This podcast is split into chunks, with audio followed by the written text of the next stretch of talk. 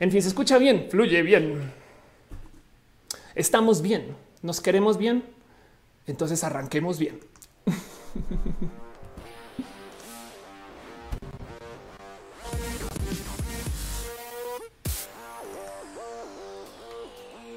Muy buenas tardes, días, noches o donde sea que estén y, si viven ustedes en un sistema donde hay soles binarios y entonces esto es como la tarde mañana, muy buena tarde mañana, ya saben cómo es. Yo no sé dónde me escuchan ustedes, hay gente que ve estos videos desde rarísimos lugares. El problema me percaté que había gente torrenteando mis episodios y era como de, ok, no tienen que hacerlo porque está todo disponible en YouTube. Pero bueno, sean ustedes bienvenidos a Roja, el show que se hace desde mi casa. Eh, gracias por pasar a saludar. Veo que Gerard Cortés está por aquí. Eh, eh, la gente chida de el Twitter y demás. Que como me alegro de también estar en Twitter así como estoy. Pero em, que no se les olvide que de todos modos también estamos en varias plataformas en vivo. Por eso hay un chat. Entonces estamos en youtube.com, diagonal of course, en facebook.com, diagonal of course, twitch.tv, diagonal of course. Estamos en Twitter, eso debería ser periscope.tv, diagonal of course, yo creería. y pues en cuyo caso que usted tenga algún deseo por estar en barcos que se hunden, naves que están a dos de explotar, eh, si ustedes le tienen eh, cariño y amor a pues, las cosas que no deberían de existir, también estamos en mixer.com, diagonal of course y, pues nada, gracias por pasar por acá. Roja es un show que se hace justo desde mi casa, mis manos a mi producción. Yo hago todo. Yo, yo cambio las cámaras. Este se transmite desde esta laptop. Acabo de hacer cambios con la eh, configuración de la laptop. Entonces vamos a ver cómo nos va, porque puede que no funcionen las cosas chido y entonces estoy un poquito nerviosa por eso. Pero de todos modos, cuento con ustedes para que me digan cómo se escucha, cómo me veo, cómo se sienten de paso también y cómo están. Em, muchas cosas pasan en este show y justo eh, que no se les olvide que este show es un gran experimento que no acaba, donde yo estoy siempre tratando de mejorar la entrega. Y entonces en eso, pues por supuesto que recibo todos sus abrazos financieros, todos sus donativos, de los cuales cuando llegan nos regalamos piñas, porque no hay nada más bonito que entregarle una piña a alguien, excepto si usted vive en Argentina, en cuyo caso no le dé una piña a nadie, por favor. Pero dice Stefan, la palabra torrentear ya define a qué generación perteneces. Tienes toda la razón. Y dice Marco no, no te queremos en prisión por modificar la app. Afortunadamente no modifiqué la app, lo que modifiqué fue la configuración eh, de OBS para tratar de mejorar la calidad de video y sobre todo les explico por, si usan OBS. Lo que traté de cambiar fue más bien el eh, rango de colores y, cómo eh, capturo cámara A, cámara B y cámara C para tener eh, aún más control fino sobre em, cómo me veo. En fin, son cosas chiquitas, pero no. Y entonces, de todos modos, eh, transmitir como transmito, pues es un gran experimento y como sea. Y justo yo me la paso mejorando todo esto gracias a sus donativos financieros, a sus cariños, a su amor que me vienen a dejar ustedes acá a nivel de abrazos y que no se les olvide que justo por eso también mantengo eh, un Patreon, que es un espacio donde ustedes pueden dejar apoyo y cariño y amor para todos sus creadores independientes que hayan abierto cuentas en Patreon. No soy necesariamente yo, pero en eso también le quiero dar un abrazo especial a Santi Curí, Arturo Ale, Ana Navarro, analógicamente, Aflicta, Ignis 13, Francisco Godínez, Francisco Godínez y a Trini de Patacoins. Gracias por ser parte de esto desde el Patreon. También de paso, tengo un sistema donde se pueden suscribir vía YouTube y entonces en los modos de suscripción de YouTube son múltiples, pero sepan que mientras más personas se suscriban, más me permiten a mí desbloquear el uso de emojis en YouTube. Hay banderitas por si quieren. Entonces, pues muchas, muchas, muchas gracias a Ana Velasco, Gibran López Nahuatl, Lu, a Jesús, Lu, así Lu, pues bueno, Lu, porque tiene eh, a Jesús Dionisio Mike a Ale Galván, Rockman, Jair Lima, Vicky Núñez Páez, a Lucio de Lira, Girl, Jesse Perruno, a la pastela de Cocoa, a Mar Valentina, a Josué Cortés, a Sam Silva Flores, a Marisol Rodríguez, Eri Frank Núñez, Dalia Herrera, Jenny Ramírez, Freya Alcántara, a Brenda Sanz, Yolanda Suárez, Osmar Moon, Laura Lili Luis Maclache, Alejandro RC, Simón Ulises Sánchez, a Pablo Muñoz, André VT, a, Leumas Elut, a Carlos Como, House of Science, gracias por estar por acá como siempre, a Brenda Pérez Lindo, Luis Gutiérrez, Tigres, Ale Talvez, Aníbal Donado, Lalo Paván, Aranzat Seitzel, Jera Ice, Oscar Fernando Cañón, Mariana Rom Galvez, Mowgli Fabián Ramos, Aflicta, Jairo Frey, Marchan Haas, Arturo Ale, Edgar Riego, Tatoso y Leonardo Tejeda, quienes están suscritos en el YouTube. También de paso, este sistema de suscripciones ahora se extendió a Facebook porque Facebook es bien chulo. Em, entonces eh, dice Javier el rap de Ofelia un poquito, pero entonces en eso eh, también quisiera nomás darles un agradecimiento por dejar todo su apoyo, amor y cariño facebookero y en este caso en particular a Dilcy Morga, quien está suscrito vía YouTube. Dice eh, Patricio, salud, vienes desde Michoacán, Michoacán. Dice Bren Pérez Lindo. Hola. Dice Sergio que le gustan mis en vivos. Muchas gracias. Muchas, muchas gracias. También de paso la gente chida que está suscrita vía el Twitch de nuevo me eh, miren, me llevó a mi corazón eh, todo su cariño, amor twitchero. Un abrazo especial a Ominos Cowboy, Ben Pérez Lindo, a Dabot FB y Frank, a Hiram Soria, Jeca Aguilar, Sora Dai, Suke Macornio, a Polaris bajo GG, Miss Danny Rowe, Musicarina, Joe Saurus, Bacachan, Tía Letal, Bonionia, Jair Lima, Imrayo 16, Lalo Herrera y por supuesto a Miss Uva y a Dale Caro, quienes son también de paso parte Team Moderación y esta gente chida que van a encontrar de vez en cuando en el chat diciendo no escriban en mayúsculas, porque es chido mantener la conversación medianamente aterrizada, no usar mayúsculas todo el día y no gritar. Pero bueno, en fin, un abrazo a Caro, Uva, Uriel, Fabián, Monse, Jesse, Tutix, al hígado de pato, que es todo un hígado y todo un pato a la vez. Es un gran misterio. Y también, por supuesto, a René, eh, bebé, quien tengo aquí en la foto, por si pueden ver, con su bandera pansexual al revés. Creo que luego entendiendo que la bandera está al revés, por eso tanta gente me escribe diciendo esa bandera de dónde es. la pastela de cocoa dice Jason que falta. Eh, se leyó su, nombre, solamente que ya no está al final de la lista, pero la pastela de cocoa hará falta siempre. De todos los Roma Queen está en el chat. Besitos, muchas gracias por estar acá. Veo que OBS me anuncia que si tuve tantito de eh, frames caídos, entonces creo que estoy empujando mi compu un tantito al límite pero parece que todo bien todavía con el nivel de eh, entrega de calidad y estas cosas. Entonces, así todo. Bueno, Daniel Cardona dice: Quisiera que WhatsApp no almacenara todo localmente. Yo también un poco. ¿eh? La verdad es que em, no hay cosa. Es más, me molesta mucho que cuando migras de teléfonos, por ejemplo, adiós WhatsApp, no da mucha rabia. Em, dice Mía, es difícil hacer tu TRH en la clínica Condesa. Depende del de, eh, momento y a ver, la clínica Condesa eh, a veces tiene complicaciones de, por ejemplo, desabasto. Entonces hay como que ah, se vuelve más complejo conectarte con la clínica Condesa, pero por lo general no. Lali Vázquez deja un abrazo financiero. Muchas gracias, Lali, por ser parte de esto, por tu apoyo, amor y cariño. Y de paso, en Facebook dice Bob, empezamos con los abracitos y deja unas stars. Muchas gracias por tu cariño, eh, Star Cero. Entonces, pues nada, este aprecio mucho tu amor aquí.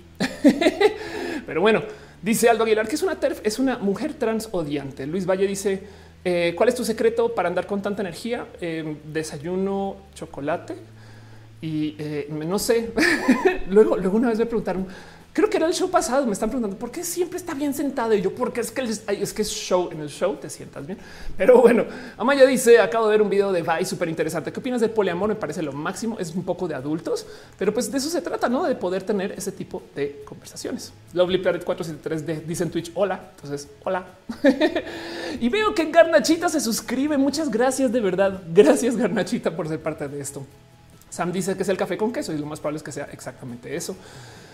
Pero bueno, en fin, em, eso eh, no más como por darles gracias a ustedes por ser parte de esto y por eh, permitirme arrancar. Y entonces yo genuinamente traigo como que muchos pensares acerca de qué sucede con la vida.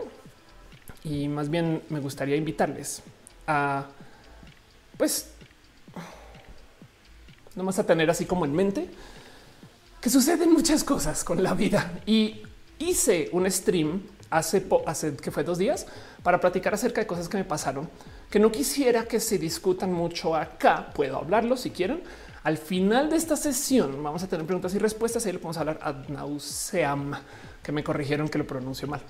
Pero de todos modos, sepan que este show está aquí para platicar de temas, de cosas que suceden en la semana, para darnos un poquito como de cariño y amor y sigamos adelante con eso.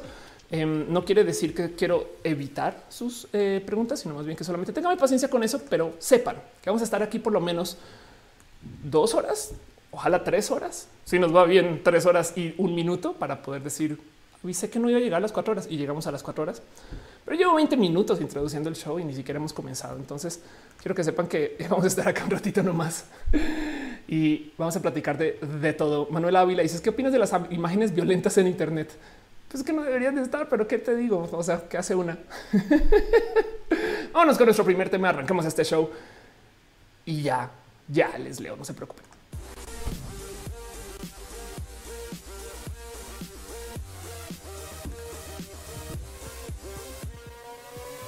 Aflicta dice, seamos honestos, Roja dura cuatro horas. Yo no lo dije, no lo voy a admitir, pero Roja dura cuatro horas. Es más, les digo algo, si logro cerrarlo en menos de cuatro horas, YouTube le toma menos tiempo renderear. Cuando se pasa de las cuatro horas, YouTube comienza a cortarlo en segmentos de dos y es una lástima. Me gustaría antes de platicar acerca de lo que justo eh, les traigo hoy como tema general acerca del tema de las hormonas, que realmente no es de las hormonas. Eh, no más invitarles a que si pueden poner un tweet, un mensaje por WhatsApp, un grito por la ventana o decirle a alguien acerca de que este show ya está al aire, lo agradecería mucho porque luego mucha gente me escribe diciendo, oye, eh, es que nunca me notifica. y es una lástima. Pero me gustaría para arrancar preguntarles a ustedes formalmente si alguna vez han escuchado acerca de los cambios mentales durante las hormonas en la transición, porque pues yo evidentemente sí, y me ha tocado ver todo tipo de cosas raras, no? Sobre todo cuando se trata de hombres trans, está este cuento de la testosterona te hace una persona más agresiva, más fuerte, más ruda y es de wow, wow, wow, no? Pero sí es real que el tomar testosterona te da tantito de eh, como este como impulso, como de alta energía y es muy normal escuchar esto en personas, no necesariamente que ni siquiera estén transicionando, sino gente que toma testosterona em, este, para, no sé, digamos temas de ejercicio y demás, ¿no? Entonces, eh, esta semana, por motivos de la vida, que ya saben exactamente qué es lo que pasó, estuve platicando mucho con personas transodiantes en redes sociales. Y hay una larga historia detrás de eso y les invito a que vayan a mi video anterior a este, donde platico qué es todo lo que sucedió y demás. Pero una de las cosas que me dicen las personas transodiantes es que las mujeres trans estamos aquí para perpetuar los roles de género de la mujer. Y le añado a, ese como eh, statement, a ese comentario, que luego hay gente que me dice, ¿crees tú, Ofelia, que si no existieran los roles de género, no habría gente trans? Y es de pues sería diferente. Sí, claro, pero pues los roles de género sí existen. Ahora, del otro lado, yo creo que también de paso, eh, pues si tú quitas el binario de género, aparece otra cosa que está aledaño al binario y se vuelve un nuevo binario. Me explico. No se puede hacer. Simplemente se va moviendo. Pero el tema es que existe esta como que gran leyenda de que cuando tú comienzas a tomar hormonas, tu cerebro cambia.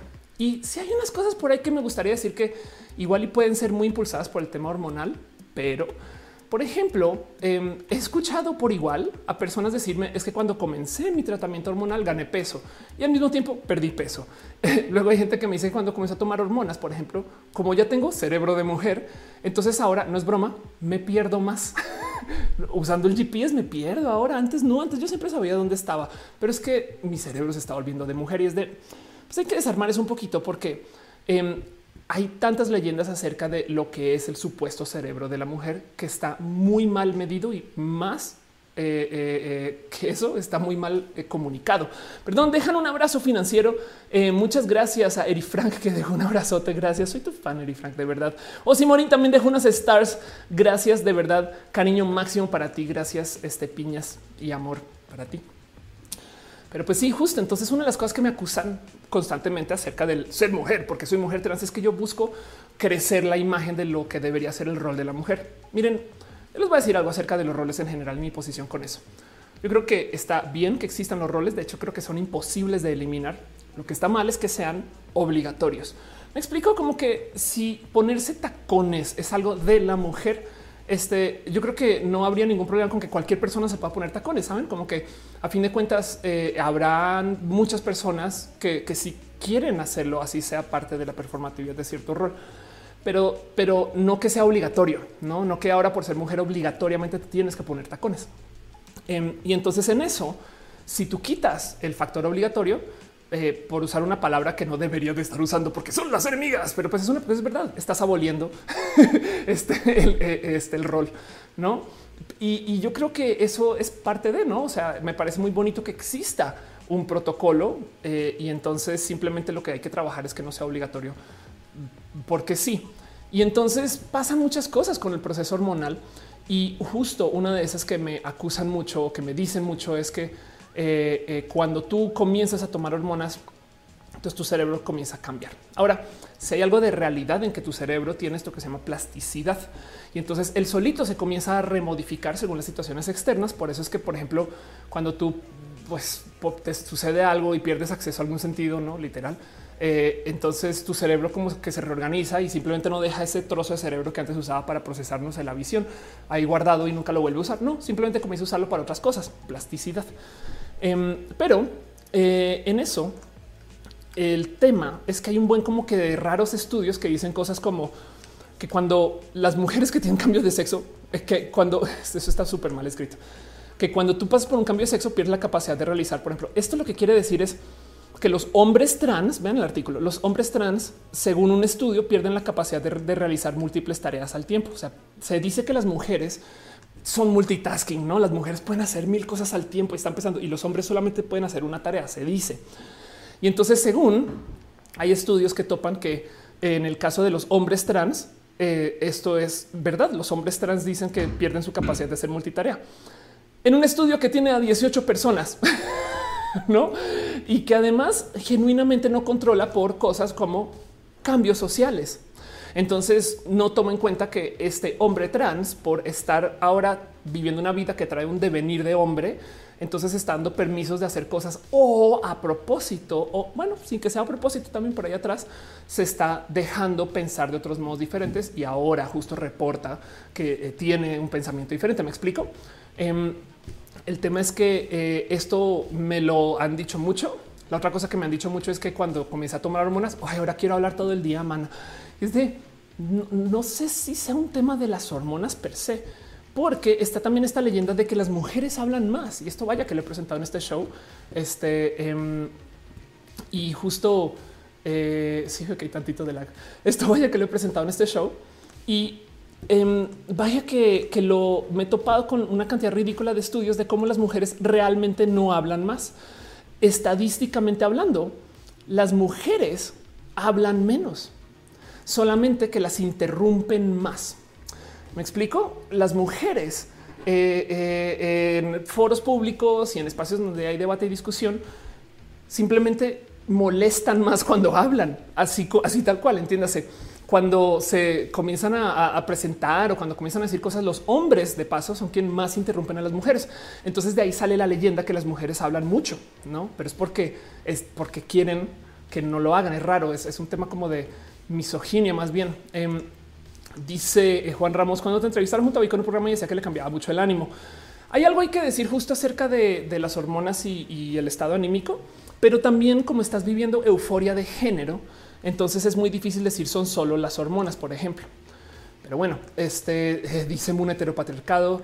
Dice Daniel, em, este estudios demuestran que las mujeres que toman hormonas comienzan a golpear paredes cuando se enojan. Anda, Alda Aguilar dice: Digo que las mujeres sí hablan más en lo que he observado. Más bien, justo estadísticamente hablando, no hablan más. Es que a los hombres les salta cuando las mujeres hablan. Em, pero bueno, eh, Daniel eh, dice por otro lado, la mayoría de los hombres sí prefieren a las mujeres que se amoldan a los roles. Totalmente de acuerdo. Eh, y dice Stranger Queer como el síndrome del miembro fantasma. Los reajustes a nivel conexiones neuronales son atrás del tiempo y no inmediatamente. Total. Marian dice en mí lo que noté fue que en varias tareas era fácil retomar y cambiar de tareas rápidamente como si no hubieras dejado de hacer. Y entonces el tema es que estadísticamente hablando, así como se dice que eh, las mujeres hablan más, pero realmente no sucede, entiéndase, em, eh, así como eh, se supone que las mujeres tienen un cerebro organizado, conectado de un modo diferente, no sé qué es falso, em, resulta que también tampoco son explícitamente mejores las mujeres para hacer cosas multitarea simplemente hacen más trabajo. Entonces lo que topan los estudios es que no es que las mujeres piensen más, es que se les da una vida que es más tradicionalmente multitarea. Entonces que con los hijos que no sé qué, que el malabarismo que lleva, que pon, que está pensando en esto, que la llamada, que tal y tal, aprenden estas mujeres a ser más multitarea. Pero entonces el problema es que deja la duda y entonces no lo son los hombres todos enfocados en una cosa y demás y las mujeres no. Pues resulta que eso también es un rol. Kiwi dice un amigo atrás me contó que cuando empezó a tomar hormonas le daba menos frío. Sí, eso es verdad. Em, lo que sí cambia tu sistema circulatorio un poquito. Eh, las mujeres trans solemos tener muy mal sistema circulatorio. Eh, dice Alexis se supone que es por supervivencia. Las hembras deben estar pendientes de las crías y el ambiente. Yo me volví multitarea por mi trabajo y las crías son mis clientes. Pues resulta que los estudios topan em, que nadie es buena persona para el multitasking. De hecho, eh, como que hablando cerebralmente o, de cómo va nuestro desarrollo, eh, nadie tiene la capacidad de ser multitarea. Es percepción. Es simplemente el mero que algunas personas juran que están siendo multitarea cuando la verdad es que están haciendo monotarea tan rápido que piensan que están haciendo dos cosas al tiempo, pero genuinamente no pueden estar pensando en tantas cosas a la vez. Entonces lo que están haciendo es muy pocas cosas y por lo general y estadísticamente hablando las están haciendo mal y entonces piensan que están haciendo mucho al tiempo. ¿Hace sentido? Eh, dice: Hace tiempo me tocó ver como un guardia de seguridad tomó accidentalmente una post day durante sus horas de trabajo, ando con ganas de llorar y muy emocionalmente. Sí, el tema de las hormonas es que sí, si hay, por ejemplo, cambios drásticos en lo hormonal, em, puede que te despierte como justo este sentir emocional, no? Eh, por ejemplo, a ver, el tema del peso y las hormonas está más presente si tú tomas hormonas y paras y tomas hormonas y paras, no? O sea, como si tienes picos en vez de que si tienes un proceso hormonal constante, eh, pues no vas a pasar tanto por estos literal procesos de, eh, de, sol, de sol, este, decir soltura emocional, pero bueno, en fin. Catgirl Jesse dice, vamos con lo que contesta en Twitter. Aflicta eh, dice, o están hablando que no sé si hablaba de decir, pero las mujeres trans tienen problemas en el sistema circulatorio. Sí, exacto. Em, que de paso también es un tema em, muy general de, del tomar estrógenos, ¿no? Pero eh, dice Oscar que eso nos hace propensas a concentrarnos más y meter más la pata. dice Alexis, se supone que es por supervivencia y dice eh, este Yuriria Maldonado. La percepción del machismo es que hablamos mucho y decimos poco. Ándale. Y Brenda dice ser multitarea solo te da la oportunidad de hacer más cosas mal. Sí, es más. Em, entonces, con esta como duda de qué es el ser una persona multitarea, que es justo trabajar muchas cosas al tiempo, Miren, las cosas que he escuchado son al borde ridículas. He escuchado gente que me dice, no, es que desde que comencé a tomar hormonas, entonces, pues ya, ya, o sea, ahora cuando abro Chrome tengo 10, 10 tabs, no una. Yo así de, no sé es un tema de tu cerebro, tus hormonas, no, pero bueno, en fin. Daniel Di Luca dice: Yo pienso que muchas personas cuando queremos dar explicar un tema usamos dos o tres premisas y cuando estamos dando la segunda premisa no gusta. Notado que interrumpe más una voz aguda. Si eso es verdad. Em, pero bueno, em, y la bestia Prometeus dice: Por eso que los hormonas es como rutear y poner el superusuario al celular. Eh, pues puede ser. Te raches como en la segunda pubertad, un poquito sí. Y miren, entonces como que me dio un clavado porque es justo eh, ser una persona multitarea y descubrí que, por ejemplo, hay gente que es este super tasker. ¿Qué es ser super tasker? Em, si hay personas, resulta que si hay un grupo pequeño de personas, y estoy hablando del como 2% de la población, que tiene la capacidad de sí llevar a cabo el ser eh, multitarea. Pero estoy hablando de que es el 2% de la población, no es la norma.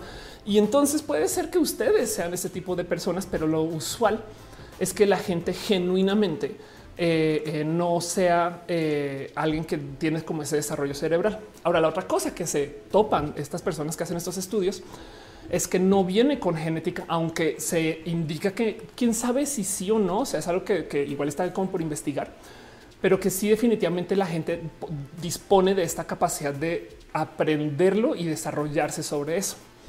Entiéndase, la gente que resulta ser super tasker es gente que sea, pues que le toca llevar una vida que se lo enseñó. No en todos los casos. Hay gente que podría ser viendo nomás cómo, cómo publican sus resultados. Pero si ustedes quieren darse la prueba, es una vuelta por supertasker.org, que es un literal juego. Es un juego de puertitas y entonces ustedes tienen que abrir las puertas y dejar entrar gente o dejar salir gente eh, según como algunas reglas. El tema es que suceden al tiempo y ponen a prueba la capacidad de hacer por lo menos tres cosas a la vez, de tener presente que tres cosas están pasando. Y entonces ahí es que se toparon que hay un grupo específico de personas que sí poseen esa capacidad de ser como multitasker, pero de resto lo demás es la leyenda de que pueden hacer más. Y de paso, ese grupo selecto, ese 2-3%, no tiene sesgo de género. No es como que las mujeres sean más multitasker o supertasker que los hombres ni viceversa. Simplemente sucede. Em, y, entonces hay, mucho que, que, se dice acerca de eso. De hecho, Así, así es más o menos como se ve el juego, como con esas puertitas. Em, y pensando que justo que el 97% de la gente falla, eh, eh, queda con este como, como raro de los, o sea, los comentarios siempre son de güey, no, eso es, tortura, esto es inadecuado, eh, esto me hace llorar, no? Y como mucha gente se le rompe como esta ilusión de yo pensé que yo era multitasker. Dice Alexis Nieves, a me preocupa un poco el tratamiento hormonal por riesgo de generar trombos. Em, sí, la verdad es que en todos lados, a ver, eh, también no solo las mujeres trans estamos en tratamiento hormonal, eh, sino también muchas mujeres en menopausia están en tratamiento hormonal y pues eso se supervisa. Por eso hay que ir con tu endocrino. Dice eh, la bestia y sobre el cuerpo que el cerebro humano en las mujeres es menos denso y permite más velocidad de transferencia entre hemisferios. El problema es que cuando hacen esas pruebas siempre sacan a la gente trans, entiéndase, o a la gente que ni siquiera la gente trans, también a la gente intersexual. Em, entonces, si tú tienes un experimento que comprueba que los hombres hacen una cosa y que las mujeres hacen otra cosa y de repente llega alguien como Ofelia, ¿Cómo estará mi cerebro? Bueno, mi cerebro tiene ocho años de hormonas encima, entonces capaz si por mera plasticidad tiene algún desarrollo diferente y se supone que si cambia de lo que sea que es el cerebro del hombre o de la mujer, pero mi cerebro es de mujer, no es de hombre. Y entonces, si yo llego y tomo la prueba y resulta que no estoy dentro del estándar de la curva que encontraron para todas las mujeres, lo que hacen la gran mayoría de los investigadores es decir, ah, este es outlier, le pone una bolita y lo sacan del estudio. Luego de 20 o 30 años, 40, 50, 100 años de hacer eso, te das cuenta que los estudios que hay acerca del cerebro del hombre y el cerebro de la mujer están sesgados todos. De hecho, todos los estudios que digan los hombres son y las mujeres son están sesgados todos. Así que toda la ciencia que dice así son los hombres y así son las mujeres, em, le hace falta que se reestudie tomando en cuenta las divergencias de género. Vean el tamaño de la tarea que es eso porque entonces ahora de repente capaz y muchos resultados pues, no tienen que ir por ahí. Se supone que tú eres una persona Asperger's. Eh, eh, este, si naces con esta genética y entonces eh, suceden estas cosas en tu, en tu desarrollo y ahora entonces entras al espectro, no? Pero lo que dicen los estudios es Asperger's le da más a los hombres. ¿Cómo que le da? Y cómo que a los hombres, hombres según quién, porque no puedes tomar el cariotipo solito para decir que alguien es hombre. Así que entonces eso de entrada deja en duda de y entonces, según qué, no? Por consecuencia, todos los estudios del desarrollo del cerebro del hombre, el cerebro de la mujer, son también sujetos a duda. Em, y, eso justo eh, eh, es parte de lo que está sucediendo acá, porque también del otro lado, aunque de todos modos exista ese sistema de calloso para conectar no sé qué, estadísticamente hablando, las mujeres no hablan más y estadísticamente hablando no son mejores multitaskers. Entonces, ¿en qué momento de repente dicen, ah, claro, por eso es que las mujeres hablan más? Si ves las estadísticas y no hablan más, ¿no? En fin, dice a sus ah, y además a los binarios no les da COVID. Exacto. Em, dice Alondra, yo he notado más eh, cambios físicos que mentales con las hormonas. Sí, y de paso muchas de las cosas que pueden suceder con esto, los cambios mentales, a lo mejor llegan de darse más permisos, de por primera vez decir, bueno, voy a intentar esto y entonces ahora te desarrollas por allá. Mejor dicho, el tema es que no, no puede ser determinante de un químico y tu cerebro cómo actúas enteramente. Hay mucho de lo social y eso es parte de la vivencia y que viene con el rol, ¿no? Dice además Luis Valle, neurológicamente no existe un proceso consciente multitarea. En realidad se enfoca el cerebro. Sí, ahorita hablo justo del enfoque. Stranger Queer dice, estoy cantando una canción que ya conozco al tiempo que la escucho y me baño, ¿se considera multitask? Pues al parecer, em, una de las cosas eh, que sí se dice acerca del ser multitasking es que puedes técnicamente ejecutar dos cosas al tiempo. Entiéndase, si tenemos como un camino cerebral para que estemos haciendo algo de fondo y algo presente. Eh, y esto es, por ejemplo, lo que sucede eh, cuando escuchas música y manejas un coche y puedes tanto al tiempo fijarte en lo que está sucediendo en la vía como escuchar la música y que no necesariamente eh, uno te distraiga del otro. Aunque no les ha pasado que, o no sé si ustedes hacen esto, que cuando están buscando la dirección le bajan al volumen.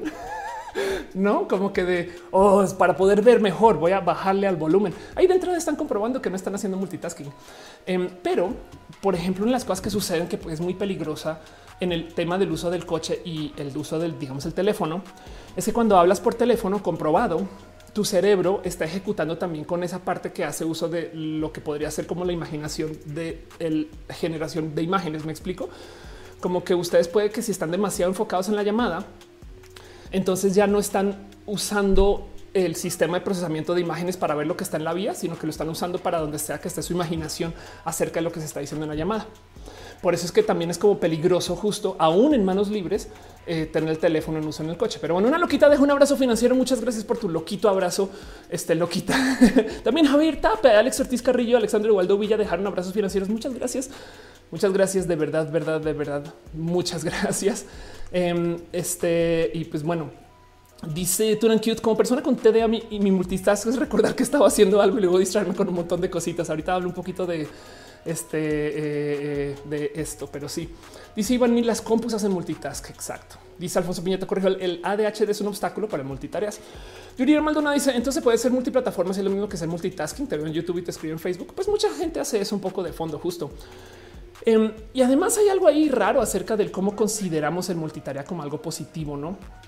Pero el tema es que eh, justo como funciona, o sea, como lo describen, eh, es que lo que tenemos es como un sistema donde nuestro cerebro le da enfoque a una cosa en particular y entonces podemos como que medio nada más fijarnos en una serie de cosas, no eh, más no necesariamente estar viendo seis cosas diferentes, sino que nuestro cerebro está viendo acá y luego está viendo allá y luego está viendo acá. Como tenemos recuerdo de lo que acabamos de ver, nuestro cerebro entonces se queda con eso y seguimos enfocándonos con esto. El tema es que para muchas personas eso quiere decir que estoy haciendo multitasking, porque entonces, ah, yo recuerdo dónde está, pero si esto está cambiando y estoy enfocando, estoy enfocando mi, atención acá, entonces no, no estoy haciendo multitasking, no estoy observando dos cosas a la vez. Dice George Rodríguez, las fibras nerviosas de la eh, audición técnicamente están comunicados con los visuales. Samuel Gales dice piñas. Robenites dice exacto. Eso fue lo que estudié en mi clase de procesos psicológicos básicos. El cerebro se enfoca en una sola cosa, justo. Em, dice no entendí ese tapabocas que inventó una chica para eh, personas sordas. El tapabocas tenía como una ventila transparente en la parte de la boca. ¿Qué enredo es eso? Para que por lo menos pueda ver los labios. Aparte de que las señas y demás, a veces leer los labios es importante. Em, dice eh, Paula Cubides, eh, físicamente sé como un género esa persona siente como otra y se ofende como carajo, no sabe cómo Ah, pues tú le preguntas, Paula, ¿qué pronombres quieres que use contigo? Y ya. y, y, a veces es muy evidente también. Es que también hay gente que ve a alguien como yo y dice, es que no sé si decirte hombre, es de no mames, güey, ¿por qué no es obvio?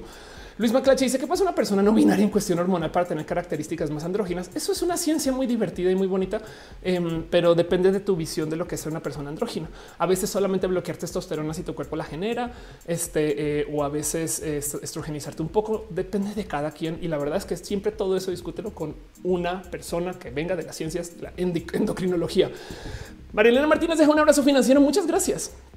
Muchas, muchas, muchas gracias. Muchas gracias. Y entonces el tema es, créanlo o no, así como hay un movimiento multitasker, también hay un movimiento monotasker. Em, hay gente justo que eh, eh, dice eh, que deberíamos de estar pensando en cómo hacer más. Ahorita quiero hablar un poco más de eso. Pero también del otro lado hay como una visión de que hoy en día no hacemos nada por estar todo el día haciendo mucho, que es raro si lo piensan. Es un poquito esa visión que traen estas personas que dicen es que eres muy antisocial porque estás todo el día en el teléfono. Y yo así de ¿Te has dado cuenta que por estar en el teléfono estoy hablando con 30 personas a la vez y por fuera del teléfono solamente hablo contigo? Entonces, ¿dónde estoy siendo antisocial? si acá estoy llevando muchas conversaciones más y al tiempo. Una de las cosas que justo me saltan mucho del tema de las redes sociales y cómo estamos aplicando nuestro cerebro para trabajar con las redes sociales es este pensar de que, de que la gente hoy en día no lee. Ahora, lo que quieren decir genuinamente es la gente hoy en día no lee libros, pero definitivamente que sí leemos.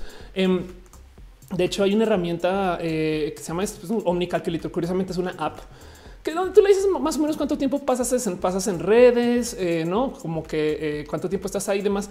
y te calcula según el tiempo promedio de lectura de lo que se consume en las redes cuánto estás leyendo, digamos que en promedio en esas horas de lo que estás online. De hecho, sus celulares hoy en día, eh, la gran mayoría traen literal un medidor que dice cuánto tiempo estás en cada app, no cuánto tiempo gastas en apps este, eh, de, de, video y estas cosas. No, entonces podrían sacar el número de ahí. Y en este caso en particular se topa que si estuviéramos leyendo libros, estamos leyendo en Twitter el equivalente a digamos que entre 100 y 200 libros por año en digo, esto va a variar según ustedes cuánto tiempo pasen en redes, pero piensen que nomás leer los comentarios aquí. Esto ya puede ser un capítulo de un libro, saben? Pero el tema es que lo que nos dan las redes sociales es microdosis, eh, como que de entregas cerradas, no es, un eh, comentario, es un apunte, es un tweet, es un post, en vez de ser un capítulo entero, pues que nos toma mucho tiempo de leer a comparación de un post, no? Y entonces hay algo ahí donde la gente genuinamente está perdiendo la costumbre de poder mantener el enfoque para leer un capítulo entero sin parar. Kikín acaba de llegar. ¿Cómo vas? Este David dice: Pues sí, si leemos las publicaciones de Facebook, observamos fallas ortográficas. Psicólogo Ulises, Ulises dice: No es un caso de una, un adolescente que llegó porque sus papás decían que era antisocial por estar en redes y resultó ser que esta personita estaba en chats con cientos de personas. Exacto. Es lo, es el opuesto está el antisocial y dice Kiwi. Ya no hablemos de leer hilos. Exacto. Twitter, Facebook, Instagram son golpes de dopamina. Iván Hernández dice: Es un experimento donde el título, un artículo y el contenido en idiomas diferentes y era bastante compartido. Sí, de hecho, eh, yo tengo un video en particular em, donde miren mis videos. Yo hago roja y luego en la noche o mañana grabo mini roja para editar. O sea, lo grabo otra vez y, se va para editar. Y mientras sale editado, pasan una o dos semanas. A veces depende, no depende de a veces Elisa la saquen chinga y que chilos para publicar esa semana. Pero como sea, pasa un tiempo entre el roja y el mini roja. Eh, y por ahí de puro chance tenía un video de mini roja ya viejito, o sea, literal ya tenía como tres meses que decidí subir y como estaba sucediendo todo lo de Chumel, puse a Chumel en la en el thumbnail, en la miniatura del video y ya y pues el resto del video lo subí normal. No sé qué. Si vieron la cantidad de gente que me, que me comentó en este video, sí, eso que dices de Chumel, tienes toda la razón. Nunca mencioné a Chumel porque lo grabé hace tres meses, pero solamente lo puse en la miniatura. O sea, la gente vio la miniatura y dijo: Este video se trata de Chumel. Em, pero bueno, Monserrat Morato dice asociación en córtex. Según me dicen, es de lo que ocurre a mí cuando no puedo parar el tren de pensamiento hasta que no se resuelve. Me da toca, así que prefiero sacar algo mal hecho que esté roto sin hacer. Sí, claro. Um, Any Blacker dice multitasking sería jugar al hula mientras giras el aro de tobillo para brincar. Daniel Cardona dice entonces tú lees como mil libros al año. Pues sí, exacto, leemos mucho, pero entonces traigo eso porque justo el movimiento monotasker que del cual les estaba hablando em, es, digamos, es, al límite tantito de boomerismo, no los boomers diciendo hoy la vida de hoy es muy compleja. Olvidemos las cosas que, eh, piden las, los millennials y no y demás. Este, porque como que hay algo ahí no más como presente con el cómo también la gente quiere que la vida vuelva a ser como era antes, no fácil, sin complicaciones. Esto es una propuesta genuina. Esto es una tapita de plástico para un celular eh, que se llama monophone. Y entonces lo que hace es que técnicamente convierte tu celular. Digo, es viejo, podemos ver que es del 2012, pero convierte tu celular en un dispositivo de solamente una tarea. No es una bobada, pero la propuesta es de hagamos solamente una cosa a la vez. Dice Uriel, su cerebro hizo autocompletar persona. Dice un chico trans, mi familia es conservador. No creo poder expresar que soy diverso pronto. El problema aquí es que mis padres son de la playa. Quedo con mi disforia. Si estás muy joven, pues eh, no sé por qué siempre que la familia no siempre hay que incluir. Yo creo. Dice Alondra Chumel será multitasking. Puede ser Enrique. Dice el tema de la calidad de la lectura. A dónde nos hallaba la cantidad de lectura. Sí, exacto. Aunque de todos modos, yo no sé si todas las lecturas en libro sean de mejor calidad que si tú, por ejemplo, lees solo hilos eh, en Twitter eh, de gente chida, no? La verdad es que es que justo no quiero castigar las redes sociales em, por el mero gusto de castigar las redes sociales. Em, pero fíjense que justo con el cómo están diseñados los celulares y cómo están diseñados como los sistemas de eh, trabajar, el aprendizaje y el uso de las apps, sí tenemos un tema, porque al parecer los teléfonos, las aplicaciones, el hardware y el software de lo que consumimos hoy está diseñado para dar esto que justo estábamos platicando ahorita hace dos segundos de cómo nos presentan con golpes de dopamina. ¿Cómo que con golpes de dopamina? Pues el tema es que cuando tú pones un post o, ves un post con algo que estás buscando, tu cerebro te da como tantito de recompensa. Eh, y, y, esto sucede porque a veces tú quieres como adivinar por dónde van las cosas y cuando latinas tu cerebro te da una recompensa es cuando identificas patrones. Por eso es que a la gente le encanta estar todo el día tratando de adivinar los eh, símbolos del zodiaco de cada quien. tú seguramente eres Libra y te dice que sí. No mames. Y tu cerebro entonces como que se ilumina un poquito, no? Eh, es por eso que la gente luego desarrolla ludopatías, porque trata de adivinar dónde van a caer las piezas y si de puro chance caen ahí, pum, tu cerebro te dice adivinaste, porque justo nuestro cerebro nos enseña a ser buenas personas que buscan patrones, porque esos patrones nos sirven para sobrevivir o para desarrollarnos básicamente. Y entonces quien desarrolla las aplicaciones o el hardware lo sabe. Y entonces el desarrollo de estos teléfonos, por ejemplo, traen todo tipo como de raros usos que en últimas pues son condicionamiento pues que funciona a través del software. Entonces, en tu teléfono, por ejemplo, bien que tu teléfono te puede notificar y avisar cuando hay un correo nuevo. Bien que te puede notificar y ya, pero también te deja checar para que tú le hagas como al botoncito de la ruleta. Es la misma dinámica mental que darle a la ruleta, checar. Em, y, esto entonces justo se desarrollan como hasta cómo están diseñadas las aplicaciones. O sea, piensen que para refresh le jalas a la palanquita y sale otra vez. Em, y, mucha gente entonces como que genuinamente eh, le enseña a su cerebro que esos pequeñitos golpecitos de dopamina eh, van a estar ahí siempre. Por eso es que a veces nos da ansiedad cuando dejamos de usar las redes sociales.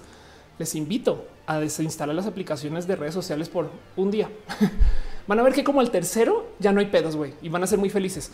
Pero sí, pero el primer día hay, hay un poquito como de, este withdrawal, hay un poquito como nuestro cerebro diciendo, hey, hey, hey, ¿dónde están mis golpecitos de dopamina? De dopamina, pues. Eduardo me dice, claro que sí, calidad de lectura en redes sociales. Lo que a veces les falla es la gramática. Y podría decir que en, muchos libros también justo. Miguel de Lima ¿qué opinas del networking? No sé exactamente qué estás preguntando, Miguel, pero pues como el conocer gente siempre es chido. Emanuel Cuyo dice: eh, Yo uso Octalis y Yukai Show para la, gamificación de mis videojuegos. Ahí se establece castigo, recompensa, necesidades intrínsecas. Y dice Malvarado, los adictos deberían abrirse Twitter o ser videntes. Abstinencia. Gracias, María. Perdón, se me fue la palabra. Sí, te da, te da abstinencia si tú sueltas las redes sociales, si eres una persona que hace mucho uso de las redes sociales. Entonces, quiero también de paso nomás dejar ahí que esto no se va a ir. No se trata de decir los, celulares son malos y las aplicaciones son horribles. Dejen de usar. Es como decir no usen TikTok porque nos espían. Güey, eso no va a detener. Miren, es como cuando te ponen en el cartón del cigarro. Eh, eh, el cáncer mata y un bebé así, pues todo mal formado y tú igual eso hace su capacidad hace que fumes más. Me explico. Em, no quiero decirles a ustedes que dejen de usar las redes sociales, sino más bien creo que la información es poder y, y en eso más bien sepan que esto sucede y que hay que por lo menos o controlarlo o domarlo o, jugar con eso también, ¿no? Eh, hay un buen de trucos, por ejemplo, para desconectar esa como adicción al querer estar siempre buscando gustos en las redes sociales. Uno de ellos, así de plano, les digo, desinstalar sus aplicaciones. Yo a veces intento hacer días sin pantalla, ¿no? que son muy difíciles. Em, hay un truco que usan algunas personas que es tener su celular en blanco y negro, porque entonces las aplicaciones no te llaman, no es tan atractivo, es aburridísimo, de hecho. Y yo, por ejemplo, hago este truco en vez de tener el blanco y negro. Yo de repente mezclo mis aplicaciones. O sea, si Twitter lo tengo en el, en el home abajo a la derecha, luego lo pongo por ahí en la página 4. Ese pequeño cambio no saben cuánto hace.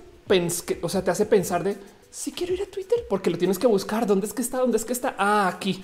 Y mientras estás haciendo dónde es que está, te da chance de sentar un poquito de yo no iba a hacer nada de todos modos, no? Pero bueno, Julita Romero dice aplicaciones que te permiten bloquear ciertas por determinado tiempo. Exacto. José Becker dice hola. Valentina Arián dice si tienes opción de usar texto de llamada tradicional que prefieren. Yo prefiero usar texto siempre porque como se me olvida todas las cosas que hablo con toda la gente, entonces tengo un historial. Em, dice Paula que qué red social uso más. Uso Twitter de lejos. Juanda 337 una así fue donde mi doctor psicólogo me dará una respuesta al neurólogo. El viernes me da la respuesta a lo que dijo el doctor. Ya que seguiré para poder empezar a morar. No, yo creo que tiene que ver con tu doctor este, lo que sea que diga tu endocrino, justo tu doctor o tu doctora endocrina. Pero bueno, em, dice Romelites, mover las apps funciona. New eh, Villos dice, de hecho creo que existe un estudio que muestra que poner esas imágenes en las cajas de los cigarros es parte del neuromarketing. Ándale. Y Jesse dice, yo he hecho de poner blanco y negro y no me sirve. Sí. Y bueno, y todo esto además de paso, em, eh, estamos hablando eh, detrás de lo que son estos estudios del saber del cerebro de la gente y es que no me gusta esta palabra, pero, pero bueno, la gente neurotípica, o sea, la gente que no, es neurodivergente, porque luego vas y te asomas en el que sucede eh, con la gente que está en el espectro autista. Y por ejemplo, es esta gran leyenda eh, eh, que puede no ser leyenda. La verdad es que hay una investigación que lo respalda de cómo la gente que está en el espectro autista, hay un grupo de gente que se les considera de alto funcionamiento o también podrán conocer estas personas que se les llaman Aspergers, Em, que son personas que justo se supone que tienen mayor capacidad de enfoque. Y hay muchas cosas detrás de esta capacidad de enfoque, capaz y eh, en últimas, eh, como están manejando los como ingresos de lo que es el ámbito social de modo diferente. Entonces podrían bloquear los, o sea, como que no se dejan distraer por alguien hablándoles al lado porque estamos enfocados en la tarea. Cuando acabamos con la tarea volvemos. Pero esto es un cerebro que está literal cableado de modos diferentes. Y, cómo me choca cuando justo dicen eh, el tema este de alto funcionamiento, porque implicar que alguien sea de bajo funcionamiento porque es neurodivergente me parece una horrible consideración. La gente simplemente es divergente y ya. Em, y entonces eh, eh, hay mucho que decir acerca de, cómo entonces qué sucede si tú eres una persona multitasker, pero que a la vez entonces pues también resulta que eres una persona que está, que, está dentro del espectro autista, no? Como que el tema es que es muy difícil de desenredar todo esto, pero asumir que las hormonas te hacen más, no sé, te hacen hablar más. Creo que está muy, muy fuera de lugar. Carlos Coronilla deja un abrazo financiero. Muchas gracias, Carlos, de verdad. aprecio mucho tu cariño. También María Elena Martínez dejó un abrazo financiero. De verdad que mucho, mucho, mucho cariño. Eh, y aprecio por eh, su apoyo a este canal. Pero bueno, sus piñas para ustedes. Gama volante dice: Yo tengo todo lo contrario, tengo déficit de atención, pero muy marcado. Yo tengo un tema donde genuinamente no puedo mantener enfoque en muchas cosas. Hacer roja, por ejemplo, es tener un ojo aquí otro allá. Y entonces estoy entre que cambiando las cámaras, monitoreando el chat, viendo qué está sucediendo y está teniendo muchas cosas en mente para luego presentarles a ustedes y demás. Pero también así soy cuando uso mis aplicaciones. Yo, por ejemplo, salto y tengo una rutina de voy de esta a esta, a esta, a esta, vuelvo, voy de esta, a esta, a esta, a esta. Y me doy cuenta que estoy pensando así en saltitos, en cosas pequeñas. Cuando, por ejemplo, hago esta famosa rutina de estar en Twitter, tuiteando toda la noche, eh, y de repente entonces digo, bueno, ya vamos a darnos un descansito. Cierro Twitter en la computadora y luego levanto el Internet chiquito y entonces abro Twitter en el celular y, vuelvo a Twitter, ¿no? Pero bueno, em, dice Alexis, eh, ¿algunas has hecho un video sobre el gen gay que se puso mucho de moda? Pues no, no existe. Oscar Ruque dice, si hablo, con, si hablo más con hormonas, creo que mucha gente se va a suicidar. Monserrat Morato dice, solamente más de interés y hable pepino, el tema es muy fácil. Eh, volar, si te encanta, es cuando hasta puedes omitir impulsos físicos como ir al baño, comer. Por eso mi marido me saca la burbuja y tengo horarios, porque si no, ni como, ni me alimento, ni me voy al baño enfermo. No sé qué tan funcional sea eso. Exacto. Y es que es que justo me choca mucho que le cuelguen esa tilde de funcionalidad. Em, pero sí estoy totalmente de acuerdo. El tema es eh, eh, eh, hay, algo diferente con el manejo de, me gustaría decir, como de los inputs de las cosas que puedes ver, porque pueden ser olores, de todo aquello que te llame la atención. Em, y entonces todo esto que se habla y se dice acerca de cómo las hormonas hacen pensar diferentes, pues a mí también me deja muchas, muchas, muchas dudas. No sé si esto en México es normal porque ya no me tocó, pero cuando yo estaba estudiando en el exterior, en Australia sobre todo, y yo creo que tiene que ver con que si hubiera estudiado, eh, o sea, yo estaba estudiando en Australia en 2005 al 2007, pónganle. Yo creo que si hubiera estado estudiando, yo estudié en Estados Unidos también, mi, pregrado es en física, yo creo que si hubiera estado estudiando física también 2005, 2007, a lo mejor me topo con gente así, pero todo el mundo se medicaba para estudiar y tomaban en ese entonces Ritalina o Aderol. Y, estas son medicaciones que se usan para eh, eh, lidiar con pues, esto de déficit de atención o la hiperactividad. Y el tema es que de los relatos que me, daban o me, o me decían acerca de estas cosas era que justo se podían enfocar, pero solo en una cosa Em, y entonces también hay, yo creo que tanto ahí que ha de ser prescriptivo de me tomé este medicamento, entonces seguramente va a tener un efecto. Me explico como que también hay algo que desenredar de cuánto es tu cerebro diciéndote te vas a volver así y entonces te lo permites, te das permisos y cuánto es realmente que te sucedió. Em, pero entonces el tema ahí es justo el cómo eh, nos volvimos personas que optimizamos eh, eh, como que nuestro tiempo para lo que sea que nuestro cerebro nos permita hacer. Y, es que hay cosas que, que se valoran mucho eh, dentro de todo y todo. Por ejemplo, cuando juegas videojuegos en línea, em, una de las cosas que se miden, y ojo que esto no quiere decir que seas mejor o peor jugador, es solamente que es una de las métricas que se miden, es por ejemplo lo que llaman acciones por minuto. Entonces, esto no te hace ni peor ni mejor jugador, porque si yo le doy spam al copy y spam al paste 400 veces por minuto, pues 400 veces copy es 400 acciones por minuto. Me explico. Pero bueno, esto que estamos viendo es un campeón de alto APM. Creo que tiene este 400 eh, o 500 acciones por minuto mientras juega, lo cual quiere decir que está al tanto de 500 cosas al tiempo por minuto. Em, y si mal no estoy, creo que acá tengo el número, el récord eh, o el número más eh, elevado mencionado para la gente que juega este tipo de videojuegos que piden una media de acciones por minuto a ver si lo topo, es como de 800. Aquí está el récord eh, de APM es de 818 acciones por minuto. Em, y, entonces justo hablo un poquito de cómo esas tienen que ser microacciones, porque son 800 cosas que están pasando diferentes por minuto. Dice eh, Carlos, yo estudiaba medicina y muchos usaban el Ritalin y súper fácil de conseguir precisamente porque muchos eran hijos de médicos. claro, güey. Aranza te dice, mi papá llegó a utilizar Ritalin en la universidad. De eso ya casi 30 años. Me llama la atención lo obsoleto que puede ser pensando en que haya más cosas más sofisticadas al respecto. Sí, yo bien podría decir una que el Aderol es como el Ritalin 2.0, ¿no? Podría decir una. Em, eh, no hagan nada sin consultar a sus doctores, gente bonita, pero bueno, dice este eh, Ulises, el problema es que ese concepto de personas funcionales está buscando que eh, puedan embonar con la sociedad. Sí, total. ¿eh? Y Pablo Moreno dice, ¿existe algún motivo para recibir notas de voz? Porque el cual recibir notas de voz me moleste tanto. A mí me gusta usar las notas de voz. Lo único que me molesta es que uno, hay una tecnología para convertir esas notas de voz en texto y no se usa. No sé por qué. Digo, no, ni siquiera tiene que ser la persona. Igual y tú podrías decirle a WhatsApp, conviérteme esa nota de voz a texto. Si no se entiende qué madre se está diciendo mi amigo, entonces escucho la nota de voz, pero la tecnología existe porque no la aplican y ya. Y por consecuencia, las notas de voz no son indexables. Cuando yo hago búsquedas en WhatsApp, hay cosas como que la password de no sé dónde, que el chisme de no sé cuál, que tampoco puedo buscar. Y luego, porque justo escuchar una nota de voz pide mucho más tiempo de atención. Si la nota de voz es de tres minutos, pide tres minutos de tu tiempo sin interrumpir, mientras que leer el texto son segundos, no? Em, pero bueno, este creo que mi compu de verdad está sufriendo un poquito hoy, este que es una lástima. Eh, vamos a ver si puedo mejorar esto, pero que eh, dice a si reitero el último film Predator mencionan eh, que los autistas me gustaría escuchar si me gustaría preguntarles si escucharon bien o si escuchan si se está cortando nomás porque siento que sí, pero pues nada, les pregunto su déjenme ustedes están diciendo huye con sus notas de voz. Yo dejo notas de voz largas, sí, justo.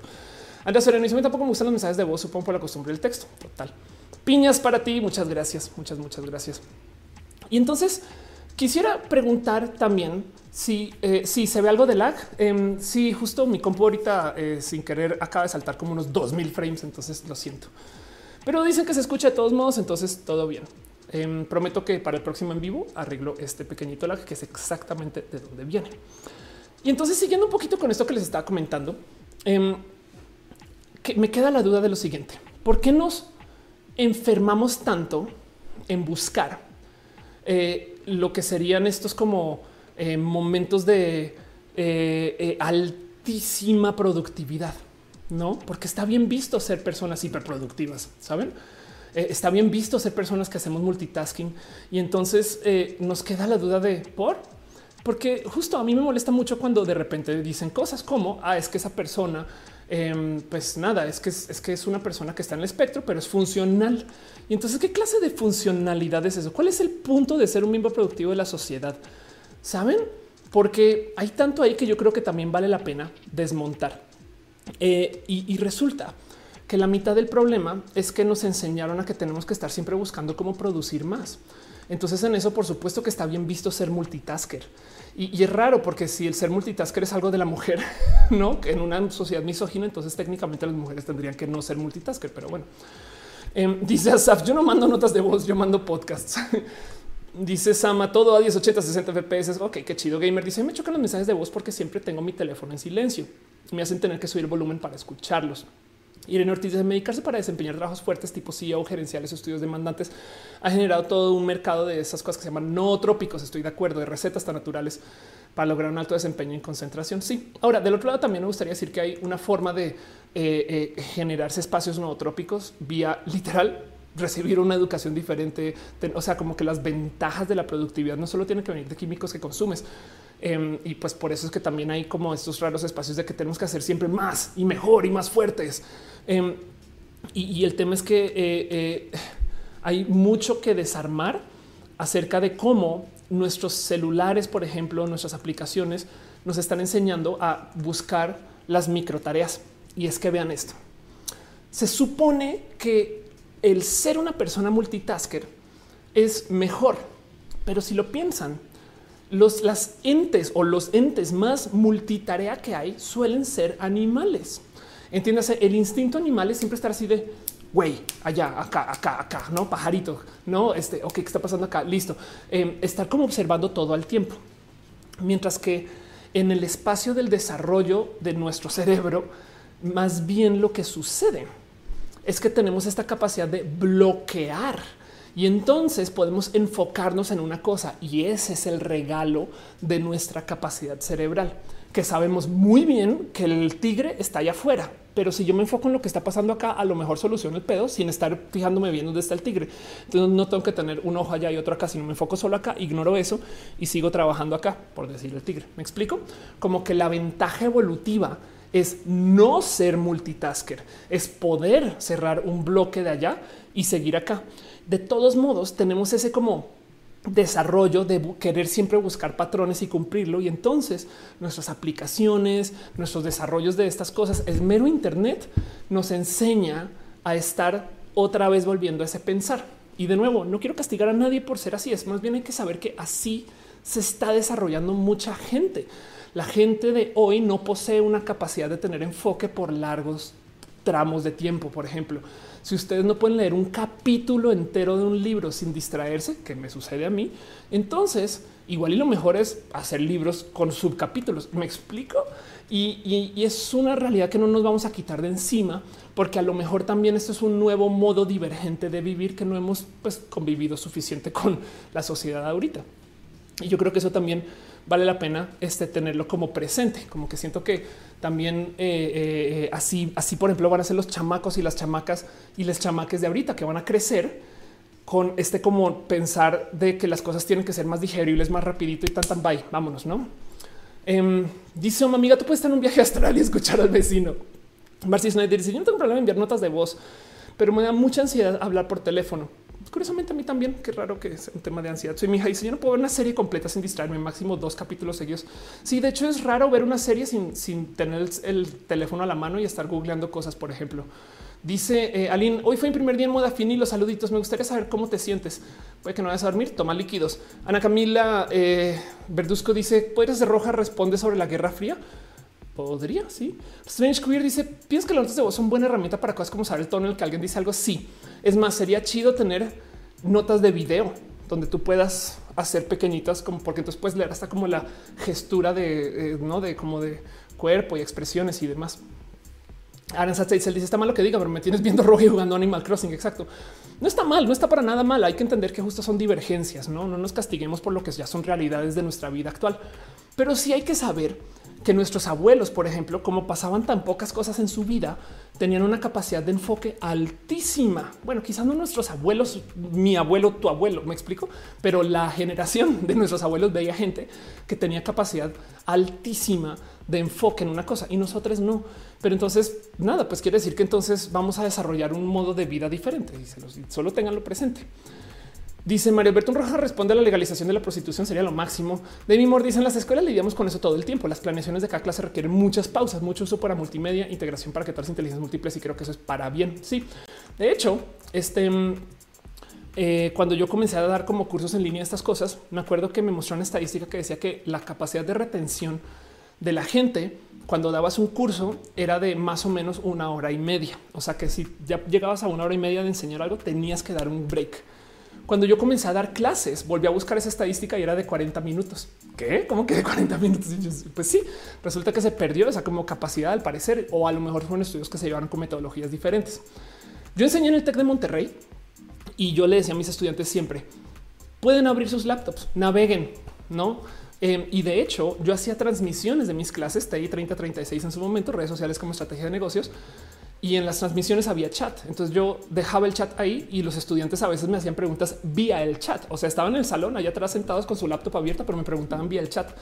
Porque yo pensaba, si igual y digo algo que no saben de qué chingados estoy hablando, lo pueden buscar en Wikipedia ahí mismo. Como que prefiero no batallar contra su ansiedad de tener Twitter abierto ahí pasando y simplemente dar la clase y van a escuchar lo que quieren escuchar en su momento. Perdón, veo que dejan abrazos financieros. Muchas gracias. Javier Pichardo y Carlos Coronilla. Gracias de verdad por su cariño y su amor máximo. Miguel H. Soria dice ya empezó, ya empezó en Facebook. Gracias por compartir este eh, y gracias por ser parte de esto también. Eh, y veo que Bonwad, eh, perdón, Bonwad se suscribió, se suscribió con Prime. Muchas gracias, muchas gracias de verdad. Este, gracias por ser parte de esto. Neta, neta, neta, neta, neta, neta, neta. Pero bueno, eh, ahí estás. Dice em, este André Gerondel, tarde pero llegando. Dice Ana Camila que se está bugueando. Sí, se bugueó un poquito, em, pero espero que no, no esté muy presente para lo que sigue, para lo que queda del show. Y yo sé exactamente por qué se bugueó, pero bueno. Dice Jason, por favor, Ophelia, ministra de Educación. Jan Strange dice cuando vi a Cherrigan en stream me sorprendió su capacidad para jugar y responder los comments. De hecho, es muy difícil en Twitch em, cuando te topas justo con que tienes que jugar algo y bien y hablar con la gente que está en el juego y luego hablar con la gente que está en el chat. Andrea Soriano dice nosotros viendo roja de horas y horas vienen bobados. Nos encanta. ¿Por qué será? bueno, de hecho, em, luego quién sabe dónde estará parada esa estadística hoy, el de, el de cuánto tiempo vale la pena dejar entre que la gente tenga descansos. Pero sí es verdad que mientras más descanso, este, eh, como que más atención puedes retener. Curiosamente, me explico como que si es un chingo de breaks. Está al parecer como que la gente como que vuelve y se enfoca en esto, pero entonces ya hay como esta costumbre de ir como saltando de apps, no vamos a esto, vamos a esto, vamos a esto, vamos a esto, volvemos, no? Em, y, entonces eh, eh, hay algo ahí como que tener presente justo acerca del qué es tener enfoque, porque además, créanlo, no hay una otra condición sumada a esto que se llama anedonia. Y la anedonia es la incapacidad de sentir gozo por cosas que ya sabes que van a estar ahí. Entonces el tema con las redes sociales es que siempre nos tienen que sorprender, porque si tú la abres y está exactamente donde la dejaste, nos da un poquito como cuando vamos al refri y abres, te vas y vuelves y lo vuelves a abrir y que esperas que haya cambiado algo ahí. Pues no, sigue la misma comida que viste. Quizás lo que cambió fueron tus expectativas de que, estás dispuesto, dispuesta a comer. Como bueno, ok, me va a tocar entonces ahora sí entra el jamón viejito, no? Pero eh, en redes sociales, en los espacios que justo abusan como de nuestro como consumo de estos químicos que nos dan alegría, según no, eh, eh, sí saben muy bien que si no está variando un poquito lo que te muestran, entonces genuinamente te aburres. Dice este Milton llegando. Mónica Rodríguez, tengo, anedonia con mi tesis de maestría. Monserrat Morato dice: Me voy a salir de la compu. Ahora leo libros fuera de pantalla. Eh, Manuel dice: Hola desde Argentina. Eh, ¿Qué te pareció las últimas declaraciones de Jackie Rowling? Ya dejemos de hablar de las terfas, este, porque yo no quiero que todo el show se vuelva acerca de lo que no quiero en la vida. Defis Rivas dice: A mí me da ansiedad hacer llamadas porque justo en ese momento, y porque obviamente además estoy en contra de lo que dicen. Defis Rivas dice: A mí me da ansiedad hacer llamadas porque justo en ese momento las personas con las que me encuentro guardan silencio para escuchar lo que hablo, aunque me aparte de la conversación. Eso es verdad. ¿eh? Bueno, ahora te digo algo, Delfis. Cuando subes a un escenario y no sabes bien qué vas a decir y hay silencio, bueno, soy mi hija. Dice cada lectura del chat es un mini descanso de lo que nos cuentan. Sí, de, hecho, si lo piensan, este hay un show aquí y hay otro show aquí. Entonces a veces es saltar del uno al otro. Hay gente que genuinamente no ve roja, sino que lo que ve es el chat y está bien. Yo por eso también me gusta mucho trabajar el sistema del chat y que sean cosas por aparte. Pero el tema es que justo eso quiere decir que eh, eh, tenemos raros como que manejos de lo que es el tener enfoque. Y, de nuevo me divierte mucho que lo aten con las hormonas, que no dudo que sí tienen tantito que ver, porque si tú, por ejemplo, de repente comienzas a pues, estar más descontrolado, descontrolada de tus sentimientos y además estás pasando por sentimientos que nunca te has dejado sentir, celos, rabia, ira. Em, ya aprendiste que puedes alzar la voz porque tienes tantita mejor autoestima. Entonces abusaste un poquito de tu capacidad de alzar la voz, que puede pasar todo eso. Y entonces estás como también solucionando tus pensares o tus interiores como sentimentales y emocionales. Em, si todo eso está sucediendo al mismo tiempo, tienes el sistema hormonal que te está como haciendo como que más volátil con estas cosas. Entonces, pues por supuesto que vas a pensar que las hormonas te hacen loca, que se dice mucho. Porque además me divierte mucho que siempre dicen que las mujeres se ponen hormonales, no? Las mujeres tienen sus días y por eso no pueden ser presidentas. ¿Qué tal que se pongan hormonales? Oigan, que un hombre de repente eh, diga cosas como es que ya sabes que siempre estoy caliente. Eso quiere decir que también estás hormonal. Cuando un vato de repente se pone así todo violentón y golpea la pared, eso también es estar hormonal, pero por la mera misoginia no se acepta. Se dice que solo las mujeres están hormonales y no mamen. Em, y entonces las hormonas tienen un proceso pero la verdad es que también nuestra capacidad de ser multitareas, a menos que ustedes sean super taskers, 1 o 2% de la población, capaz y sí, es algo que no poseemos. Y, por eso me divertía mucho y quería traer este tema, porque más bien lo que tenemos es sistemas diferentes de procesar la multitarea. Y tenemos una presión de sociedad de querer ser multitarea. La verdad es que lo que queremos ser es más productivos y productivas, que si lo piensan, está roto. O sea, deberíamos de podernos también quitar dos o tres segundos de la vida y que no pase nada. Piensen ustedes, por ejemplo, Eri deja un super cora. Muchas gracias, Eri. De verdad te quiero. Em, si lo piensan, nos enseñaron que, por ejemplo, trabajar en la industria del entretenimiento está requete re mal porque no eres una persona productiva. Hace nada vi un meme de cómo esta chica trans, que es la que está en la polémica de la campaña de Calvin Klein, no ha hecho nada por la humanidad. Y es de, de en qué momento tienes tú que ser una persona que contribuye a la humanidad para que alguien te aprecie. Saben como que, perdón, eh, yo debería de también poder eh, ir y tomarme el descanso al sol si así es lo que yo quiero, ¿no? Y, no debería estar siempre presionada para que siempre tengan que estar haciendo cosas que además tienen que apoyar el desarrollo de los seres. No, güey, yo hoy quise tejer en la esquina y qué. Em, o visto el otro lado, pues las industrias del entretenimiento también son un, modo de, hacer cosas, pero pues nos enseñaron que no. Sam dice a me ansiedad no estar haciendo cosas productivas. Imagínate. Eh, Magaragón dice con cuanto dicen por qué no adelantaste el fin de semana. Rabias tiempo. No, sí, claro. El Space dice me puse muy ansioso por la disforia y no puede salir de casa.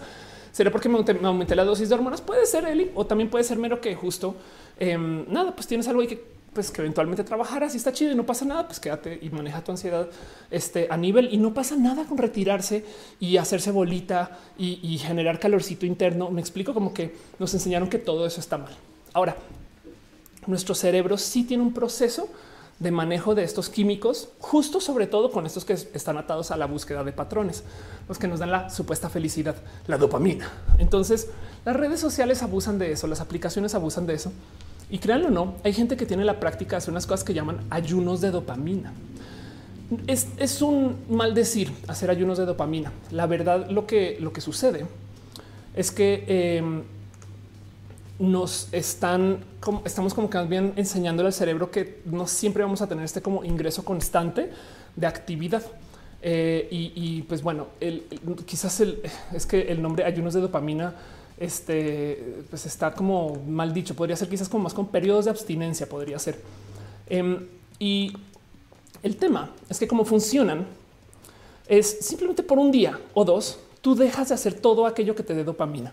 En su caso más extremo, lo que hacen estas personas es literal, te desconectas de todo por un día Em, simplemente no tienes tú este, eh, redes sociales y por un día simplemente no tienes tú eh, nada, o sea, teléfono, nada, eh, ni siquiera pantallas, simplemente te quedas tú como casi que con agua, este tantito de comer, ya hecho casi, casi, y que no sea algo como que muy que te levante, no, sino algo como y un lápiz para dibujar y pasarle que no te aburras tanto, como que un autoencierro, si quieren verlo así.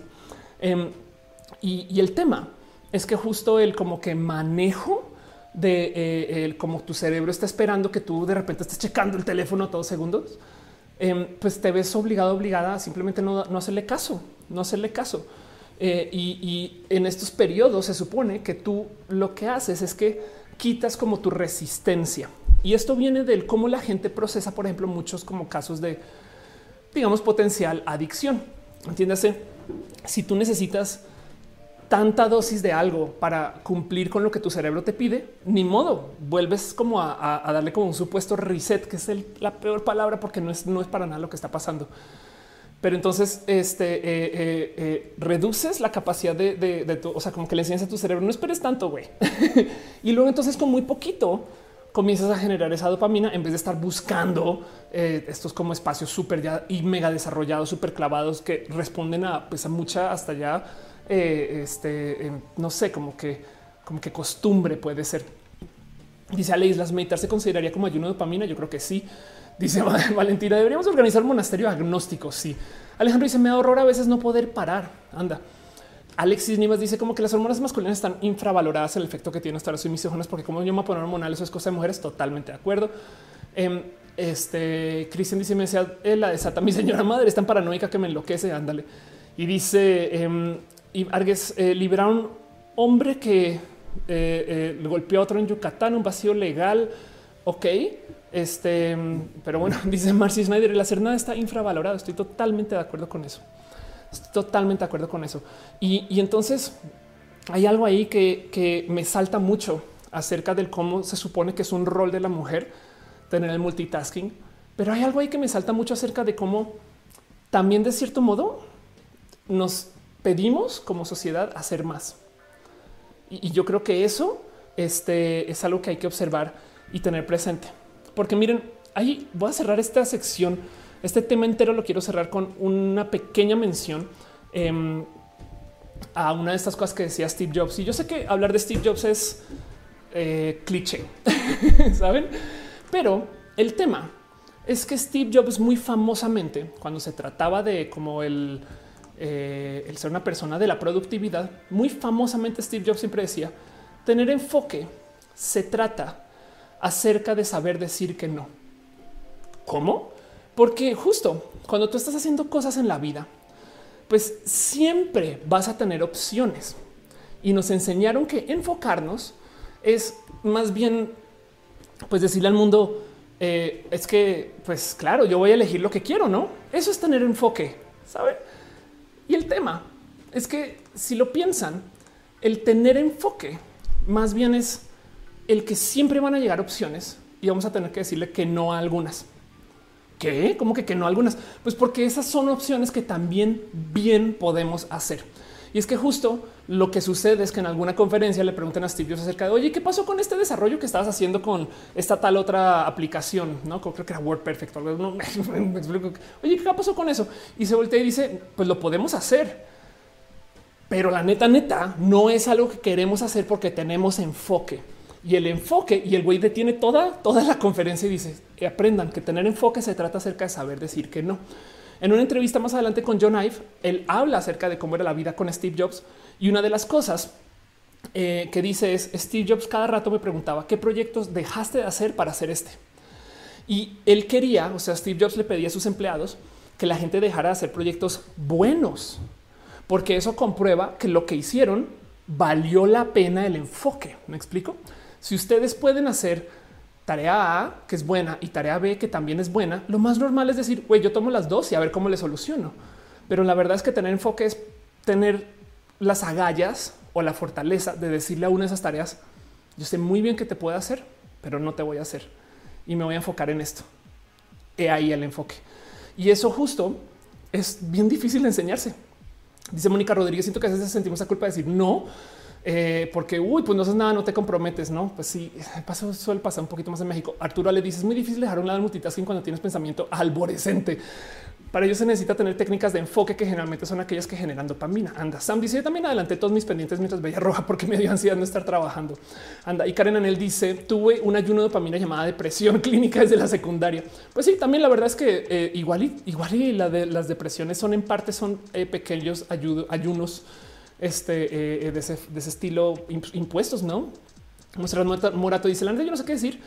La neta yo no sé decir que no y siento que mi multitask es no decirle no a nadie por culpita. Y entonces, eh, pues sí, el tema es que entonces te expones a, potencialmente o sobre trabajarte o, más bien manejar eh, tiempos diferentes según el dinero que recibes por ellos, puede ser. Pero sí, justo el decir que no es una tarea difícil. Por eso mismo es que digo que esa era la tarea de Steve Jobs con sus empleados. Era de ya aprendiste a decir que no. Pero bueno, dice Jason Chivita. Yo simplemente eh, desde que me levanto tengo que hacer algo. De hecho, estoy trabajando ahora. George Rodríguez, de hecho, sí, hay mucha serotonina en tu cuerpo cuando estás deprimido. Karel dice nunca había pensado que esa manera el enfoque. Eh, Claudia Patricia dice muy buenas noches. Un saludo, tíos de Bogotá. Buenas noches para usted. Erika Alan dice me enoja porque mis resultados son buenos, pues las empresas son cerradas. Isabel Cristina dice es, smooth. Valentina dice eso es saber decir que suena eh, al principio, al principio económico de costo de oportunidad. Sí, total. Pues puede que sea que vaya por ahí. Pero bueno, eh, Coron Wash deja un abrazo financiero. Muchas gracias, de verdad, muchas, muchas gracias por tu cariño y tu amor este, eh, financiero y por tu apoyo a este show. Aprecio mucho que me dejes eh, tu amorcito. Pero bueno, también gracias a la gente que está apoyando desde el Twitch, a la gente que está apoyando este, desde sus otros caminos de camino de amor.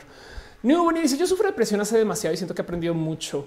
Eh, Mafer dice, pero siento que pasa mucho tiempo desgastado sobre mi sobre pensar antes de la transición, energía gastada en ocultar que no se note. Sí, la verdad es que cuando tienes la transición en particular también maneja como procesos de eh, miedo.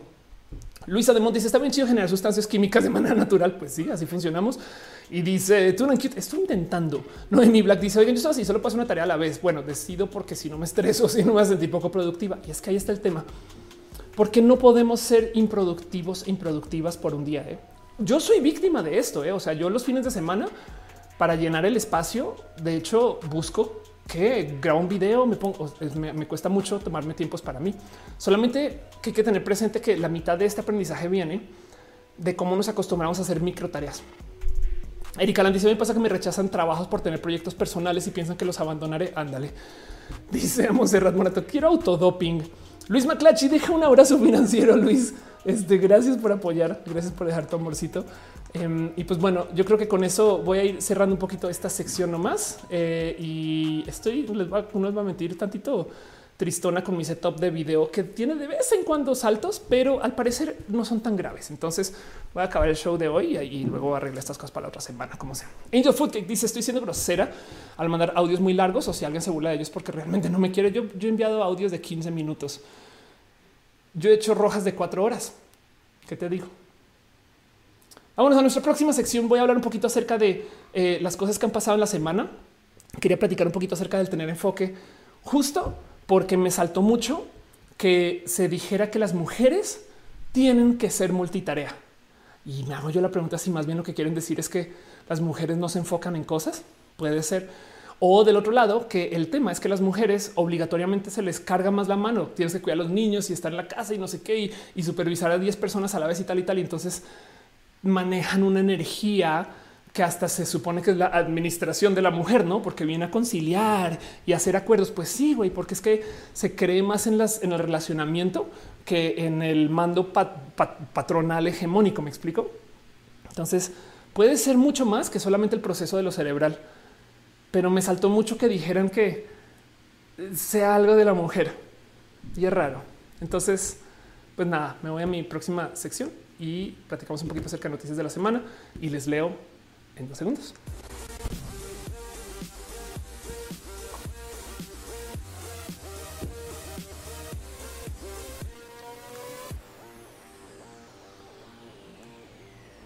Tantas cosas que pasan en la semana. Yo prefiero decir que lo que tenemos es eh, pequeños momentos de darnos un poquito de abrazos y cariño. No nos podemos hacer muy cercanos para darnos abrazos, entonces esta sección yo le llamo saludos, abrazos, amor, cariño, pero sobre todo abrazos distantes por la salubridad, sin mucho contacto. Y quiero platicar acerca de cosas que pasaron en la semana, pequeñas noticias y temas que tengo por acá, que no quiero detallar hacia fondo, no le voy a dedicar una hora y media, que es lo que hemos transmitiendo, eh, para hablar solo de esto. Pero de todos modos me gustaría escuchar sus opiniones. Dice Mauricio Camofeli está en la TV, en la TV del futuro. Eh, si en la TV pudiera tener un chat, sería chido estar en la TV, pero como no, por eso hacemos todo esto por Internet y como, me lo gozo, la verdad. Pero bueno, em, la primera noticia, la primera cosa que tengo que para platicar con ustedes que pasa son como subtema. Ya, ya, ya, ya mis abrazos se volvieron como ya como temas más completos, no? Pero como sea, sepan ustedes, esto sucedió en la semana y quiero platicarlo con ustedes que de nuevo salió a luz de modos violentamente presentes esto del acoso y el abuso en el mundo de los videojuegos sobre todo porque el torneo de videojuegos más grande del mundo, lo que se llama Evo Online, fue cancelado este año y no fue por el COVID. Resulta que el CEO de el Evo fue despedido luego de acusaciones por conducta sexual inapropiada. Y el tema es que eh, lo cacharon o bueno, lo acusaron este, eh, de conllevar mala conducta sexual y comportamiento depredador hacia varios adolescentes. Em, y entonces comenzaron a platicar del tema, salió luz las acusaciones. Eh, varias empresas eh, eh, terminaron su participación en Evo y se anunció al menos final que no se iba a participar, lo cual le dio el hachazo al evento. Y es una lástima porque justo el tema de los videojuegos, pues la verdad es que son de las cosas que dices, bueno, esto sí sobrevivió la pandemia, ¿no? Pero también el tema de la misoginia y del acoso y del genuino como que abuso de poder de la gente, sobre todo los hombres que están en el mundo de los videojuegos, creo que también era algo de lo cual tocaba hablar desde hace mucho tiempo. Miren, Ubisoft en Toronto también tuvo todo tipo de problemas. Eh, de hecho, en Toronto en particular eh, comenzó a salir como, por si no saben, Ubisoft es una empresa eh, desarrolladora de, de, videojuegos em, que salió a luz que tenían todo tipo de malas prácticas en su empresa, sobre todo en Toronto. Y entonces eh, apareció em, a ver de todo. Belanda era conocido por hacerlo sentir, em, sus empleados los hacían sentir incómodos, comentando cómo eh, este, eh, la gente vestía mujeres, los hacían ver, no, que recita como extraño, lo compartieron como una advertencia. Ah, aquí está, ok. Em, Maxine Belanda, una de sus cofundadoras, una veterana de Ubisoft de 20 años, se dice que, ah, perdón, Maxim, o sea, un, chaval se dice que ahogó a una empleada en un grupo de trabajo. ¿Qué quiso decir esto? O sea, que nada, que la, que la sofocó, pues, o sea, que la maltrató en un grupo de trabajo. Y entonces lo que decían es algunas personas escucharon esto recitado como algo extraño, otros lo compartieron como una advertencia a las mujeres en el estudio para que desconfiaran de Maxim. Ya entendí. Vamos a dar refresh para tener esto en inglés, que es, yo le estoy dando autotraducir. Entonces, capaz algunos términos quedaron pues traducidos con las patas, no? Pero aquí está. Um, allegedly choked. Ok, o sea que sí, sí, sí lo hago. eh, y entonces es una de esas cosas que, veías por ahí. Y resulta que uno de los ejecutivos que trabajaba en Ubisoft, el vicepresidente editorial, em, también renuncia después de tener acusaciones de acoso sexual. Y si fuera esta la quincuagésima vez que escuchamos esta historia, no me sorprendería, porque además el tema es que digo, no sé si saben, pero por ejemplo en Inglaterra, el 52% de la gente que juega videojuegos son mujeres. Eh, Monserrat dice pues abuso de todo porque las empresas tampoco no empatizan total. Eh, dice Valentina, pensé que ibas a hablar de Harry Potter. No, no hay nada que decir de Harry Potter, excepto que su, autora es una persona horrible y la verdad es que este nada, pues es feo. En fin, este, espero que no se consuman más cosas de, J.K. Rowling, pero bueno, cada quien haga lo que quiera con eso. Em, pero pues, por ejemplo, el mundo de los videojuegos, y tengo un video que habla del tema, es bien tóxico con las mujeres tan que de nuevo en su consumo, en el eh, se, topan estas estadísticas que como hay muchas personas que eh, eh, juegan videojuegos que la gente no piensa que es así. Por ejemplo, la edad promedio del gamer en México, si mal no recuerdo, es de 34 años o 35 años. Entiéndase, la persona que juega videojuegos en México en promedio tiene 34 años, no? Em, dice que los de Patricia me explica cómo es eso veterana de 20 años, 20 años de experiencia. Sí, tiene 20 años de experiencia. Exacto. Lleva 20 años ahí. Este, eh, pero bueno, y vean esto, em, justo el 52% de los jugadores eran mujeres en el último estudio importante del Reino Unido. Ahora esto fue en el 2014 pero la proporción de trabajadoras en la industria de los juegos es solo el 28% en el Reino Unido y aproximadamente 20% en el mundo.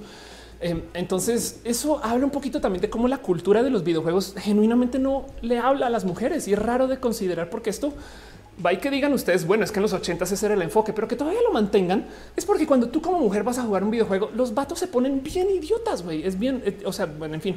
Em, hace tres años yo escribí un artículo de esto en Vice que se llamaba justo eh, la intensa experiencia de ser mujer en el mundo de los videojuegos. Eh, y el tema es que eh, de lo que platicaba acá es de cómo los hombres tienen genuinos problemas para, pues la palabra ahí sería compartir sus juguetes. Entonces hay un estudio, vean esto, 26 de mayo del 2017, hay un estudio em, que topa que parte del motivo por el cual los hombres este, juegan y, y, luego se dedican a trolear mujeres es porque sienten que pierden como estatus contra hombres que juegan mejor. Vean esto, una investigación llevada a cabo por Michael M. Kazumovic y Jeffrey Kuznikov se plantea que los más primitivos instintos de competencia animal son los que disparan este tipo de comportamientos. Y esto es lo que dice el estudio se muestra como los jugadores menos habilidosos fueron más hostiles hacia sus compañeros de equipo con voces femeninas. O sea, los jugadores que peor juegan son quienes más maltratan a las mujeres. En contraste, los mismos jugadores poco habilidosos mostraron conductas sumisas hacia sus compañeros hombres con voces masculinas. Y entonces en el estudio sugieren que los machos de bajo estatus incrementan su hostilidad dirigida hacia las mujeres para minimizar su gradual pérdida de estatus contra los jugadores buenos. Em, y luego, además, los jugadores buenos, en contraste, se mostraron más positivos hacia sus compañeras de equipo. Entonces, ahí solito demuestra que parte del problema es que los vatos que no juegan bien no les queda más que trolear. Y es de, güey, yo solo quiero jugar, por favor. Sam dice en grupos de Animal Crossing, he visto que los vatos acosan a las chavas que juegan. Ándale. Eh, Fausto dice ser un reflejo de su masculinidad frágil, pero por supuesto, por supuesto. Y de hecho, la otra cosa que topa este estudio es que muchos vatos maltratan a mujeres como un supuesto intento de hacerse quedar bien con los buenos jugadores, cuando los buenos jugadores no les importa. Y del otro lado hay mujeres que son buenas jugadoras y les rompe la cabeza que no puedan competir o que no puedan este, ponerse como dentro de la escala jerárquica. Pero el problema viene de que estos chavos de hoy antes de ser adultos rata eran los famosos niños rata. El tema es que la mitad del problema viene de que en los 80s y en los 90s la industria de los videojuegos sí se hizo para niños y el motivo por el cual se hizo para niños es porque se asumía que biológicamente los niños son más violentos, que es falso. Más bien ese cuento de cómo es que si dejamos que los niños y las niñas entren al baño al tiempo, automáticamente eh, vamos a tener problemas porque es que los niños van a acosar a las niñas. Nadie se pone a cuestionar que el problema no son las niñas, es que no les enseñan a los niños a que se calmen. Y entonces estos niños se les enseñó a ser violentos desde chiquitos y se les permitió. Y esa es la misoginia de pues, todo este cuento de cómo los niños son más violentos y más agresivos que no es real. Y por consecuencia los videojuegos se enfocaron en eso, en hacer videojuegos para niños. Entonces los niños ya crecieron y ahora que son adultos y tienen 34 o 38 años, em, pues son más violentos. ¿Me explico? Julián dice este artículo y algo sobre si los vatos que no juegan bien son hostiles con otros vatos menos habilidosos o solo es con las mujeres. Los vatos que juegan bien no son hostiles este eh, eh, Sansa dice si a una mujer le gusta algo normalmente asociado a los hombres, algunos sujetos se sienten con el derecho de cuestionarla. Sí, ah, no, no manches. No es sino que tú digas que te gustan los videojuegos. Ah, sí, de verdad, nómbrame cinco, no? este em, eh, en ese video en particular, de hecho, eh, a ver si, le, si lo hacemos. En particular me preguntas, ¿tú qué? ¿Nunca has jugado videojuegos? Y yo es de, no, es que ahí está el Dreamcast. Este es mi Dreamcast de su época, me explico. Este, ahí tiene, esto es un Sega Genesis, es un Super NES. No me vengan a decir que nunca he jugado videojuegos. ¿Qué les pasa? Ches vatos, güey. Em, pero sí, justo. Y el tema es que ese artículo yo lo escribí hace tres años, güey. Y acá seguimos. Es impresionante eh, como eh, eh, Gamergate, si lo recuerdan, fue hace ya seis años y todavía este tema. Entonces, no solo sucedió esto con Evo, lo traigo aquí a calidad de abrazo, nomás para repasar el tema por encima, pero es porque también hubo todo tipo de discusión acerca de la comunidad de Smash eh, y los vatos se pusieron horriblemente locos. Y luego también apareció el caso de un chaval que se suicidó, que me da un poquito como de rabia. Porque más el tema aquí es que las comunidades en sí eh, no necesariamente eh, responden a, que, a que los procesos de exclusión sean buenos. La crimosa dice: Yo tenía una maquinita Casio, no sé si alguien les conocí, se burlaban de mí. Eh, wow. Eh, te dice: A mí siempre me que jugaba me insultaban. Dice Faustos Ceturino: ¿Y qué posición toman las casas de desarrollo de juegos? ¿No hay una iniciativa para moderar? Sí. por ejemplo, en Overwatch, Em, hay todo tipo de herramientas para moderar y para decirle a la gente, enseñarle a jugar bien y que la gente hable y que la gente comunique y organice sus equipos y estas cosas. Y medio funciona, pero de todos modos Overwatch sigue siendo un espacio tóxico para mujeres. La prueba es que no hay mujeres, bueno, una o dos creo ahora en la liga de Overwatch, ¿no? Eh, Italia Rami dice, yo una vez una PlayStation, me la quitaron porque no merecía mejor, porque se lo merecía mejor un niño. Wow. Este... Mafe Sánchez dice una vez con unos compañeros jugamos mímicas de videojuegos, se extrañaron porque yo mencioné muchos videojuegos. no mames. Matías Sebastián dice burlaron de mí porque escogía Peach en Mario Kart. No mames, qué cagado. Pues digo, lo siento. Porque además el tema es estos chavales que están actuando para justo decir yo no quiero mujeres en mis videojuegos están bien idiotas por un millón motivos, aparte de no solo su toxicidad, sino porque también el mero hecho que eh, estén buscando hacer como que los videojuegos, que los videojuegos sean solo de hombres, implica que le están diciendo a las empresas de desarrollo de videojuegos es que queremos que sea de nicho. Pero el mundo es diverso, o sea, hay un chingo de mujeres en el mundo. Si no se incluyen a las mujeres en el desarrollo de los videojuegos y en el, el contenido de los videojuegos, entonces la apuesta financiera no puede ser tan grande. Saben como que tienen que aceptar que si quieren que los videojuegos sean grandes y masivos, por supuesto que hay que añadir a la diversidad y que sea parte de o sea, lo que es forzado es hacer videojuegos solo de hombres. Saben como que eso sí es, eso no tiene nada que no tiene reflejo en la realidad que el mundo sea solo hombres hablando con hombres, haciendo cosas de hombres y todos fornidos. Saben como que eso, eso no, no es, esa no es la realidad. Eso sí es forzado. Em, y, y, el tema es que todos estos esfuerzos de exclusión por lo general destrozan comunidades, no solo en los videojuegos. Decía yo en Twitter, que en el mundo del metal los true están destrozando el metal, las TERF están haciendo desastres entre los feminismos este, y los hardcore gamers están mandando a toda la gente nueva por un tubo. O sea, todas las personas que llegan ahorita a los videojuegos que dicen ay, qué chido, yo quiero jugar videojuegos. No mames, qué espacio tan tóxico. Yo me largo. Eso hace que el mundo de los videojuegos se vuelva más pequeño y, eso eventualmente se va a notar en que se hacen menos juegos. Saben? Em, Dice Monserrat, eso sería fantasía gay. Exacto. Dice Valentina, el mejor lugar para los videojuegos diversos es itch.io. Jason Chivites y están jugando entre un hombre y quiero una explicación no gay. Sí, además, no, porque esa es otra, justo es de, es de yo en su cuento con las, los LGBT. Yo por eso prefiero jugar solo con hombres fornidos, sin camisa que se golpeen entre ellos. André Geronde dice hombres solo con hombres y después resultan homofóbicos. En fin, la hipocresía. Lo mismo pasa en el fútbol, no? En el fútbol se nalguean, se tocan por todos lados. No, no, no, súper heterosexual. Alejandro Borja dice igual en juegos de roles como los MOBA ya uno no puede jugar el rol de soporte porque te tachan que es un rol para mujeres. Sí, qué impresión eso, güey. No puedo creer. Y ese tipo de cosas hacen que la gente no quiera entrar al mundo de los videojuegos. Josh Palmeros dice es un nicho no explotado de mujeres gamers. Es que sabes que sí está explotado, sí se abre la puerta, pero una vez tú como mujer entras a jugar, te topas con esta horda de vatos pendejos. Lo primero que dices es ah, yo no sé si quiero y mucha gente genuinamente sí los deja. O la otra que es más cruel, muchas mujeres dejan de decir que son mujeres, que es igual de cruel. Porque si tú no puedes decir quién eres, ni siquiera en un videojuego, entonces estás jugando para hacerte maltrato. Dice eh, Eric Alan, creo que hay una comunidad LGBT gamer donde hay varios streamers. Sí, pues bueno, hay muchos gamers en general. Les recomiendo asomarse por lo que hace en LOP este, eh, eh, y, Charlie Gamers. Este, a ver, vamos a buscar las cosas de, Manuel. Em, aquí está. Bueno, trae su Instagram, pero bueno, sepan de la existencia de Emanuel. Emanuel hace streams del tema de videojuegos em, y justo este hace eh, levanta los temas de, gamers, ¿no? Y también, pues, por supuesto que está Diversity Gamers y está eh, Caro, es una persona abiertamente LGBT moderadora aquí en este chat. Eh, hay, It Gets Better está en Twitch, me explico. O sea, la gente LGBT estamos aquí en el mundo de los videojuegos, sépanlo. Em, pero el punto es que también sepan que la diversidad es una necesidad porque es parte de la vida normal, ¿saben?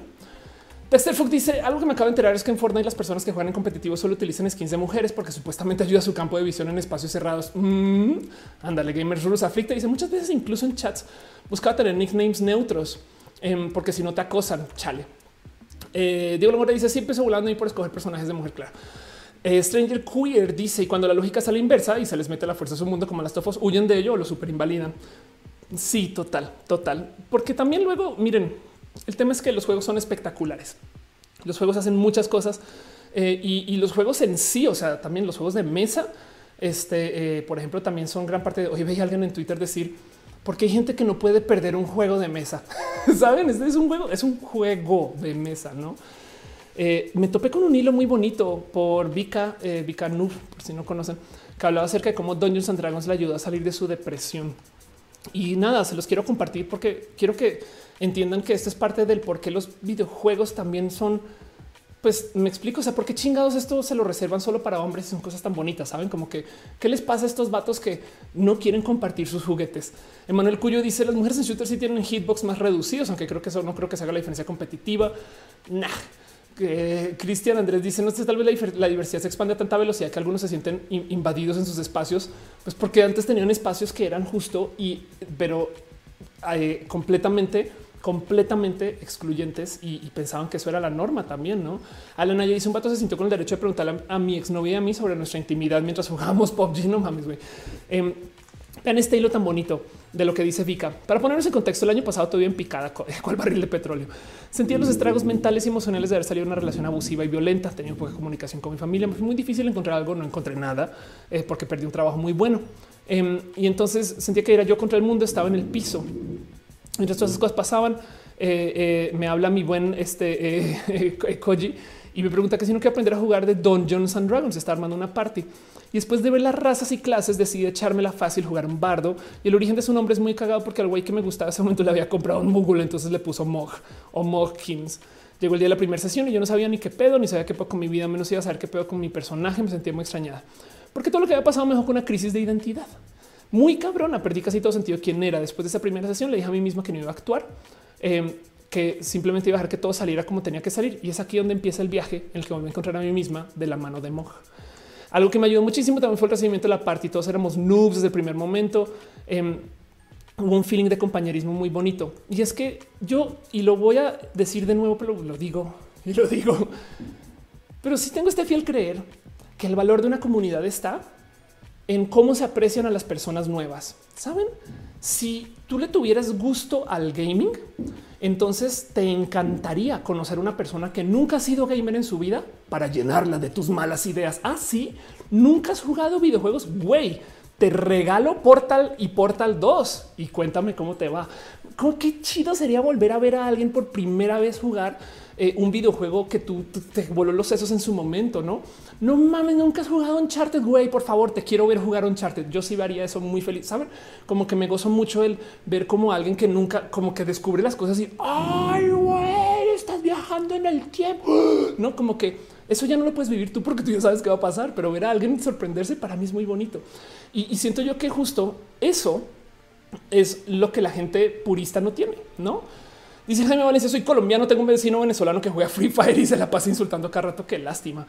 Y de pato dice: Se escuchan ruidos raros, hay truenos, hay unos truenitos acá afuera. Sí, Dan Moreno dice: Descubrí Doña San en un momento súper triste en mi vida. Mis hermanos me metieron en ese mundo. Eh, este dice: Te regalo las tofos uno y dos. Los tengo, pero si quieres, regálalos y los regalamos otras. Bueno, o los juego. Tunan Cute dice: Yo por eso solo juego los Sims 2. No me gusta lidiar con las personas, aunque extraño este, eh, toparme con. Sí, es verdad, como en Doña San Dragons. Edna Edna dice: lo que hacen los K-Poppers. Ya, ya se puede ver en todo el mundo. Anda. Newbury dice así era como yo con mis hermanos mostrándoles el mundo de los juegos. Y eh, Samir dice cómo dice el temblor. Pues mm, estaba dormida y salí a la calle. Pero bueno, Dani, Dani RG dice por eso me gusta mucho ver a Charlie jugando LOL. Me recuerdo cuando empezaba con ese infierno. total, total. Y pues vean esto, cada sesión que pasaba yo sentía como iba recuperando partes de mi esencia. Incluso gracias a Mog descubrí traits que no me gustaban y rolearlo fue como volver a nacer. Agradezco mucho tener la oportunidad de jugar con personas tan chingonas como los Tigres del Norte, conectar con como los Tigres del Norte, Vika. Este conectar con ellos, redescubrir fue que lo mejor me pudo pasar. Y a Mog, gracias por hacerme sentir cómoda conmigo misma de nuevo. Entonces, eso es una de las millones de historias chidas que hay del mundo de los juegos. Estamos hablando de calabozos y dragones acá, ni siquiera un videojuego, pero para que entiendan justo el cómo me parece roto que exista toda esta como misoginia y se considere que está chido eso. Y para rematar en este caso en particular de lo que pasó con Evo, porque mucha gente salió a decir, hoy no, pues es que ya no se puede, con cuál que no puedes este, acostar sexualmente a menores, maltratar a mujeres. Güey, perdón, vatos, bájenle. Y entonces quería traerles este abrazo nomás para hablar de ese tema y de paso preguntarles si tienen historias de videojuegos, pero esto es justo, eso es una pequeña historia nomás, porque estamos en esta sección que se llama abrazos y no quiero ahondar demasiado. Aflicta dice, ese sentimiento de no ser vulnerados, no queremos gente nueva que el camino sea fácil cuando nosotros ha sido difícil ingresar, eh, pero pues por eso mismo es que tú llevas de la mano a alguien porque entonces más adelante las cosas van a ser difíciles, ¿no? Este Angel Food que dice yo no pienso estar en el gaming, pero me asegura que justifiquen, me asquea que justifique su misoginia total. Este eh, eh, Jaime Valencia vuelve a insistir con que su vecino está insultando varias veces. Este lástima, lo siento, perdón. Eh, dice Cristian, ¿quién es Evo? Evo es el torneo de videojuegos más grande del mundo que se canceló porque nada, pues porque tenían un problema de violencia y misoginia muy, muy, muy presente. Em, Dark Magician dice: Estoy enseñando a mi crush a jugar Pokémon Go. Es la mejor sensación de la vida. Sí, güey, qué chido, qué bonito enseñarle a gente a alguien y compartir y expandir este mundo de lo nuestro. Saben? Miren, yo llevo haciendo streams mucho tiempo de mi vida, mucho. Y en algunos espacios en los que he trabajado o gente con la que he colaborado, genuinamente me han dicho, nunca le enseñes a nadie a hacer lo que tú sabes hacer. En el caso de los streams en particular, yo me acuerdo que hace muchos ayeres quería hacer un tutorial y justo me dijeron, no, güey, es que si tú enseñas eso, entonces ahora todo el mundo va a competir contigo. No, güey, qué chido sería que todo el mundo fuera streamer y que supiera como yo por eso hice mi video de así se hace roja, porque yo quisiera que más gente como, ustedes esté acá, saben? O sea, sería bien chido que cada quien pueda tener sus cosas y, que compartamos conocimiento y, saben como que mis experimentos como el de hoy que está medianamente fallido, por eso hay tantito de la a veces. este también le puede decir algún día a alguien no hagas eso, pero bueno, Em, dice Federico, también estamos los que miramos gameplays, pero no jugamos. es verdad. Carlos una dice de chica, recuerdo jugar Street Fighter con mi hermano y me chocaba que solo tuviera dos opciones de mujer. Sí, los juegos de los 80s y los 90s y entrando a los 2000 eran horribles con eso, porque genuinamente dijeron, alguien un día dijo, esto no es para niñas. Y es de, no? Eh, Suriel dice raro porque cuando juego shooters, este, eh, no sé qué lo y cuando, cuando hay alguien externo nos comportamos porque hay visitas. Katiuska dice mis papás eh, nunca me compraron consolas de videojuegos porque no tengo mucho autocontrol. Pero, pero, ok, ahora solo con mi hermana, eh, por que a la gente se le gusta brillar solos. Si a la gente se le gusta brillar solos, totalmente de acuerdo. Chunli forever dice Nimrod. Y Franklin dice hay muchos tipos de personas, géneros y cualidades. Eso es hermoso para crear unas historias totalmente de acuerdo. Strange Disaster dice creo que los gamers heterosexuales tienen problemas serios con la diversidad. No están nada informados. Sí, total. No quieren compartir nada, güey. Son egoístas. Quizás eso puede ser la respuesta. En fin. Vámonos con nuestro próximo abrazo, cosas que pasaron esta semana que les quiero compartir. De nuevo, pequeñas noticias, abrazos.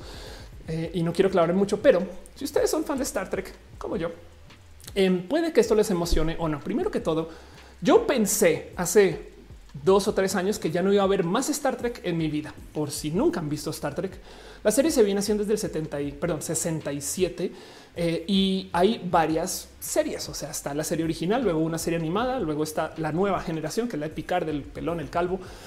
Y luego entonces aparecieron Deep Space Nine, este, que es una este, base espacial, por así decir, y Voyager, que es una otra nave espacial que está perdida en el espacio, ¿no?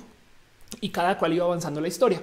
Al final de Voyager y al mismo tiempo en paralelo se iban haciendo películas de Star Trek, se llegó un momento en la historia de Star Trek que como que se detuvo, así de plano, se detuvo. Mucho tiempo después nos anunciaron, bueno, también una precuela, pero mucho tiempo después nos anunciaron que iba a haber una segunda precuela. Entonces como que la historia de Voyager se detuvo, ¿no? E, y, de ahí ya teníamos todo este universo de cosas, pero aquí se detuvo la historia. Nos acaban de dar una serie acerca del Capitán Picard que avanza esa historia un poquito, pero 20 años, 30 años. Entonces como que queda todo este de, güey, me enseñaste todo este universo y me paraste aquí. Y ya que ya tenemos todo ese conocimiento, qué chido sería ver qué pasa de ahí en adelante. Pero como que llevan mucho tiempo haciendo como este... Em, como que eh, enfoquen todo lo del pasado y demás. Y entonces el mero, mero, mero final de las historias, como de la historia de Star Trek, eh, ahorita lo acaban de correr con Picard, pero pues queda ahí en el pendiente de ¿y a dónde vamos a ir? Y anunciaron series nuevas. Y entonces, bueno, una de las series justo es este Discovery, que es buena, pero es precuela. Ahora es, un, es una precuela sandwichada entre la precuela y el inicio de la serie original. Bueno, pues acaban de anunciar otra serie, otra serie de Star Trek. Em, y hay tanto que hablar de esto que se las quiero compartir porque primero que todo es una caricatura. y entonces es una propuesta tan pinches bonita que estoy muy emocionada y como estoy emocionada se las voy a compartir. Primero que todo, porque Star Trek es una serie que habla de la diversidad. De hecho, en Star Trek manejan este pensar, diversidad infinita en combinaciones infinitas. De eso se trata Star Trek, de maravillarte con las diferencias, de de repente descubrir que porque alguien tiene pensares y modos diferentes, entonces eso es divergente. Estas como actitudes que tengo yo de la diversidad, no les voy a mentir, muchas vienen de Star Trek. Em, y yo me emociono mucho eh, con el cómo en Star Trek solucionan con problemas, porque por ejemplo, em, tratan de evitar, sobre todo en las series más viejas, los problemas solucionados por disparar. la acción, esas cosas no siempre están presentes en Star Trek. Sobre todo el viejo Star Trek se trata más acerca de negociar, dialogar, em, como de darnos lecciones de la diversidad, justo de es que nos acaban de invadir y no sé qué, que los, los vamos a asesinar. De no, no, no, no, no. A lo mejor es que nos invadieron porque están buscando modos para comunicarse con nosotros. Wow saben como que se trata un poquito acerca de, saber tener como eh, criterio y, pensamiento eh, este, eh, que, dé como chance de, ver las cosas desde varios ángulos antes de irse a sacar el, sable de láser, nada en contra de Star Wars. Pero bueno, me entienden. Em, y bueno, está preguntando que dónde veo este Star Trek, lo pueden ver en Netflix. Y el caso es que esta serie nueva justo va a ser una serie súper divertida porque primero que todo, con esto que les decía de la historia de Star Trek, agarra hasta donde llegó la historia y comienza desde ahí. Entonces yo estoy muy emocionada porque van a avanzar la historia con todo esto que ya tenemos de los universos anteriores, pero es una caricatura. Y entonces nos van a presentar una, un estilo de nave que es una nave infravalorada y no saben cuánto gozo esto, porque la idea es que en todas las series de Star Trek son el capitán más importante, quien se va a acercar con los aliens y va a tener la gran negociación y es todo grandioso y demás. Pues en este caso, se supone que la nave hace en vez de primer contacto con los alienígenas, que es este momento de alta de diplomacia, no es como de vamos a conocer una, raza que, aunque, nunca nadie ha hablado. Em, y más bien en este caso, eh, esta es una nave de segundo contacto. Entiéndase, ya fueron los de las series chidas, hicieron sus desmadres y ahora estos tienen que ir como pues a hacer como a cablear. Son como los conectacables de, Star Trek, saben? Son como que los de ah, sí, yo vine a instalar aquí la impresora. no? Em, y los personajes justo responden a eso también. Son personajes que no son necesariamente los más capaces y son personajes que tienen muchas áreas de oportunidad. Entonces es como una nave tipo B de una historia tipo B, pero es caricatura. Entonces va a tener humor y, justo busca em, como adelantar la historia de Star Trek. Es del creador de Rick and Morty. Este y, y justo trata como de presentar este Star Trek como a luz de sí, sí, no todo es ir y hacer cosas grandiosas. A veces alguien tiene que llegar a limpiar el desorden de lo que hizo este el androide o, el capitán o estas cosas. ¿no? Entonces le tengo mucho cariño. Em, va a salir, creo que este año todavía, o si no, comienza el próximo año. Y se de pato son los técnicos. Exacto. Dice Cristiano, acá se una duda. Es que es un mundo de nuestra galaxia de la diversidad sea la norma y los heterosexuales sean lo extraño, algo así como Enchufe TV. Em, la verdad es que existe este, o sea, eh, culturalmente hablando, pues sí, probablemente, no? Pero bueno, Gama Volantes dice ya quiero ver eso. Sí, total. Eh, le tengo mucho cariño. Eh, Alejandro Borja dice algún tipo de orden para ver Star Trek para quienes no han visto la saga. hay muchos órdenes para ver Star Trek, pero si tienes paciencia y le quieres desarrollar cariño a Star Trek, comienza viendo la nueva generación, la del Capitán Picard. Y además, por eso te digo que tenerle paciencia, aguántate las primeras dos temporadas. O sea, te estoy pidiendo que te vas 40 episodios antes de decidir si la serie es buena. La verdad es que para el final de la segunda temporada ya definitivamente sí vas a tener las cosas más aterrizadas. La primera temporada se nota que están como decidiendo qué onda. Además, lo divertido de ver la nueva generación es que hoy en día ya lo tomamos como el Star Trek clásico, pero en ese entonces la nueva generación era un tiramos todo lo que sabemos de Star Trek a la basura y volvemos a comenzar con las ideas básicas y lo o sea, ya era un remake y mucha gente odió Star Trek en su momento, así que era súper transgresor el cómo se presentó porque era como de ah, ahora Star Trek es así. Pero es tan buena la nueva generación que todas las series desde ahí en adelante siguen el canon y el estilo de la nueva generación hasta ahorita. O sea, la nueva generación fue como en el 86, fueron 30 años de ese estilo de contar historias de Star Trek. Entonces, yo creo que esa es la más importante. Ahora, si no tienes tanto tiempo y no quieres simplemente meterte el clavadón y aprender tanto de Star Trek, ve las pelis nuevas, las de J.J. Abrams, la, del 2009, que es muy divertida, eh, eh, y, y ve si cómo te sientes con eso. Pero bueno, MD dice yo empecé con Enterprise y me gustó como es de la primera la mitad temporada. Pues sí, eh, este es más, me preguntan que si conozco a Sloppy Pencil. No. ¿Qué opinas de la serie que dice eh, eh, Amazon Prime Video de Picard? No la hizo Amazon Prime, la hizo, CBS, quien es quien hace todas las series de Star Trek ahora.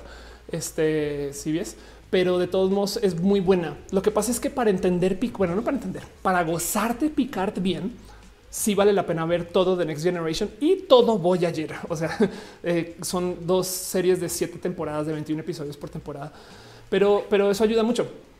Em, o sea, es, muy, es que Star Trek es muy buena porque además levanta, levanta historias filosóficas de modos muy chidos, es muy bonita. Miren, yo les puedo decir de Star Trek qué comidas les gustan a los personajes, qué música escuchan cuando me preguntan acerca como del tema de eh, cómo, pues es que en Star Wars también tienes tú como que la épica espacial, pues es que Star Wars es primero que todo está hecho para ser una épica, pero segundo, para que entiendan qué tan tú aprendes de el ser una persona multicultural viendo una serie como Star Trek. Es eso que yo les puedo decir acerca de las comidas y los gustos de personas de razas diferentes en Star Trek, porque es parte de lo que te enseñan y lo aprecias. Son cosas que dices, pero como es de otra, otra cultura, como que se siente bonito la enseñanza multicultural, ¿no? Ahí Frank Núñez dice alguien por ahí que al parecer viene del stream de Sloppy Pencil. Ah, es que eh, gracias. Sloppy es animador de Rick and, Rick and, Morty. Qué chido. Ay, qué chido. Gracias por decirlo. Qué divertido, qué bonito. Em, este, pues eso, justo eh, sepan nomás que esto viene y, entonces pues les estará opinando en su momento y, la verdad es que siendo caricatura seguramente estará hecha para que mucha gente pueda llegar también sin conocimiento alguno de Star Trek y la pueda ver. Pero bueno, Teflon más dice épicas de guerra. Sí, más bien, bueno, Star Wars se supone que es como una ópera espacial, ¿no? Pero bueno. En fin, otro abrazo. Otra cosa que sucedió esta semana que vale la pena compartir, que les quiero compartir a ustedes, eh, la Wikiophilia del Star Trek Edition. Sí, em, es que eh, nomás quiero que tengan presente por si no lo han visto ya. Es una noticia, eh, pero Twitter va a comenzar. Bueno, ya comenzó, yo ya los vi. Va a comenzar a verificar los hechos. Esto se tradujo mal, los hechos que vinculan el 5G al COVID-19. Entiendes? Entre estas cosas que están pasando ahora que las redes sociales están tomando postura de cómo eh, se supone que se debería de manejar la información en redes sociales, estas cosas. Twitter em, va a comenzar a anotar en sus tweets si las cosas que hablan del coronavirus, em, por lo menos sepan que hay hechos y temas y cosas que hay que investigar. Igual que YouTube, si yo llegara a poner en el título de la descripción o hablar del COVID, automáticamente sale por acá abajo un no le peles a esta persona entérate de los hechos, no? Porque hay mucha gente que pues genuinamente va y dice cualquier bobada. Y entonces lo que quieren es no censurar a las personas, pero decir, ok, esta persona seguramente está diciendo que el 5G se está esparciendo por la Ciudad de México gracias a los coches de o, los camiones de fierro viejo, porque no hay 5G en México y algunos se tienen que transmitir. Em, y alguien lo dijo. Eso no me quieren callar, pero si abajo está, aquí están los hechos del COVID de verdad. Em, y se los quería compartir y no sé si los han visto. Strange me sigue preguntando por Sloppy Pencil, un animador de Rico Morty Solar pues, Es posible que trabaje en ese proyecto también. Qué chido. Es mexicano, Sloppy Pencil. No manches, qué chido. Qué bonito. Em, este Isabel dice: Yo no me perdí ningún capítulo de Viaje a las Estrellas. Exacto. Angel Michel dice: También pasa con el traductor de Google. Josh Palmero dice: Una serie buena es Upload, comercializan con la muerte por método sátira. Es genial. Qué bonito. Pues bueno, sepan que Twitter está haciendo esto. Esperemos que ayude un poquito, porque genuinamente saben como que también digo, no, de nuevo, no, no, quieren censurar, no quieren, no quieren decir a la gente no hables de estos temas, pero sí, sí creo que está bonito que tomen tantita responsabilidad de gracias a estas redes, esta desinformación se está esparciendo. Daría la vida porque WhatsApp hiciera esto. Pero bueno, Sergio dice: Yo no lo he visto en Twitter. Dan Moreno dice: Eso no es mucho en TikTok, no? Lo del COVID también en TikTok es verdad. Brian Monroy dice: Aprendo más con Ophelia que con clases de Zoom. pues es, que es una soft, eh, no sé qué iba a decir, pero bueno. Simón dice que pasa el fierro viejo. Me acuerdo de Off. Tenía una amiga que decía, ella es muy fan de, este, los Transformers y decía, y si el fierro viejo son los Transformers que están andando por la ciudad recolectando piezas perdidas de alguna vez que tuvieron alguna guerra o alguna batalla y simplemente no lo sabemos. Hey, yo creo que ella no tiene pruebas, pero tampoco tiene dudas. Y bueno, la otra cosa justo en esto de las redes sociales es que ahora sí por fin, porque no lo había anunciado, no tenía la más mínima idea, yo no sabía, yo no me había enterado de esto, no es que yo estuviera justo eh, trabajando con esas personas indirectamente y pues me hubiera enterado y por eso decidí hacer el tema de hace dos rojas, pero ahora sí oficialmente roja, perdón, ahora sí oficialmente lazo se acabó. Me duele en el corazón que Pato diga su copia de TikTok, pero eso era. Pero bueno, de todos modos, Lazo, esta red social con las cuales les, les bastante, se acaba. Em, y lo que va a suceder es que Instagram va a básicamente volver eh, como parte de sus ofertas esta cosa que es eh, como que los videos tipo TikTok. O sea, en Instagram vamos a tener, es más, lo voy a buscar Instagram Reels. Vamos a tener Reels, em, que es eh, videos eh, de eh, aquí está videos eh, con música em, que van a subir derechito a Instagram, lo cual quiere decir que entonces aquí están, así se van a ver. lo cual quiere decir que primero que todas estas personas que estaban en Instagram que decían yo no uso TikTok y no sé qué, hablar, vamos a ver qué pasa en este una o dos semanas o tres cuando comienza a pasar esto. Y la otra es que si ustedes tienen cuenta de Lazo, sepan, por si no vieron el anuncio, que el 10 de julio van a borrar toda la información que me salta raro. Saben que van a borrar todo como así. Tama dice WhatsApp hicieron verificación. Sí, WhatsApp hicieron verificación de datos aquí en su base de chismosas. es verdad. Em, Eric dice que era Lazo otro TikTok, solamente que se le pertenecía a Facebook y básicamente lo lanzaron, lo trataron de poner a funcionar y genuinamente no jaló a tanta gente, entonces lo van a meter en Instagram. Eh, Ángel dice hobby de Facebook en competencia de Pinterest también se va. Wow, la competencia de Pinterest. Oh, wow, no sabía. Brian Monroy deja este un abrazo financiero. Muchas gracias. Muchas, muchas, muchas gracias. De verdad, eh, gracias por tu cariño y por tu amor financiero. Este se aprecia mucho. Armando Damas también dejó eh, eh, un comentario con Stars. Dice mucho cariño para todos. Los lunes son los mejores. Yo dejé de jugar hace como 18 años, pero me gustan los juegos de arcade. Mis personajes favoritos eran las chicas. Y te digo, Armando, puedes volver a jugar de vez en cuando. Yo creo que todavía hay espacio por ahí en tu cora para esas cosas. Alejandro Gutiérrez dice gracias por esto. Muchas gracias. y deja Stars. Hoy necesitaba escuchar esto. Gracias, Alejo, por este Alejo, sí, por colaborar con mi show y por ser parte del cariño y el amor que llega aquí piñas para ustedes. Suriel dice por qué no los lazos? Se llevó a un buen de creadores de contenidos muy, muy increíbles. Eh, pues acá entre nos, eh, muchas de estas personas estamos ahí justo pues por tratar de promocionar el lanzamiento de la aplicación, ¿no? Pero pues el punto es que eh, yo creo que no jalo porque genuinamente TikTok tiene muy buena prensa y no les voy a mentir, TikTok pues también está muy desarrollado. O sea, TikTok está en su versión 500 y tiene cosas ya muy establecidas y una cultura muy puesta. Y entonces eh, ya, o sea, saben, es que, eh, ¿qué les digo? Eh, beta versus VHS. Cuando la gente elige un formato, por ahí nos vamos, ¿no?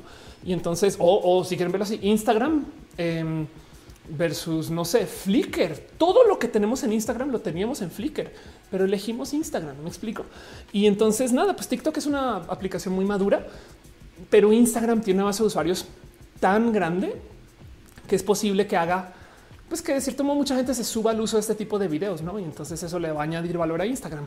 Pero como decía yo en mi, eh, transmisión hace dos semanas, de todos modos va a ser un poquito de raro considerar que eh, si tú quieres subir un video a Instagram, vas a poderlo subir al feed, ¿no? O sea, como un post, o sea, como lo subes y lo publicas en vez de una foto, un video o también lo puedes subir como una story, no? Entonces ahora tienes una, historia en Instagram. hay dos formas de hacer video o también lo puedes subir como un Instagram TV. que es raro porque entonces ahora tienes tres modos o lo puedes subir ahora como un reel. entonces un poco de son muchos formatos, pero bueno. Eh, Ariana Sánchez dice lo que nos creen el COVID son los nuevos antivacunas. Yo creo que son exactamente los mismos antivacunas. Dice Belén Mark Zuckerberg también comprará TikTok, lo copió.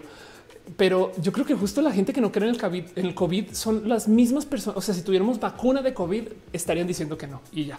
Carlos Una dice es el Disney de las redes sociales. Anda así. Pero Rey dice cómo crees que será el final del mundo? Eh, eh, yo creo que somos depende de lo que consideres el final. Em, igual y es que si, si un sismo destroza al 90% de la población, todavía quedan tantos humanos que tenemos eh, este a millones de personas todavía en el planeta. Y, entonces no sabría decir si eso es el fin del mundo, ¿sabes? Pero bueno, lo que sí te puedo decir es que va a llegar un momento donde el universo va a encontrar su fin calórico. No va a haber energía suficiente para mantener un universo en expansión y básicamente nos vamos a enfriar, no tanto que no se va a poder mantener absolutamente nada pero faltan muchos miles de millones de años para eso. Es más, antes de que lleguemos a eso, eh, vamos a tener un momento donde nuestro sol mismo se va a, va a, cambiar de tamaño, por simplificar las cosas un poquito, y va a ser tan grande que se va a comer la Tierra, ¿no? Entonces el fin del mundo eh, será cuando el sol se lo coma. Puede ser. Y eso todavía nos faltan unos cuantos miles de millones de años. No te preocupes, no? Dice Alejandra Guiberra, Byte versus Lazo versus TikTok. Pues Lazo ya no existe. Entonces va a ser Byte versus TikTok, básicamente. Dice Ángel, bueno, mejor me voy a Marte si no, si no a chicharro, si no me achicharro. Teflon Max dice antivacunas, es la misma gente antimáscaras. Exacto. Coquebeto dice saludes, vengo llegando en que vamos. Estamos en los abrazos hablando de las noticias de la semana. Allá no hice mi segundo eh, primer roja en vivo. El anterior cayó. Gracias por estar acá. Em, dice MD, eh, has leído los propios dioses de Isaac Asimov. Debería repasar mi Asimov, la verdad. Hey, Jason Chivita dice los japoneses sí que tienen fecha para su fin del mundo. Es más o menos para dentro de mil años. Yo creo que mil años vamos a seguir acá, se los prometo. No así como sabemos. Em, pero saben como que eh, eh, nada. Eri deja también otro super core. Muchas gracias, neta. Eri Frank dice eh, añadamos a la fórmula YouTube Shorts el TikTok de Google. Wow, es verdad. Se me olvida eso. Sí, pero pues sí. En fin, sepan que esto sucedió. Em, y pues nada, si ustedes alcanzaron a usar lazo, descarguen sus videos, tengan eso presente y adiós con lazo. Pero bueno, en fin. Em, ¿Qué más tengo yo por acá? No más dejarles un recordatorio para antes de cerrar la sección eh, e irnos a dos o tres cositas que me quedan para adelantar. Llevamos al aire dos horas y me voy a quedar acá para hacer preguntas y respuestas al final. Pero quiero recordarles a ustedes que esto está sucediendo en este momento. Para la gente que está preguntando, Ofelia, ¿qué onda con que tú fuiste trending topic y no sé qué? Todo comenzó porque se está llevando a cabo esta discusión en este momento en redes. El tema de la niñez trans. ¿Qué quiere decir el tema de los y las y les niñas trans? Que Ahorita tenemos leyes que permiten que alguien como yo o ustedes, si viven en México, sobre todo en la Ciudad de México, puedan ir y cambiar sus documentos. De paso, si digamos que en dos años no les gustó eso, pueden volver y cambiar sus documentos por si no sabían. Pero resulta que para las juventudes trans, y vaya que hay gente trans que sabe de ser trans desde chiqui, no se permite. Ahora, si se puede hacer por medio de un proceso que pasa por amparo, que quiere decir que lo tiene que ver alguien juez, que tiene que determinar que se está transicionando por X motivos, aunque de todos modos esos procesos suele ser que comienzan el proceso y nunca les dan como seguimiento y entonces se vuelve que para el momento que eh, para el momento que ya les dan escucha y que les dan atención para que puedan cambiar sus documentos, esos niños eh, pues ya van a ser mayores de edad, saben, es como de güey, toda su infancia sufriendo, porque si no pueden cambiar su nombre y su género, entonces no pueden tener ni pasaporte ni identificación o van al colegio y entonces eh, se tienen que inscribir del lado de niños y son niñas o al revés de niñas y son niños y es de güey, qué desorden. Por favor, podemos, podemos pensar en cómo eh, eh, se le debería de permitir tener cambios al acta de nacimiento para niñas, que de paso esto no quiere decir que se le vayan a dar hormonas a los niños, saben? Porque mucha gente dice ya claro y los van a operar y es de no saben qué es operar a los niños sin su consentimiento en los genitales, hacerles circuncisiones es de perdón, la circuncisión es una cosa estética que los papás hacen sin preguntarle a los niños y es de qué pedo. Bueno, el tema es que mucha gente piensa que esta ley es para ya modificar ¿no? a, los niños. No es solamente para que puedan cambiar sus documentos, es solamente para que puedan inscribirse a los colegios bien y para que puedan inscribirse a sus escuelas de, canto, no sé, saben o viajar o para que puedan tener seguros médicos, todas esas cosas. Y, y pues esto, vean esto. Llevamos en espera siete meses que el Congreso vote la reforma porque ya está ahí, solamente que no la suben a voto. Entonces está discutiendo y el caso es que eh, hay una petición en Change que la voy a dejar en la descripción de este video también y que está en la descripción del video anterior. Le está tuiteando y nada, más se los quiero compartir porque como esto se está debatiendo lo que hicieron las personas antiderechos es comenzar a conseguir historias de gente LGBT para hablar mal de nosotros y nosotras. Entonces la, em, la discusión se volvió el miren lo fea que es Ofelia. En mi caso en particular, pues sí salió unos videos, ya, ya hablé de eso, hay otro video, etc. Pero por ejemplo, por si no sabían, hay una persona trans como yo que está en España, que es Elsa Ruiz. Y hoy, justo en, en, España están discutiendo una ley diferente de temas trans. Ahora resulta que se publicó, encontraron un video viejo de Elsa donde decía cosas y entonces publicaron ese video y ahora entonces ay, los chistes misóginos de Elsa y entonces ahora están cancelando a Elsa Ruiz y, me, rebasa porque es la misma metodología de lo que pasó conmigo en Terfas. Mujeres, Elsa Ruiz está canceladísimo. Qué culeros o culeras y tiene cero moral, no? Y, y es exactamente igual a como sucedió conmigo eh, eh, y da un poco de rabia que justo eso esté pasando. Entonces, el tema es esta es la estrategia que están usando para que no se hable en México desde la ley de infancias trans y en España de la ley trans, porque en España, si tú quieres cambiar tus documentos, tienes que comprobar que llevas en hormonas no sé cuántos meses y ahora quieren que sea solamente un trámite de ventanilla, como lo es en México. Y entonces, como se está discutiendo esa ley, allá están haciendo ver mal a la gente LGBT, no? Este, pero bueno, dice Claudia, como la lucha intersexual en Argentina, sí, total. Mariano Estazo dice un amor. Elsa la vi en Twitter. Sí, Twitter es lo máximo. Es, una persona bonita. Es un amor de persona. Exacto. Andy dice el canal Perfect Drama es de una chica tan súper inteligente. Exacto. Eh, Eduardo dice qué estrategia podemos implementar para frenar a con este tema. Yo creo que en vez de darle luz a las TERF y hablar de las odiantes todo el día, hablemos de lo que sí queremos. Saben como que sí está bien, hay que quejarnos y hay que decir, oigan, esto está mal, pero también pensemos en qué queremos. Y en este caso en particular, yo les traigo a ustedes que lo que queremos es hablar de las infancias trans, que no se nos olvide. Por eso lo tengo aquí como un abrazo, como una noticia. Em, y solamente tengan presente esto. O si quieren, vayan ya a Change y busquen adolescentes trans o acta de nacimiento trans y van a dar con esto. Em, y este eh, sepan que nada, que eso está sucediendo. Por eso está aquí en sección de abrazos, no? Pero ya sí las cosas. Dice Fausto, lo hice en la pena de las discusiones. Cuando ya no tiene argumentos, buscan dañar. Exacto. La crimosa dice combatir odio con amor. Yo digo, prefiero transformar ese odio, transformar. en fin, dice eh, Mariano Oreste, ley de atracción traemos lo que pensamos. Anda, Moon dice en Colombia seguimos muriendo. La marcha trans era necesaria. Sí. De hecho, hablando de Colombia, justo em, quiero levantar un tema en particular que estaba tuiteando hoy. Entonces voy a cerrar esta sección. Me quedo con sus comentarios y su cariño y su amor. Eh, pero eh, no más eh, sepan que eso es pequeño repaso de lo que sucedió en la semana. voy a una sección que se llama Me explico, porque a veces tuiteo cosas y la gente no entiende. Ni yo a veces, ok. A veces tuiteo cosas y no doy todo el contexto. Me pongo a discutir como a la loca y, luego como que queda todo en el aire y me comienzan a mandar preguntas por DM. ¿Qué quisiste decir con eso? Pues por eso justo me explico.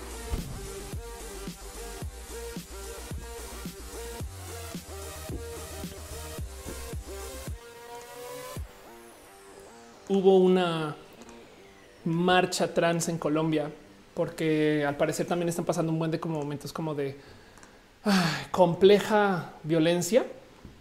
Y hasta me da rabia porque últimamente he estado tan enredada en tantos hashtags justicia para, saben que desde ya perdí la cuenta de cuántos hashtags de justicia para me subí. Es como no puede ser que ya no recuerdo quién era en qué país y no es como de son muchas güey y muchos y muchas. Y entonces me da mucha lástima y rabia. Perdón, Brian Monroy deja un abrazo financiero. Muchas gracias, Brian. Gracias por apoyar con tu amorcito. Este y dice gracias. Em, pero bueno, Samsung compartió esto en Facebook. Muchas gracias de verdad. Hígado de pato se suscribió. Gracias, Hígado, por ser parte de este show en más de un modo. No piñas para ustedes. Em, y dice Twitch. Hablaste de lo, que pasó en Tehuacán.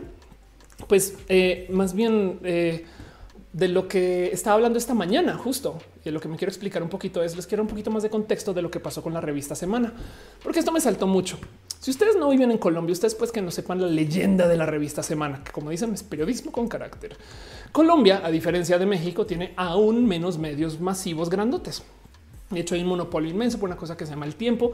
El tiempo básicamente es el único periódico nacional colombiano hasta donde tengo entendido. No sé si el espectador todavía, pero es uno, me explico, y dominan y cada vez más delgadito el tiempo y hay una revista nacional de noticias que se llama Semana. Entonces, todo un buen de otros esfuerzos que poder, que no como que Colombia no, está corto de espacios de publicación, RCN radio, todo esto, pero de todos modos, Semana es una, pues entre comillas, pues, es, es el espacio de las noticias con el periodismo, la opinión y el análisis que nos caracteriza.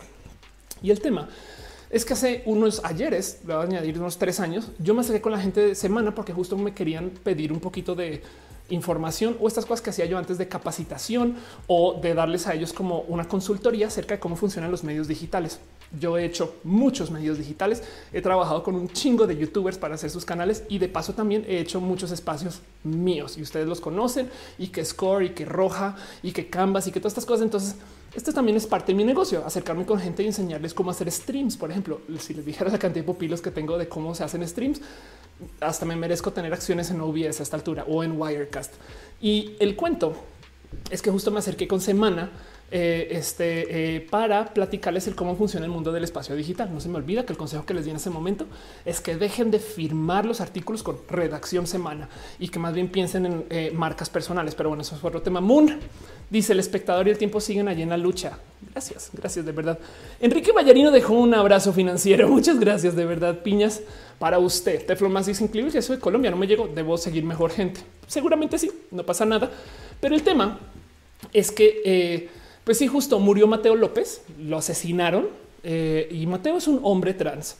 Entonces quiero tomarme dos segundos para digerir cómo fue que lo reportó Revista Semana. De nuevo, acuérdense, el periodismo, la opinión y el análisis que nos caracteriza. Así es como se vende Revista Semana. Em, y de paso, ahora vean cómo Semana tiene Semana TV. Sí comenzaron a hacer contenidos en video luego de que yo hablé con ellos hace ya un buen de tiempo. Me alegro mucho, pero no tuve ningún problema con reportar de Mateo del siguiente modo. Mateo era un líder transgénico. Bueno, no dicen Mateo, era un líder. El líder era transgénico y antes de pasar por su transición era conocido como Andrea López Mejía. Paremos aquí, paremos aquí dos segundos. ¿Cómo es posible que una persona eh, de la diversidad le presente? Saben, es como de tenía 25 años y constantemente realizaba labores sociales. A ver, ¿por qué no es hombre que hombre de 25 años constantemente realizaba labores sociales fue asesinado? coma espacio. Era líder transgénico, si es lo que vamos a decir, saben? Es como, ok. Y entonces no pasa nada. Va, querían comenzar con que era una persona trans y eso era lo importante del artículo. Pero entonces saquemos de aquí el por qué diría transgénico el artículo. Claro, es que el autocorrector, no? O será que de verdad piensan estas personas que de paso em, hacen altísimo análisis que les caracteriza que la gente trans es transgénica? que me divierte mucho porque luego yo estaba pensando, oigan, y si yo comienzo a decir que yo soy transgénica y entonces que me modifique mi ADN y por consecuencia ahora tengo genética XX, nadie me va a poder comprobar que yo no hice eso. O sea, me gustó la idea. Pero bueno, eso es una broma. Más bien el tema es cómo chingados se les ocurre en un medio masivo de como semana que tiene cuatro millones de seguidores, que es un medio nacional colombiano, decir que la gente trans es transgénica. Ok. Y del otro lado, la otra estupidez es que, es que me da rabia porque si, si, si sumamos todos los errores que cometen los medios en un solo momento, aquí pasaron todos. Del otro lado, la otra dice Teflon más soy GMO. Mónica dice que es con CRISPR. Exacto. Este Final dice cada vez tengo más miedo de ser quien soy por culpa de los asesinatos, los asesinatos a gente trans. Pero sabes que cada vez somos más personas trans. Eh, entonces tú ven, sabes? O sea, no date gusto porque no puedes vivir al son de las otras personas. No para ti. Vallarino Enrique dice el que no trans no avance. Estoy totalmente de acuerdo eso. Pues bueno, la otra cosa donde meten las patas es Estamos hablando de un hombre trans, que por si ustedes no saben, porque no todo el mundo tiene que saber, fine. Este, un hombre trans es una persona que se le suele asignar mujer al nacer y entonces transiciona y su devenir es de hombre. ¿Me explico? Y entonces lo que dijeron en semana fue no solo era un líder transgénico, pero antes de pasar por su transición, ¿por qué me importa esta información? ¿Por qué importa el cómo se llamaba? Era conocido como Andrea López Mejía. Entonces, ¿qué está pasando aquí? Que Semana pensó que era una mujer trans este, ¿saben? Como que eh, Semana pensó que eh, era eh, este, una persona que a lo mejor no, o sea, no entendió la diferencia entre hombre trans y mujer trans. Y después tuvo que recalcar cómo se llamaba antes de la transición. Andrea López dice ese dato que se llama Mateo, lo conocían como Mateo. ¿Cómo chingados no pueden simplemente levantar ese dato? Y para rematar, hasta donde tengo entendido, la foto que están usando es una foto stock. O sea, esta foto no tiene relación este, eh, con nada relacionado con Mateo. Em, y saben como que me da tanta rabia porque luego y justo, a ver, cuando yo hice mi consultoría con estas personas, lo que me dijeron es no, es que el mes está acabando, ya a nadie le interesa esto y a lo mejor ah, a la gente le interesan los youtubers. Pues claro, porque cualquier youtuber, pero de, de campiña, sabe más de cómo hablar de la gente trans que ustedes. Y el tema es que si ustedes están confundiendo transgénero con transgénico, entonces con qué confianza voy a decirles yo que ustedes claramente solamente la cagaron acá y no en otro rubro. O sea, capaz en algún lugar se les fue que FARC era uribista. Ups, perdón, no sabíamos. Es que hoy es que la es que esto es que las o que, o que sin querer se le no sé, combinaron ministerios. Me explico. Es de perdón, no, no pueden, no pueden simplemente cometer un error así y salirse impunes como si nadie de repente este, eh, les estuviera confiando en su, ¿cómo es que le dicen? Este, en su, así, su análisis que las caracteriza. Su análisis que las caracteriza no les da ni siquiera para atrapar que la gente transgénero no es transgénica, me explico. Entonces como que me da un, una pena total porque esto está pasando. Está tuiteando del tema con el doble de rabia porque se acercaron conmigo a decirme, y esto ya tiene dos, casi tres años, ¿no? Pero igual se acercaron conmigo a decirme es que al parecer el medio ya no tiene tanto interés. Pero viendo estas cosas entiendo uno por qué, ¿saben? En fin, dice es un chivita el ejemplo. Dice Maya, pero no eran los medios sacrosantos impolutos. No, claro que no, para nada. Sí. Entonces estaba tuiteando hoy del tema porque genuinamente tenía mucha rabia. Em, al parecer, esto le llegó a, la gente directiva en semana. Me comentaron por eh, saben directo, pues también fue un tweet que se movió mucho, no? Em, y pues eso, no como que eh, realmente me cae que lo que tiene es un grupo muy deficiente de periodistas, no muy pobre su calidad, porque no, no, no, no puede ser que, metan las patas con eso, porque además justo son la gente que dice ay, es que es muy complejo eso de, los LGBT. No, la neta, no, real, honestamente, no. Pero bueno, em, dice Sara de León, a lo mejor en Colombia inventaron una nueva transición. Puede ser, puede ser, exacto. Em, dice Teflon más que los medios son humanos. Hay gente detrás de eso, es verdad.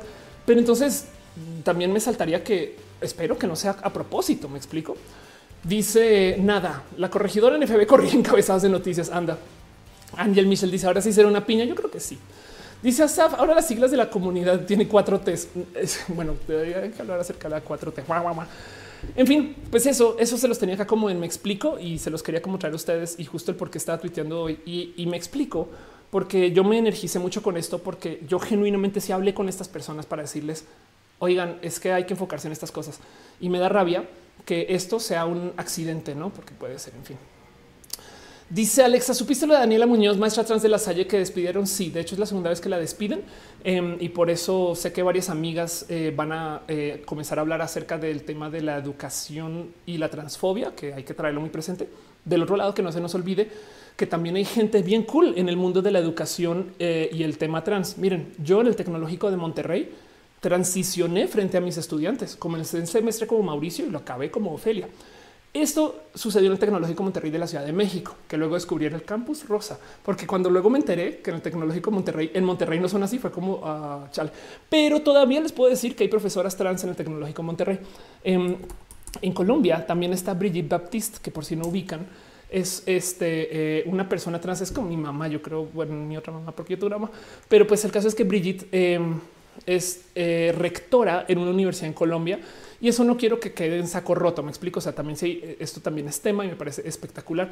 Y hace nada estaba tuiteando de eh, Dania Gutiérrez, que por si no saben, Dania Gutiérrez es una persona tan, tan, tan cool. Eh, estuvo justo, es una investigadora, una investigadora titular en el Simvestav en Monterrey. Es un, es mi nivel uno. Y si ustedes en algún momento tenían duda de Em, es que es que a ver, es que no me van a dejar ser yo en mi espacio de investigación. No sé qué. Quiero más recargarles que Dania Gutiérrez es una doctora que tiene tatuajes en la cara, este que es transgénero eh, eh, y que está justo en el sistema del Simvestav en Monterrey. Me explico como que eh, la doctora está ahora quedó grandote.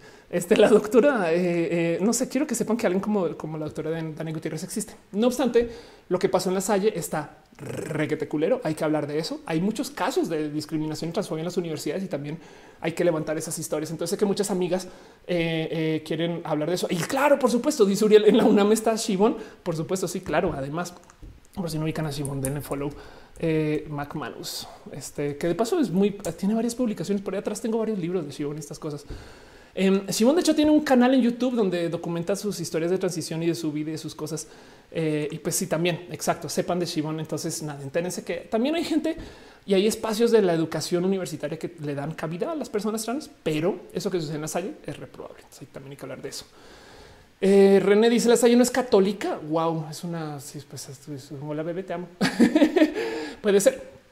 María Alberto dice: Me acuerdo mucho tiene el tech. Eras amiga de Alina. Ah, sí, wow, claro. Eh, no te hablo porque a ti ¿qué te pasa? Dice Fernanda López Shimon también hace videos en YouTube. Exacto. Pricha Domínguez dice: Apuesto que hay muchos profes eh, que levantan el tema que son trans eh, o que saben. Claro. Claudia Morales dice: La verdad, no creo que fue un error. existe algo más de fondo. Mónica Rodríguez dice: La es católica. Eh, la Manzana dice: Siento que en algún momento se va a salir, se va, le va a salir transgénico en vez de transgénero. Este yo ya voy a aceptar que también soy una persona transgénica. Eh, y por eso tengo este genes alienígenas, porque ya no solo es suficiente con no ser humana, soy cyborg, no, o sea, no soy biológica, no? Entonces, pues si yo no soy biológica, yo soy creada y soy creada con mis propios genes. En fin, dice Mariana en Argentina, los medios están con la noticia que un hombre trans que está preso y lo van a transferir a una prisión de hombre es un hombre trans o que lo van a poner en una prisión de hombres. Pues así debería de ser, no? Mística Espinal dice: Me encanta escucharte hablar. Gracias. Eh, y dice Aranza Shibon es la neta. Sí, es la neta del planeta. En fin, este eh, me voy a ir nomás a eh, un cierre de, dos otras cositas que tengo pendiente. Vamos al aire dos horas 25 minutos. Va a pasar la cortinilla. Ven que ya puse la música para cortinilla y no me fui a eso porque me desvié para darles cariño y amor, porque ustedes me dan a mí mucho cariño y amor. Pero hay que seguir con el show. Sigamos con la cortinilla.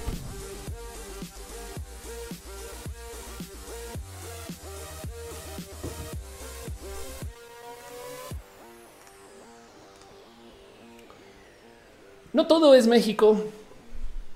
Eh, y de hecho, ya hoy en día tengo la genuina duda si vale la pena seguir diciendo Latinoamérica. Eh, pero sí me gustaría decir que hay otros países en el cono americano. hay otros países que vale la pena considerar porque pues también viene mucha gente del Internet que habla español y se conecta a este show. Entonces me gusta levantar historias y cosas de cosas que suceden en el cono suramericano del mundo. y hago una cosa que se llama el repaso latinoamericano. Eh, donde nomás levanto como un poquito las otras historias de cosas que están pasando y que además ya lleva un rato sin hacer.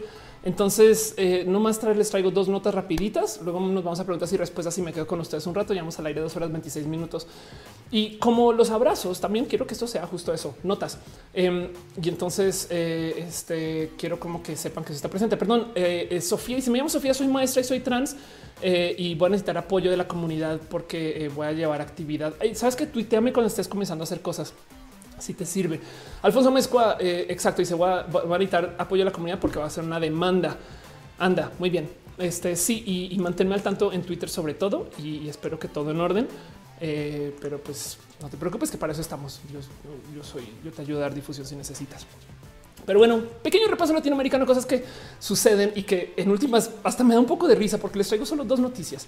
Y de estas dos noticias tengo dos cosas que topé que decía no puedo creer que esto se sigue hablando. Lo que pasa es que esto se pausó por el COVID, básicamente. El tema em, es que de nuevo Argentina sigue discutiendo su deuda. Está preparando oferta final de reestructuración de deuda a sus acreedores. Y, entonces levanto esta nota porque hace, no quiero decir un año, pero hace por lo menos seis meses yo puse un guard. Yo dije aquí vamos a anotar ese momento en el que Argentina por fin reestructura y reorganice su deuda. ¿Qué está pasando? Por si no saben, básicamente Argentina está negociando que tiene una deuda sobre extendida con el Fondo Monetario Internacional y entonces por consecuencia está a riesgo de tener una caída imposible eh, de manejo de dinero, lo cual haría que la moneda se devaluara, entrar en una situación de crisis económica. Argentina lleva ya décadas de lidiar con estas situaciones y es hasta no triste, pero rudo. Em, porque entonces la gente argentina ya no cree en el sistema bancario eh, y, con toda razón, y porque entonces el dinero que le llega a alguien a Argentina sale del país de uno y, hay un ciclo bien tóxico. Acaban de cambiar de gobierno. El nuevo gobierno no tuvo ningún problema con decir que los préstamos anteriores eran que eran inmorales eh, porque eh, eran demasiado amplios y, eso, pues obviamente le iban a hacer daños al país. sí, pero y el banco no le importa si tú consideras que son inmorales. Me explico. Es como que pues, yo tengo una deuda de tarjeta de crédito que es inmoral, pero pues ahí está. Me explico. Y estamos hablando de la deuda del país. Entonces, esa negociación como que estaba así como que de explotar de que ya por fin ya no iba a poder pagar Argentina sus obligaciones y llegó el COVID. Y entonces Argentina comenzó a negociar eh, cómo hacemos para platicar y liderar el COVID con otros, eh, eh, con otros espacios de la deuda, no como que de repente sí, el COVID golpeó fuertísimo. Nos pueden dar una semana más para ver qué pedo FMI. Sí, sí, sí, una semana a la semana. Uy, no, no, no, es que uf, estamos súper enfermos, perdón, no te cierre la puerta. Y entonces llevaban tanto tiempo como estirando el pedo. Y la verdad es que sí, también Argentina le golpeó el COVID, me explico. Em, y entonces la cuarentena como que ahora está, es grosera de larga. Argentina va a tener así de, saben como que es, es como el niño que se quedó en la casa le dice, mamá, tengo fiebre de 36. ¿Saben? No, es fiebre, lo juro, mamá, es fiebre, no va a pagar. Y entonces Argentina lleva todavía negociando esto y me dio mucha risa porque es de todavía se sigue hablando de cómo vamos a reestructurar pronto ahorita, quizás de repente, quizás ah, ojalá el COVID no se vaya. pues y pues nada, eso sigue. Dice Luna 110, buenas 120 días de cuarentena. Exacto. Dice que no se puede ser transgénico si te hacen una transfusión de sangre. No, eh, este dice Eduardo tiene fiebre el pibe. Sí, entonces les quería compartir eso porque eh, siguen platicando de cómo posiblemente va a suceder esto. Eh, la verdad es que mientras más se estire todo este tiempo de negociación, en últimas Argentina puede también ir reestructurando internamente lo que sea que necesita para poder conseguir que eh, el acuerdo se dé para que Argentina pueda así cumplir con sus obligaciones. Del otro lado, una solución posible, pero es que es, una jugada ruda, es que Argentina expanda su deuda. El tema es que creo que ya tiene el préstamo más grande que ha dado el FMI en la historia. Entonces que lo crezcan también da un poco de wow y por qué no. Eh, y, si no pudieron pagar este, ¿cómo van a pagar ese? No? Eh, pero, pero todo eso es una discusión difícil porque más internamente tampoco es como que Argentina esté enloquecida por endeudarse más con el FMI, saben? Eh, dice eh, eh, Mauricio, soy donde entiendo se está negociando la deuda con acreedores privados. La del FMI todavía ni se habla, no puedo creer. Anda. Eh, y dice René, mis compas en Buenos Aires así lo ven. Italia dice a niveles chal igual supe por una profe que me daba clases ahí nos chismeaba mucho cómo funciona. Y René dice el pex es que está bien jodida su economía de antes. Sí, el sistema económico de Argentina además tiene el problema que el dinero que se aceptó en décadas anteriores, en muchos casos se aceptó por préstamo, pero no se usó para crecer la infraestructura de la economía. Me explico. Entonces también la verdad es que sí hay algo ahí que sí, o sea, es una conversación muy difícil y compleja. Y pues nada, me da un poco como de se los dejo aquí porque de nuevo pongo el marcador de la deuda argentina para ver si se acaba eh, en el momento que se eh, eh, hable acerca de el tema de pues por dónde se va a salir, no? Pero bueno, el caso. Entonces sepan que eso está sucediendo y se los dejo. Es un pequeño como que repasito de cómo están las cosas en Argentina todavía y vamos a ver hasta dónde llega eso. Soli dice el problema es que no se hace nada internamente en el país. Ya están las provincias. Nos queremos independizar. Caso Mendoza o Córdoba. Dice Alejandra Vélez eh, Sánchez Cristo en cualquier referencia atrás dice era mujer, era hombre. Así es. Los medios están horribles. Totalmente de acuerdo. Em, dice eh, Carlos Coronilla. No entiendo por qué todos los países de Latinoamérica están endeudados con el mundo, porque pues, somos países con, porque nuestra historia de desarrollo es una historia de saqueo. Em, porque Canadá, por ejemplo, o Estados Unidos eh, tuvo historias tan diferentes de colonización eh, que el, cono sur de América, porque la gente, los españoles, llegaron acá y no tuvieron ningún problema con llevarse todo. Yo me llevo todo allá a España porque el oro colombiano y el oro de no, y entonces todos estos países fuimos saqueados y, y, la gente que se quedaba acá, pues eran estos ladrones que venían a saquear, saben? Mientras que en eh, Estados Unidos estaban colonizando, o sea, era, vamos a irnos a nuestro nuevo hogar, vamos a instalar acá, vamos a construir para que tenga las bases. Eso por un lado. Y del otro lado, a medida que se fueron desarrollando, sobre todo los países del cono americano, como tenemos este nexo con Estados Unidos, Estados Unidos por mero desarrollar su hegemonía, estoy hablando de los 50, 60, la Guerra Fría, todo esto, básicamente se encargó de decir yo con todo, todo. Entonces hay tantos raros casos donde Estados Unidos genuinamente no dejó que eh, el Centroamérica y que Sudamérica se desarrollara, que era, de no, güey, perdón, pero tú no vas a tener esa inversión, la va a tener yo aquí para mi país. Y, entonces, después de 100 años de eso, pues por supuesto que ahora estamos acá pobres, endeudados, eh, tratando de solucionar con una cantidad de problemas sociales y, con esta visión de cómo igual eh, hasta hay fuga de talentos y ya está rara comunicación. Saben como que también la historia americana eh, es una historia de saqueo. Y esto lo hemos visto en otras áreas del mundo de paso. Em, y hay muchas cosas que son espectacularmente chidas del cono americano, pero por eso es que justo el sistema del cómo se formó eh, la historia americana está tan llena de eso, deudas y de pues, dilemas de, finanzas, ¿no? Y pues, en fin. Em, y Anel Michel dice, y cuando España vio que se quedó sin oro, dijo, ¿y ahora qué? ¿Qué? ¿Ahora qué? ¿Qué onda? Pues sí, total. Em, pero bueno, Nani está hablando. Ya me siento sad de ser ex del exallista. Jair Deva le gusta a mí, loco. Muchas gracias, de verdad. Muchas gracias. Pero bueno. Entonces sepan que eso es, eh, dice Selena, 200 años de intervención de los gringos. Sobre todo lo más importante es desde la Segunda Guerra Mundial. Es que los estadounidenses no eran mucho hasta, hasta, la, hasta la Segunda Guerra.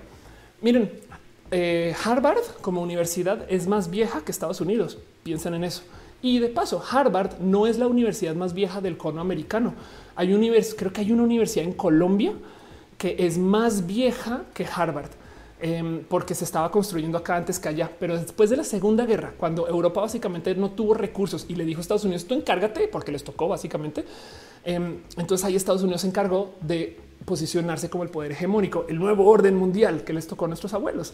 Y entonces de ahí para entonces se encargaron de pues, ser eso, el poder hegemónico, ¿no? Pero bueno, en fin. Y en eso, la próxima noticia y la última que les tengo para hoy del repaso latinoamericano, algo que está pasando en Colombia, que básicamente Estados Unidos tiene un tema con Venezuela. Todo el mundo tiene un tema con Venezuela, pero ¿por qué no ha invadido Estados Unidos a Venezuela? Porque eso el 2014 Estados Unidos declaró independencia petrolera. Estados Unidos ya dejó de meterse con el Medio Oriente porque tienen su propia producción interna petrolera y su capacidad inmensa y están sobreproducidos ahora. Y Estados Unidos dejó de molestar con Venezuela también porque pues también estaban generando todo internamente. ¿Y por qué? Porque se inventaron esta tecnología del fracking. Eh, eh, este y, todo esto que viene detrás del 2014 que generó esta como nueva estabilidad petrolera. El caso es que de todos modos Venezuela sigue siendo un raro espacio y que pues, tiene supuestas eh, eh, reservas petroleras que supuestamente son las más grandes del mundo, pero no se están, no hay capacidad ni siquiera de extracción en Venezuela. Déjense refinarlas. Em, y entonces, entre estas cosas que estaba buscando Trump, que había anunciado hasta antes del COVID, es que le dio un ultimátum a Maduro, iba a decir Maduro, a Maduro, y le básicamente le dijo a esto de marzo, algo así como marzo va a ser tu mes más difícil y comenzó a poner todo tipo de raras presiones y de hecho comenzó a militarizar Colombia. Comenzaron a aparecer ejercicios militares estadounidenses en Colombia que son supuestamente acuerdos con Colombia para mejorar el acuerdo y la interacción con personas colombianas. Pero la verdad también es como parecía a los venezolanos cuando nos digan no se preocupen que aquí ya tenemos gente en Colombia. Me explico, es país vecino. Em, y pues como sea ahorita que estamos saliendo de como esta como presencia del COVID que pausó absolutamente todo, volvimos a hablar de esto. Y en este caso lo que es un tribunal local de Cundinamarca, que por si no saben, Cundinamarca es por así decir el estado, por así decir, es Bogotá, es Bogotá en Cundinamarca, me explico. Em, eh, pero bueno, un tribunal local en Cundinamarca suspende actividades de tropas estadounidenses en Colombia. Eh, y lo que hicieron fue suspender la suspensión de todas las actividades relacionadas con la presencia de la Brigada de Asistencia a la Fuerza de Seguridad del Ejército de los Estados Unidos, que ha estado en Colombia desde principios de junio la presencia de personal militar extranjero en el territorio con el objetivo de ayudar a las fuerzas de seguridad del país con operaciones antinarcóticos ha provocado el aire de los políticos de izquierda que afirman que la soberanía nacional se está violando como tránsito para una mayor seguridad regional. O sea, básicamente lo que dijeron es, pues ya, ya, o sea, ya, dejen de jugar el jueguito a Trump este, eh, y, lograron detener esa presencia militar estadounidense, que es hasta raro de ver. Es como wow, o sea, le pusieron alto a Estados Unidos, para, no, en fin. Em, entonces se los comparto. Están diciendo la piña con pizzas, amor. Es la pizza con piña, la piña con pizza. Sí, de paso, veo que Ballerino Enrique dejó un abrazo financiero. Perdón, me salté de, leerte. Estoy casi segura, estoy casi segura. Gracias por apoyar piñitas para ti. Eh, dice yo de Harvard jugó nada con mi Bauhaus. Dice eh, eh, Nani Usha bajo la supremacía blanca. Em, dice Reque Chicane. En este chat amamos la pizza con piña. Exacto. Sí, y, y la piña con pizza también, que también existe de paso. Pero bueno, Carlos dice Estados Unidos de finales del siglo XIX eh, empezó con toda a saquear la TAM. Sí, la doctrina Monroe, exacto. Eh, dice Sergio Rodríguez, necesito un consejo sobre cómo puedo iniciar para hacer activismo, cómo iniciar a hacerlo.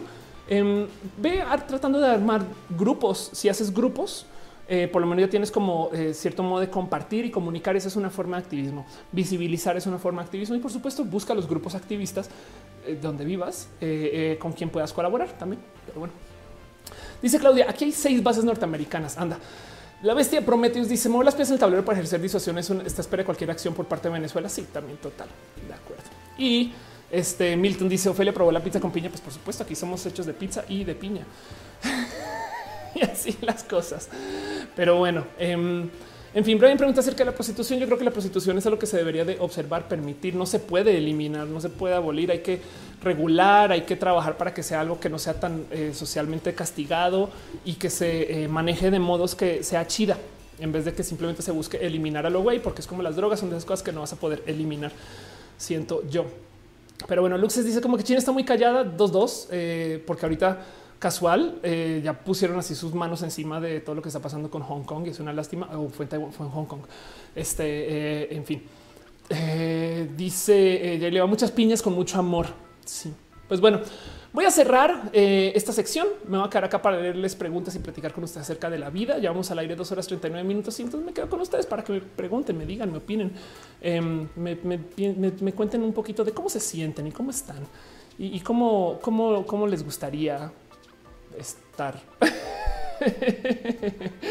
Pero bueno, muchas gracias por estar. Hablamos de un buen de cosas, hablamos acerca del multitasking em, y listo. Dice Luna China con Hong Kong. Exacto.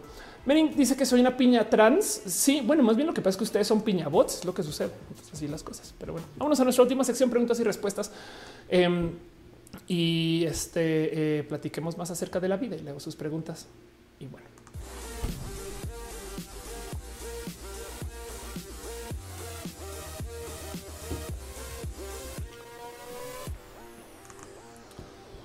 Dice Claudia Patricia Morales, ese alto se da porque el presidente, el presidente no consultó con el Senado. Sí, como se es un alto, sabes? O sea, sí estoy de acuerdo. Dice por eso se da el fallo. Angélica Lozano fue parte de esa iniciativa. Ándale. Pues bueno, eso sucedió con Colombia. Eh, dice René, bien opresores los gobiernos chinos y no son capaces de erradicar mercados de venta de animales exóticos. Bendito dinero. Es verdad. ¿eh? eh parte del tema de lo que sucedió con, con Wuhan es que había mercados Em, de lo que llaman wet markets. Entonces son estos tianguis donde venden comida, o sea, con peces y saben cosas mojadas, por así decir. Eh, y se supone que le pusieron un alto, pero la verdad es que ahí siguen. Osmar Morín deja un abrazo financiero. Muchas gracias, Osmar. Gracias por apoyar y dejar tu amor en este show. La verdad es que lo aprecio mucho y sepa lo que se usará para mejorar la calidad de la transmisión. Yo sé que tuve un poquito de lag en algunas esquinas y sé exactamente dónde apretar esas tuercas, pero de todos modos así este, se aprecia mucho. Dice Jair Leiva, ¿cómo te enteras de que eres trans? Es una buena pregunta y no hay una respuesta para eso. Es como enterarte que eres bisexual o pansexual. Eh, es una de esas cosas que sientes, está en ti, lo vives y si te gusta, está chido perseguir. Lo importante es que tenga la libertad de perseguirlo y que si lo persigues y dices, no, por aquí no es, también tenga la libertad de no perseguirlo. Me explico. Las transiciones capaz y suceden seis veces en tu vida, ¿no? Como que también hay que pensar que este cuento de que solo nací en el cuerpo que no era. No, güey, tú haces lo que quieras contigo y entonces vas por acá, no vas por allá y listo. No hay que la gente te acepte como seas. Pero bueno, em, Alan dice: Dices que en invierno va a haber una segunda ola de contagios. ¿Qué pasará en los que estamos en el hemisferio sur? Pues es al revés. Básicamente, el tema es que eh, busca las fechas de cuándo son las épocas de la influenza y ahí va a ser el otro pico, básicamente pero pues de todos modos está tan presente el virus que aunque estemos en verano, cuando se supone que no hay influenza o hay muy poca influenza, todavía la gente se está contagiando. Está así de pinches presente. Perdón. Cristian Andrés dice: Según tu opinión, ¿cuál sería el camino indicado para que Latinoamérica se desarrollara, estuviera a la par de países como Alemania? Uf, eh, según yo, lo que se necesita justo es un Mercosur chido. Un, en vez de pensar en el, en el Telecan, que también es pues, parte de y es como muchos países se desarrollan, el desarrollo interno. Me explico como que yo sí creo que si, si se hiciera una, es que si sumas los mercados Colombia, Argentina, Chile, Perú, Ecuador, si, todo eso fuera un gran mercado que sí hablara, saben? Es más, si Brasil fuera parte de ese mercado, me explico, pero eh, parte de la estrategia del cómo se desarrolló Latinoamérica o cómo nos dejaron desarrollar, porque eso así fue, es que nos separaron un chingo. Em, entonces eh, hay, muy poca interacción entre países suramericanos para, para la cantidad de para lo que podría haber. Saben como que es impresionante que solamente exista una gran vía americana, la vía panamericana. De hecho, saben como que no sé, no, sé por qué no hay 16 autopistas, por lo menos de Colombia Argentina. Hay un cruce entre Colombia y Panamá que no se puede hacer, o sea, donde la infraestructura simplemente no se puede pasar, que se llama el tapón del Darién que es un espacio que es tan chocado como montañoso que simplemente no hay proyecto de infraestructura que valga la pena construir hasta donde tengo entendido el tapón. Pero de resto, una autopista que conecte a las Guyanas con Venezuela, con Brasil, saben como que, ¿por qué no? En fin. Em, dice Josh Palomeros, aquí en México ya se eh, dijo que la segunda pandemia va a ser hasta marzo o abril. Cuando sea las épocas de, este, de la influenza, vamos, vamos a tener un pico pandémico otra vez. Pero bueno, Em, dice Mario, eh, entonces a qué país debo huir ahora en este nuevo orden mundial? Quédate donde estás y usa el Internet. Cuacarraquear dice algún consejo para quienes vamos a empezar en TikTok, pero no queremos hacer coreografías. Sí, de hecho, justo no tienes que hacer coreografías en TikTok. Eh, es muy, muy versátil y TikTok ahí te va. TikTok tiene un muy buen algoritmo que va aprendiendo de ti. Entonces, eh, como en todas las otras redes, busca tener conexiones directas con la gente. Em, checa las otras coreografías de todos modos porque son muy divertidas, pero yo, por ejemplo, no he bailado todavía ni en TikTok ni en Lazo. Debería. Em, pero, por ejemplo, hay gente que está haciendo temas políticos y eso tienen una movida. Hay gente que está compartiendo su vida, tiene una movida. Eh, capaz si te gusta el tema de la nerdez y la música, no? Y el editor puede ser muy divertido. Pero ahorita te voy a dejar un tip de TikTok. Si generas contenido constantemente, diario por lo menos, el algoritmo te va a mover. Pero entonces el problema es que muchas personas que entonces se meten al, pedo de que tengo que publicar algo, tengo que publicar algo, tengo que publicar, ¿saben? Y no sé, me topé con una chica que, por ejemplo, cuenta historias de sus experiencias de cuando era mesera y eso es casi que todo su TikTok y tiene un chingo de audiencia. No, entonces em, eh, yo creo que simplemente con que eh, generes contenido desde lo que te interesa, igual que YouTube, igual que Twitter. Mira, piensa en cómo hacer en video los mismos tweets que estás poniendo o agarra tus últimos 10 tweets y piensa cómo haría yo esto en video y literal contándolos mero con cortes, no tan, tan, tan, tan, tan, tan, tan, Capaz si ya con eso tienes contenido para hacer es chido, pero goza la comunidad. A mí, eh, no sé, TikTok me recomienda cosas chidas. Yo genuinamente puedo decir cada que entro a TikTok salgo con sonrisas. Ulises, si puedes hablar del cierre de Lazo, tengo un largo video acerca del cierre de las redes sociales, pero mi opinión con Lazo es la siguiente. Eh, quisieron lanzarlo al tiempo que se comenzó a disparar toda la actividad de TikTok.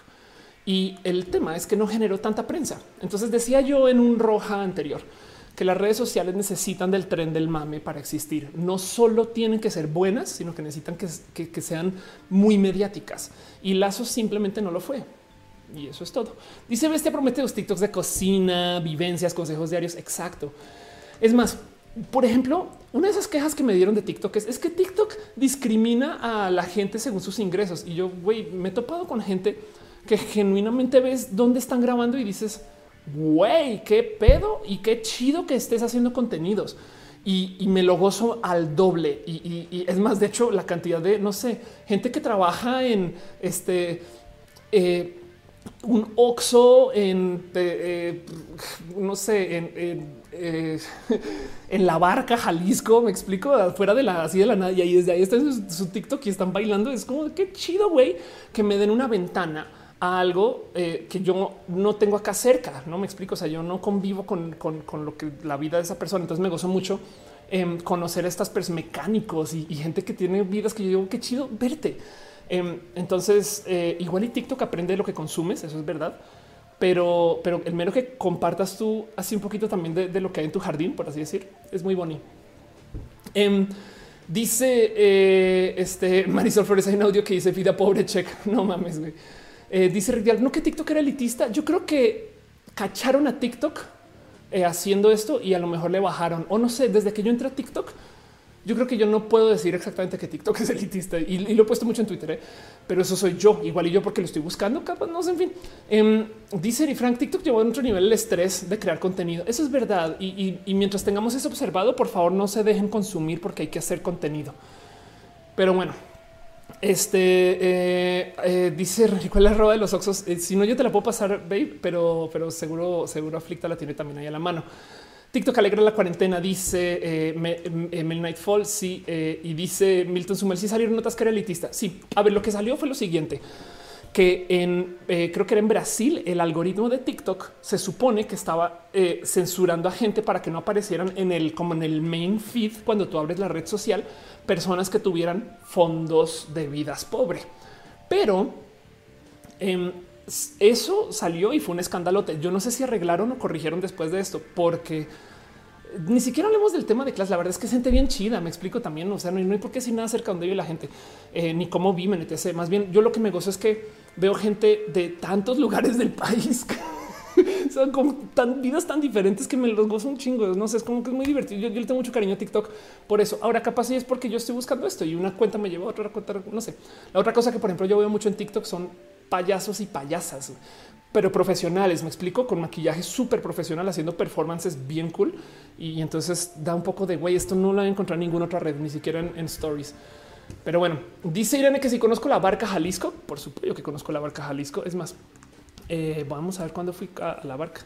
Eh, yo creo que fue en 2017, pero es que hice un tour por eh, este por Jalisco en general. La barca, of course. Vamos a ver si, si aparecen fotos de eso todavía en las pinches redes sociales.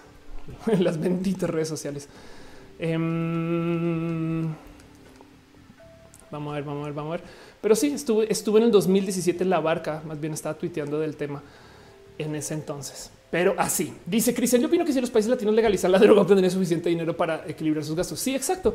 El tema es que eh, no puede suceder porque es Latinoamérica está en sumisión con, con Estados Unidos y Estados Unidos trae su pinche cultura de la guerra contra las drogas. Eri deja corazones. Muchas gracias. Muchas, muchas gracias.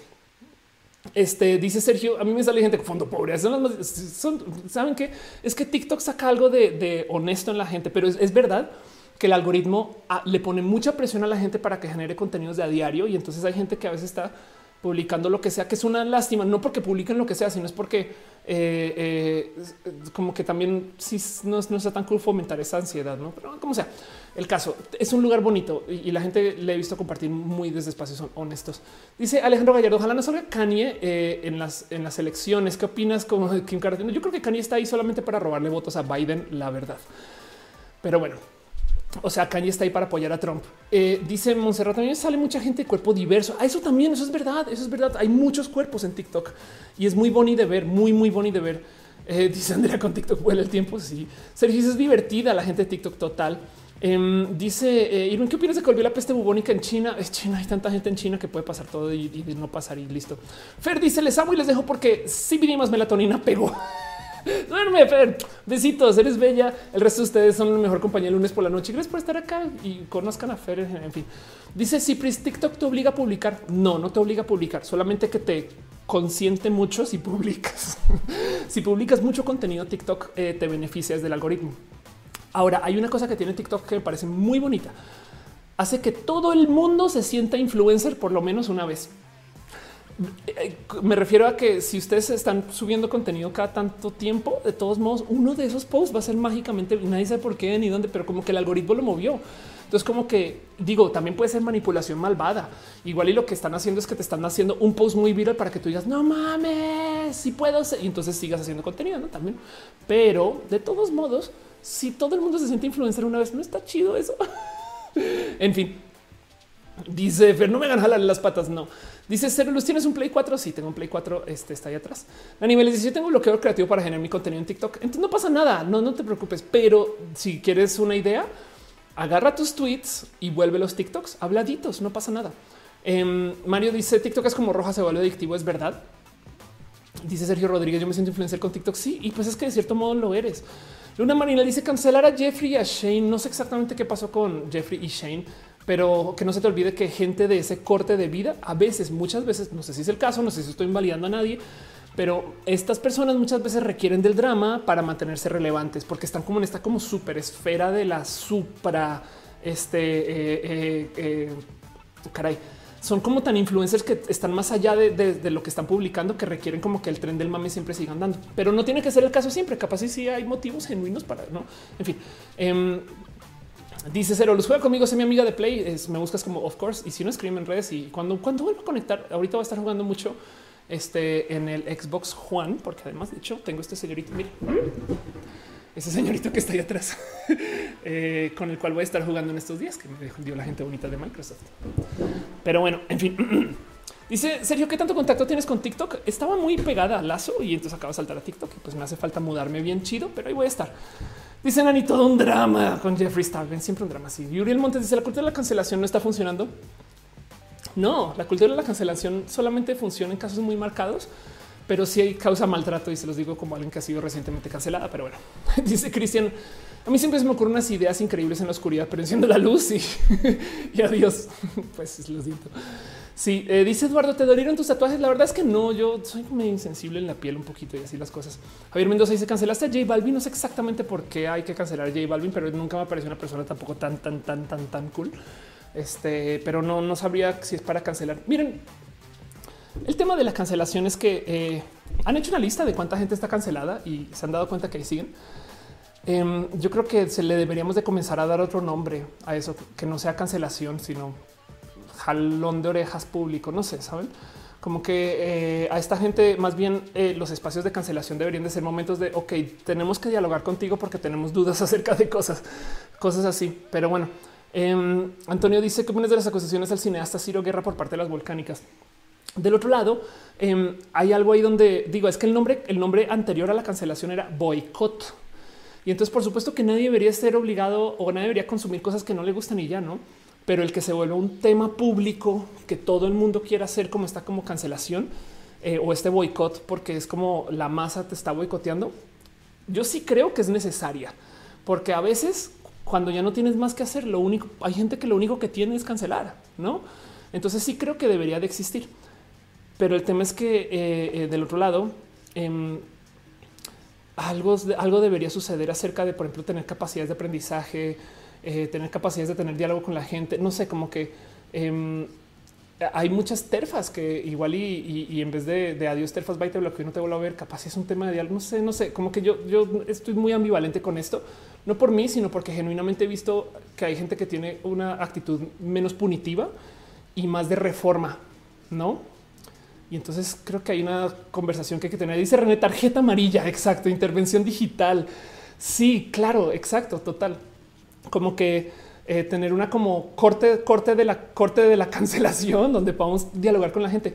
Porque una de las cosas que decía Trevor Noah, que por si no ubican Trevor Noah es este comediante estadounidense, es qué impresión como la gente, eh, pues, lo que quería decir Trevor es progre, pero la gente de izquierda, quienes creen en reformar y no en castigar, son las personas que en redes no están reformando y están castigando.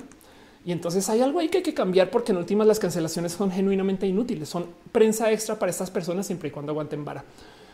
Pero bueno, dice Carlos Trejo, mañana en Baja California el Congreso va a decidir si se aprueba la ley de matrimonio igualitario. Good vibes. Uy, qué bonito. Sí, sería lo máximo. A niveles dice me han cancelado eh, de redes. Anda y dice René también hay de gente a gente. Sí, es verdad. También hay gente que hay que, güey, por favor, ya, ya. Y hay gente que igual y, hay algo ahí que, en fin. Dice Matías Progres un insulto. Yo no lo considero un insulto. De hecho, me da risa cuando dicen es que ustedes los progres como si fuera algo malo, porque cuando a mí me dicen ustedes los progres, yo pienso estás admitiendo que eres regre. Pero bueno, eh, dice René que mi países no merece tarjeta amarilla. De acuerdo. Em, dice XX, ya no por qué Elon Musk quisiera apoyar a Kanye, no tengo la más mínima idea. Y dice la bestia prometió sufra de anosmias de los siete años. Supuestamente fue por pérdida de las anginas, ese de que se infectaron. Wow, wow, nunca lo corroboré. Mi madre tuvo un tema con anginas y yo nunca había pensado que eso puede ser mío, algo conmigo. René dice ni pedófilos ni violadores merecen de seguir su vida como si nada. Totalmente de acuerdo. Dice Jair, ¿qué opinas de Danan? Que no sé quién es y sus videos ridiculizando feministas. Pues nada, si me dices que Danan es un hombre, entonces ya lo entendí todo. Eh, no por perfilar a los vatos como eh, gente que odia a las mujeres feministas, sino porque es muy común toparte con hombres que traen estas actitudes de ah, pinches mujeres me están diciendo que no sea insensible. Dice Metal, los progres también lloran. Em, Demi Moore dice hazlo un rojo en TikTok. Sería divertido. Sí, Cero Luz dice te gusta Hotline Miami. Puedo con Hotline Miami. Me gusta mucho la música de Hotline Miami. Em, dice Laila, ¿para cuándo las preguntas sobre ti? Ya aviéntate a ver qué onda. Eh, dice eh, René, a Elon Musk le conviene que gane Trump. Son contados, son cortados con la misma tijera. Sí, la verdad es que también del otro lado, eh, Elon Musk, por ejemplo, ahorita que está en Texas, seguramente está negociando este tema de em, nada, pues de gente republicana. En fin, Eri Frank no dice es curioso, no me siento identificado con la izquierda, apoyo la diversidad y bueno, se debe a mi background como venezolano. Sí, es que sí, también contexto, no? Es que capaz sí, se puede decir, es que eso que se aplicó en Venezuela sí es un poco más. Es como a mí me dicen que eh, depende del país, digamos en Estados Unidos, no es que no hay la izquierda no existe en Estados Unidos es derecha y más derecha, saben? Pero bueno, René dice el Partido Republicano tiene una política de poca intervención y dejan a las corporaciones hacer lo que quieran. Sí y, del yo como lo veo en Estados Unidos como centro y derecha de paso. Pero bueno, dichos.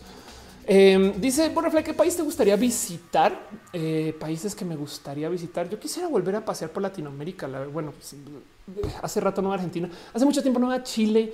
Ah, no, ya eh, a Uruguay. Eh, tengo Uruguay muy anotado desde hace mucho tiempo para ir con René. Sé que tengo entendido que en Uruguay es donde vive toda la gente lista, importante, eh, académicamente avanzada, preparada y dispuesta a escribir poesía para responderte cualquier cosa, aún en el supermercado. O, así es la imagen que yo tengo de Uruguay. Pero bueno, Leila dice: ¿Tienes algún miedo irracional? Em, déjame pienso un poquito miedos irracionales. Alturas no, oscuridades no. Em, muerte, no, sabría decir, eh, este, animales, arañas, ese tipo de cosas no. Em, definitivamente tengo muchos miedos de adulta. Eso sí, evidentemente, sabes, eh, perdí relevancia a perder mi, mi cabeza perder lucidez, a eso sí que le tengo mucho miedo y, entonces me da rabia cuando, cuando no se me ocurren ideas. Soy eh, una persona, o sea, trabajo mucho la, asociación libre para mi vida en general, pero por ejemplo, me consta que tengo mala memoria y es selectiva esa mala memoria. De repente me acuerdo unos datos súper finos de unas cosas muy específicas de un momento, pero luego se me va. Eh, bueno, nombres de gente eso es muy común, pero se me van cosas que la gente recuerda con mucha facilidad. Entonces me da mucha rabia y, me da mucha rabia luego no poder recordar cosas cuando las necesito. En fin, todo eso. Y entonces tengo muy observado mi proceso cerebral y me, le tengo miedo irracional a justo ver mi cerebrito y sé que ya habrá pasado. O sea, no dudo que ahorita yo dispongo de menos lucidez de como lo que hubiera tenido a los 20. No sé, como que y, no me imagino cómo ser cuando va llegando a 60, 70, en fin. Pero bueno, eh, dice Metal Blue, déjalo, piensa un poquito. Si lo piensas, ya no es irracional. Sí, pues es que no lo tengo observado, más bien como que en fin, em, Sergio Rodríguez, ¿se puede la postulación de Kanye West a la presidencia? No, la verdad es que para nada. No, no siento que justo, o sea, esa postulación de Kanye West está ahí para apoyar a Trump. No lo dudo. Pero bueno, mira, dice que hago un tutorial de maquillaje. Soy irresponsable con mi maquillaje. Me haría mucha pena. o sea, sería la peor. Es más, a mí me da, a mí me da pena cuando, por ejemplo, estoy en, no sé, eh, me están maquillando para un show. No sé qué. A veces me dicen, ponte tú el labial y yo así de no, güey, pónmelo tú, porque yo sé que yo soy muy, yo soy una papa caliente para ponerme mi labial. Pónmelo tú, güey. No como que este em, no me siento como capacitada para hablar del maquillaje. Dice Chris Mendoza, me pasa exactamente igual con la memoria y tengo 21. Anda. Estamos hablando de Kim Kardashian como primera dama. Es que saben que eso es exactamente lo que quieren, que no se hable de, ni de Biden ni de Trump, sino que hablemos de este Kanye West y Kim Kardashian. Güey. Yo creo que lo hicieron muy bien. Matías Sebastián y René dicen que miedo al limón. Sí le tengo miedo al limón, no como limón, no como comida con limón. Eso es verdad. Bueno, algunas sí. Fred dice cómo no te parecen los errores de los políticos en redes sociales. Su mensaje no logra llegar. Yo creo que algunos de esos errores son muy a propósito. Cuando Trump deja un error tipográfico en sus tweets, la gente solo habla del error tipográfico. Si vieron que ayer en vez de hablar del COVID, hablamos de Querétaro en México, ¿se dieron cuenta de eso? Ese tipo de cosas a veces digo, no sé si son a propósito o si se o si suceden, si dejan que bueno, que hablen de eso, adelante, que discutan de esas cosas, saben, también puede ser, no? Pero bueno, Carolina Márquez dice comida mexicana te gusta más, eh, podría vivir solamente a base de este eh, chiles en nogada, pero bueno. Luna Marina le dice fue toda una estrategia aquí me estudiando leyes todo para este momento puede ser. Eh, Albino Jaime dice a ver qué varios trucos para aplicarse bien eh, hasta un link dice René que es como si yo fuera Ofra. sí, una niveles dice que Toro. Exacto. Sergio Rodríguez dice qué lecturas frecuentas más. La verdad es que eh, dejé de, leer este y me debo lecturas todavía. Em, tengo libros muy, muy, muy bonitos que René me hizo llegar y que a lo mejor ahorita que por fin me va a tomar un poquito de tiempo para mí, y eso es un decir, esta semana que viene, eh, puede que eh, me dé chance de asomarme por ahí, lo, voy a considerar. Pero bueno, el caso, em, más bien yo estoy ahorita muy pegada a tener buenas fuentes de contenido en general, sobre todo para hacer roja y estas cosas, entre esas, literal, asomarme por Reddit. Pero espacios como Vox, Quartz son los que alimentan la existencia de Reddit de lejos. Eh, perdón, de roja Miren cómo funciona mi cerebro de roja y de Reddit. Em, son como los que alimentan mi existencia para toda esta como nerdez que les traigo a ustedes. Pero bueno, Monserrat Muerto dice, dice que es Querétaro. Ayer en la presentación de Gatel eh, se les fue un error tipográfico y entonces em, sin querer dijeron que eh, este que las, los contagios en Querétaro no eran en Querétaro, sino eran en Querétaro. ahí está, ahí lo puedes ver. Morelos Querétaro. Y es de qué quieres decir con Querétaro? Así se ve Querétaro. No, esto es, como que em, y aquí están esperando el Querétaro bus en Querétaro. Esto se volvió todo un meme, no? La verdad es que también en últimas, miren, eh, hay tantas cosas que ya, o sea, ya es tan triste ver estas conferencias que eh, nos están mintiendo con los números, no sé qué, que pues también le doy la bienvenida a que se, a que pases como un poquito de diversión, no como que bueno, por fin pero del otro lado, si lo piensan, si se les fue un error tipográfico y la banda se clava con el error tipográfico, ya no están hablando del tema. Entonces a veces pienso que algunos, algunos de esos errores tipográficos, sobre todo los de Trump, tienen que ser a propósito. Pero bueno, eh, dice Laila Mazán, ¿te gustan los temas de trastorno de personalidad? Me encanta más bien eh, enterarme de las neurodivergencias porque eh, requieren de un gran salto de eh, lo imaginativo, tratar de pensar cómo puede pensar una persona diferente que está cableada diferente. Me explico. Es como pregúntense ustedes eh, si eh, una computadora de 32 bits pensará cómo será la computación en 64 bits. Me explico. Simplemente son procesos diferentes de lidiar con información que entra de modos muy similares y entonces me gozo mucho el ver, las respuestas divergentes a lo que yo considero es una respuesta que debería ser estándar y pues no es estándar porque hay divergencias. Pero bueno, de mi amor dice con la rutina de tu nueva realidad hacer más streams y así las cosas. Butterfly él dice que es una neurodivergencia, eso que en una época decían una enfermedad mental. Pero no son enfermedades, perdón, estar en el espectro autista no es estar enfermo de la cabeza, es simplemente pensar de modos diferentes y ya, por eso es una neurodivergencia. XXX dice, oye, la práctica de mi mamá como psicólogo se decía que López Obrador tal vez ya está delirando. Pues sí, de, Trump dicen lo mismo, ¿eh? que tiene problemas de, ya de ya mentales, según este, pero pues ahí sigue, no Flicta dice es correcto. El cableado del cerebro es diferente a una posibilidad de una observación de la realidad diferente. Exacto. Calino Josa dice dónde está Matú. Matú está bajo el cuidado de alguien más eh, y está muy feliz. De hecho, me mandan fotos constantemente. Monserrat Morato dice los neurodivergentes también estaremos totalmente cableados diferentes o es la, educación que nos estandariza. Es una buena pregunta. Es que el momento hay una palabra que me gustaría trabajar menos. No sé si es eh, digna de existir o si es, pero cuando dicen neurotípico es de eh, no sé, como que saben, es, como decir justo que la genética es solo hay dos y los demás son este genético, son, son, son, son cariodivergencias. No, güey, em, hay muchos modos de convivir con tu genética ya. Entonces, si, si, comenzáramos a observar las neurodivergencias como genuinamente divergencias, no como otro modo de tener el cerebro ya, em, yo creo que otras observaciones se harían y, me parece muy chido de considerar que eh, hay, hay, otros modos de vivir, no? Pero bueno, en fin, y entender Dice Eri Frank, diversidad mental, otra combinación para contar historias y crear nuevos personajes. Es hermoso. Hay muchas combinaciones para crear. Sí. Eh, dicen Matías que esos son neurotransgénicos. A ver, les voy a mostrar algo para que entiendan. Eh, vamos a hacer un ejercicio de imaginación, de entendimiento de algo de lo que no estamos acostumbrados a ver si lo encuentro. Em, hay videojuegos em, este, que usan geometría que no es euclideana. ok, entonces ya sabemos cómo funcionan los videojuegos. Vamos a ver si encuentro un buen video mientras lo busco. ¿no? Ya sabemos cómo funcionan eh, los espacios en los videojuegos. Ah, que este video está espectacular. Ok. Em, cuando tú juegas un videojuego, si tú entras a una habitación, estás en la habitación, como en la vida real, por así decir. Pues eso es hace uso de eh, procesos. Em, puede que se trabe los dos. Eso hace uso de procesos de pensar em, que no necesariamente ya estás. Hace usos de procesos de pensar que no necesariamente eh, eh, reflejan el, cómo vivimos, sino que más bien alguien se tomó el tiempo de modelar en una computadora que la geometría del videojuego se comporta igual que cómo vivimos. Pero la realidad es como la percibimos. Nuestros ojos, nuestros sentidos, eh, nuestra percepción de la realidad viene por cómo nuestro cerebro lo interpreta. Y hay matemática que permite que existan espacios que no son euclidianos, o sea, que son correctos desde la matemática, pero que tienen eh, modos de existencia diferentes y entonces se prestan para ese tipo de locuras.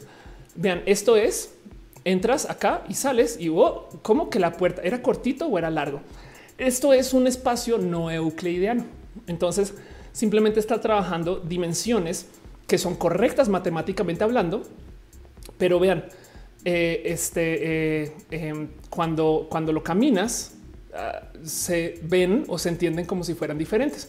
Es una realidad diferente, es matemáticamente correcto.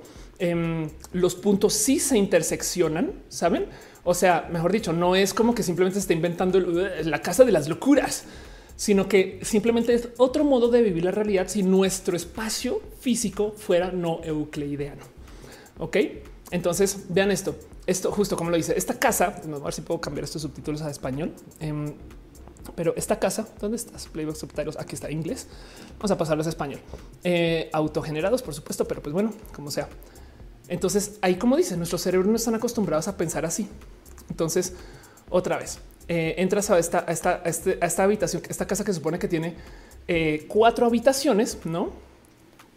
Y entonces a medida que la vas recorriendo, dice Mario, como la casa de perro de Paris Hilton, a medida que la vas recorriendo, si se fijan, realmente no tiene cuatro habitaciones tienes solo tres. y esto es genuinamente genuinamente correcto. Desde la matemática lo podrías dibujar, pero para dibujarlo, capaz el modo correcto para verlo en un diagrama en menos de tres dimensiones, en más o menos, pues por así decir, quizás así es como se vería em, si tú tomas em, y dibujas estos espacios, por ejemplo, una esfera. En una esfera, eh, las, las, líneas rectas realmente son curvas o las líneas curvas realmente son rectas. Me explico. Entonces es matemático, es matemáticamente correcto que existan espacios así. Y esto es un pequeño ejercicio en empatía en el que sería si nuestro cerebro pensara de un modo diferente. Digo, esto es un decir, me explico, pero capaz si existe algún lugar de la vida o del universo donde la gente maneja percepción de la realidad que no es euclidiana, porque su mundo resulta que no, no responde a nuestra ley de la configuración. Entonces, eso eh, eh, es un modo de ver el modo, la vida diferente.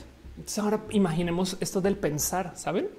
Em, como que también del otro lado considerar que hay, cerebros que entienden las cosas diferentes. Por eso me apasiona tanto el, el, el, cómo darle espacio. ¿Cómo será que piensa la gente divergente? No, no más por el mero ejercicio de wow, no como que en fin.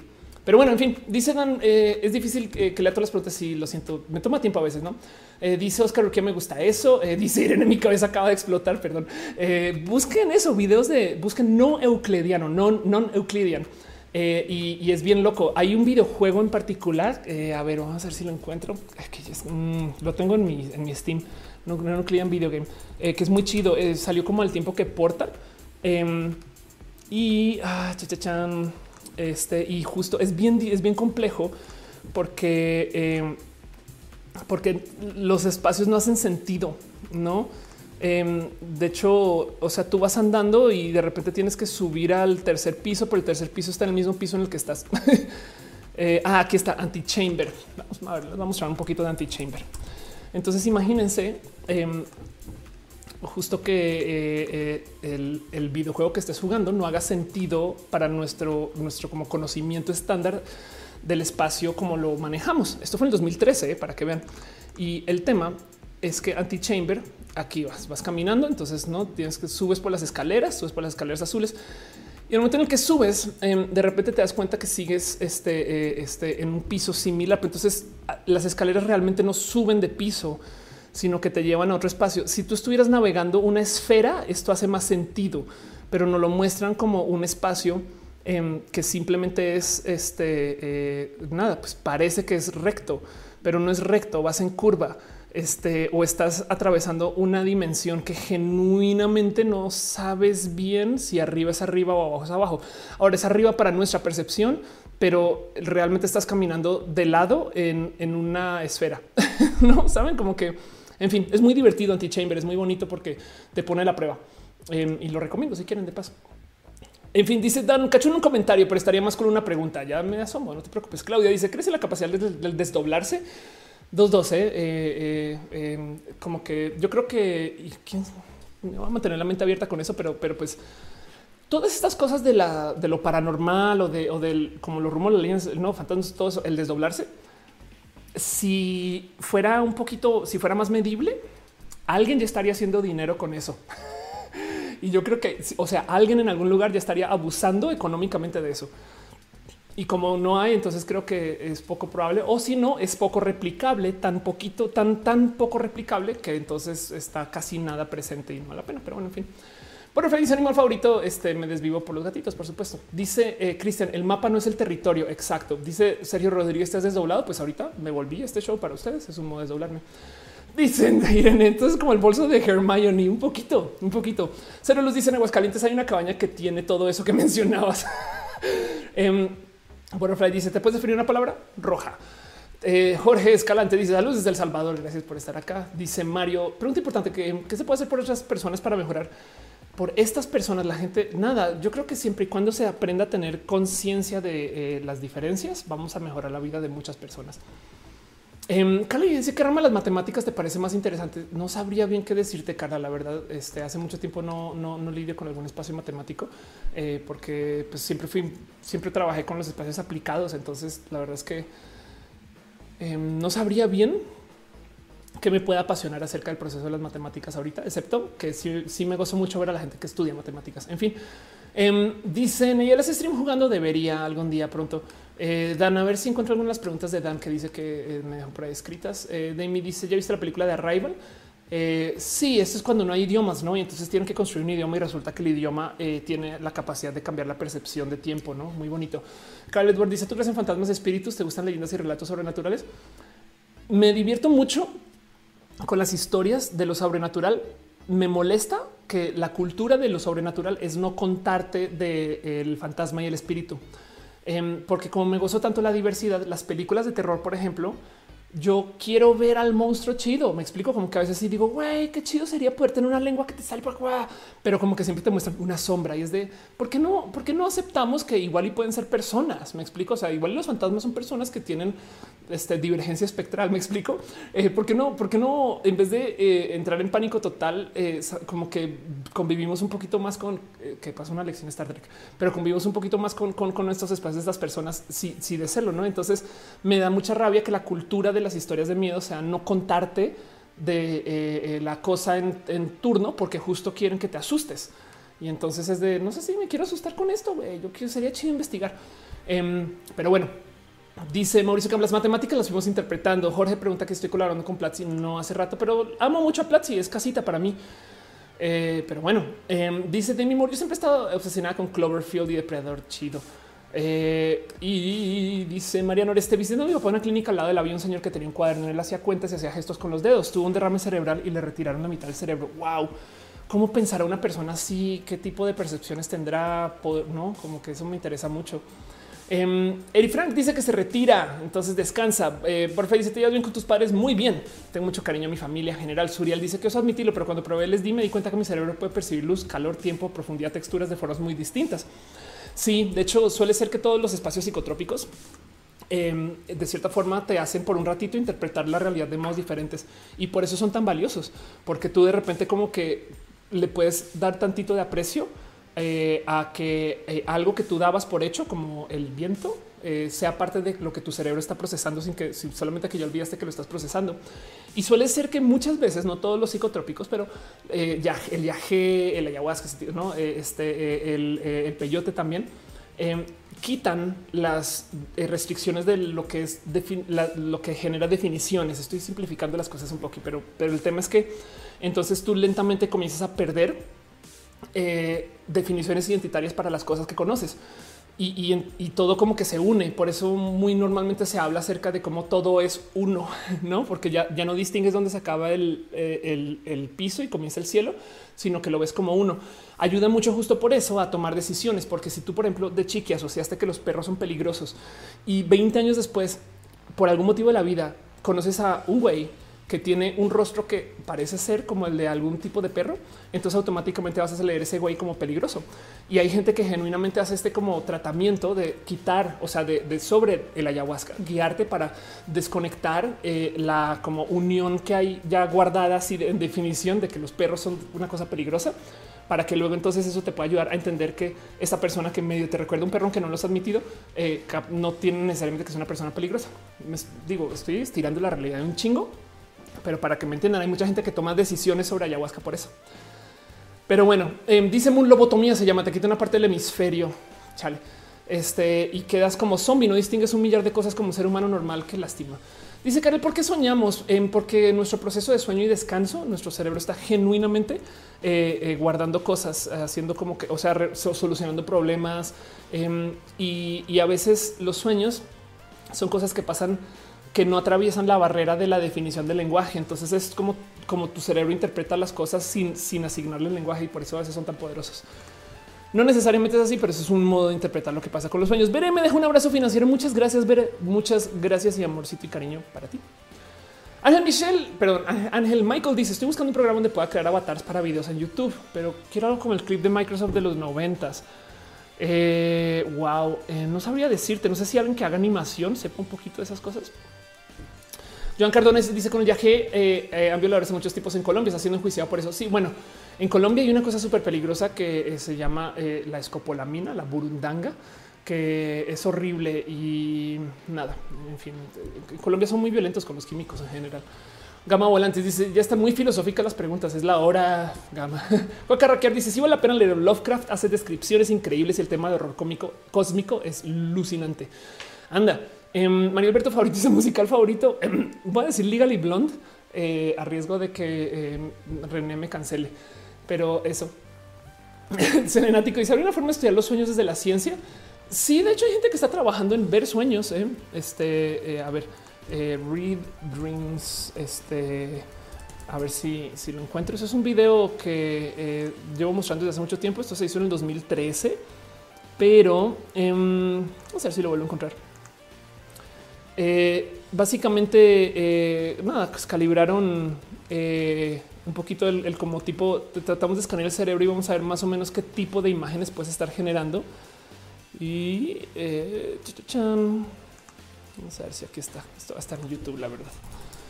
Mm, y el cuento es que tiene una lectura genuina de los sueños. Mm, es bien, bien, hasta un poquito friki si lo piensan. Eh, caray, ¿dónde puedo encontrar este video? Wow, ya hay varias. Ok, ya hay varias, ya hay varios videos.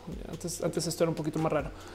Pero pues el tema es que justo te escanean tu cerebro, entonces te muestran imágenes. Entonces ahí está, te presentan una imagen y ahí a la derecha pueden ver lo que leen del cerebro. Es de baja resolución, pero para que entiendan es, ok, este, eh, eh, estamos tratando de hacer lecturas. Esto no es sobre sueños, pero eh, la idea es que se pueda como medio leer cómo tu cerebro interpreta las imágenes.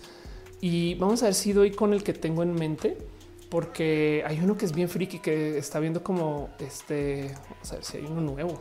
De hecho, eh, que topa con que con imágenes de ya, ya suficientemente buena resolución para que digas, ah, está soñando con un león. Me explico.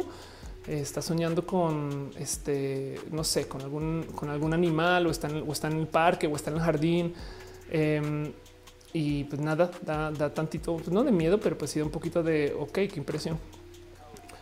Este vamos a ver si lo encuentro. En fin, el caso es que sí hay mucha gente estudiando esto de todos modos. ¿eh? Ah, aquí está. No manches, perdón, perdón, me, me desvié, me un poquito, pero creo que vean esto. Esto es eh, eh, te presentamos un clip y luego escaneamos tu cerebro para ver cómo desde los scans del cerebro podemos tratar de recrear lo que tu cerebro está tratando de lo que estás viendo en tu cerebro, no? Y entonces vean nomás las imágenes que muestran y cómo de cierto modo lo que leen de las máquinas sí levanta tantito de ok, entonces podemos medio leer un poquito la actividad eh, cerebral para reconstruir imágenes. Esto ya es bien friki, saben? Es, entender que si, si, conectamos un ser humano a una máquina, este podríamos levantar un poquito en, lo, en qué está pensando. no digo, obviamente esto que muestran, primero que todo es viejo, es del 2013, pero del otro lado sí da un poquito de ok, si nos están leyendo el cerebro de verdad. Entonces ahora aplican esto a los sueños para ver cómo que está viendo la gente, no? Pero bueno, en fin. Aquí dice, eh, tú sueños con las películas he visto, sí, dice Gisela, qué miedo, sí.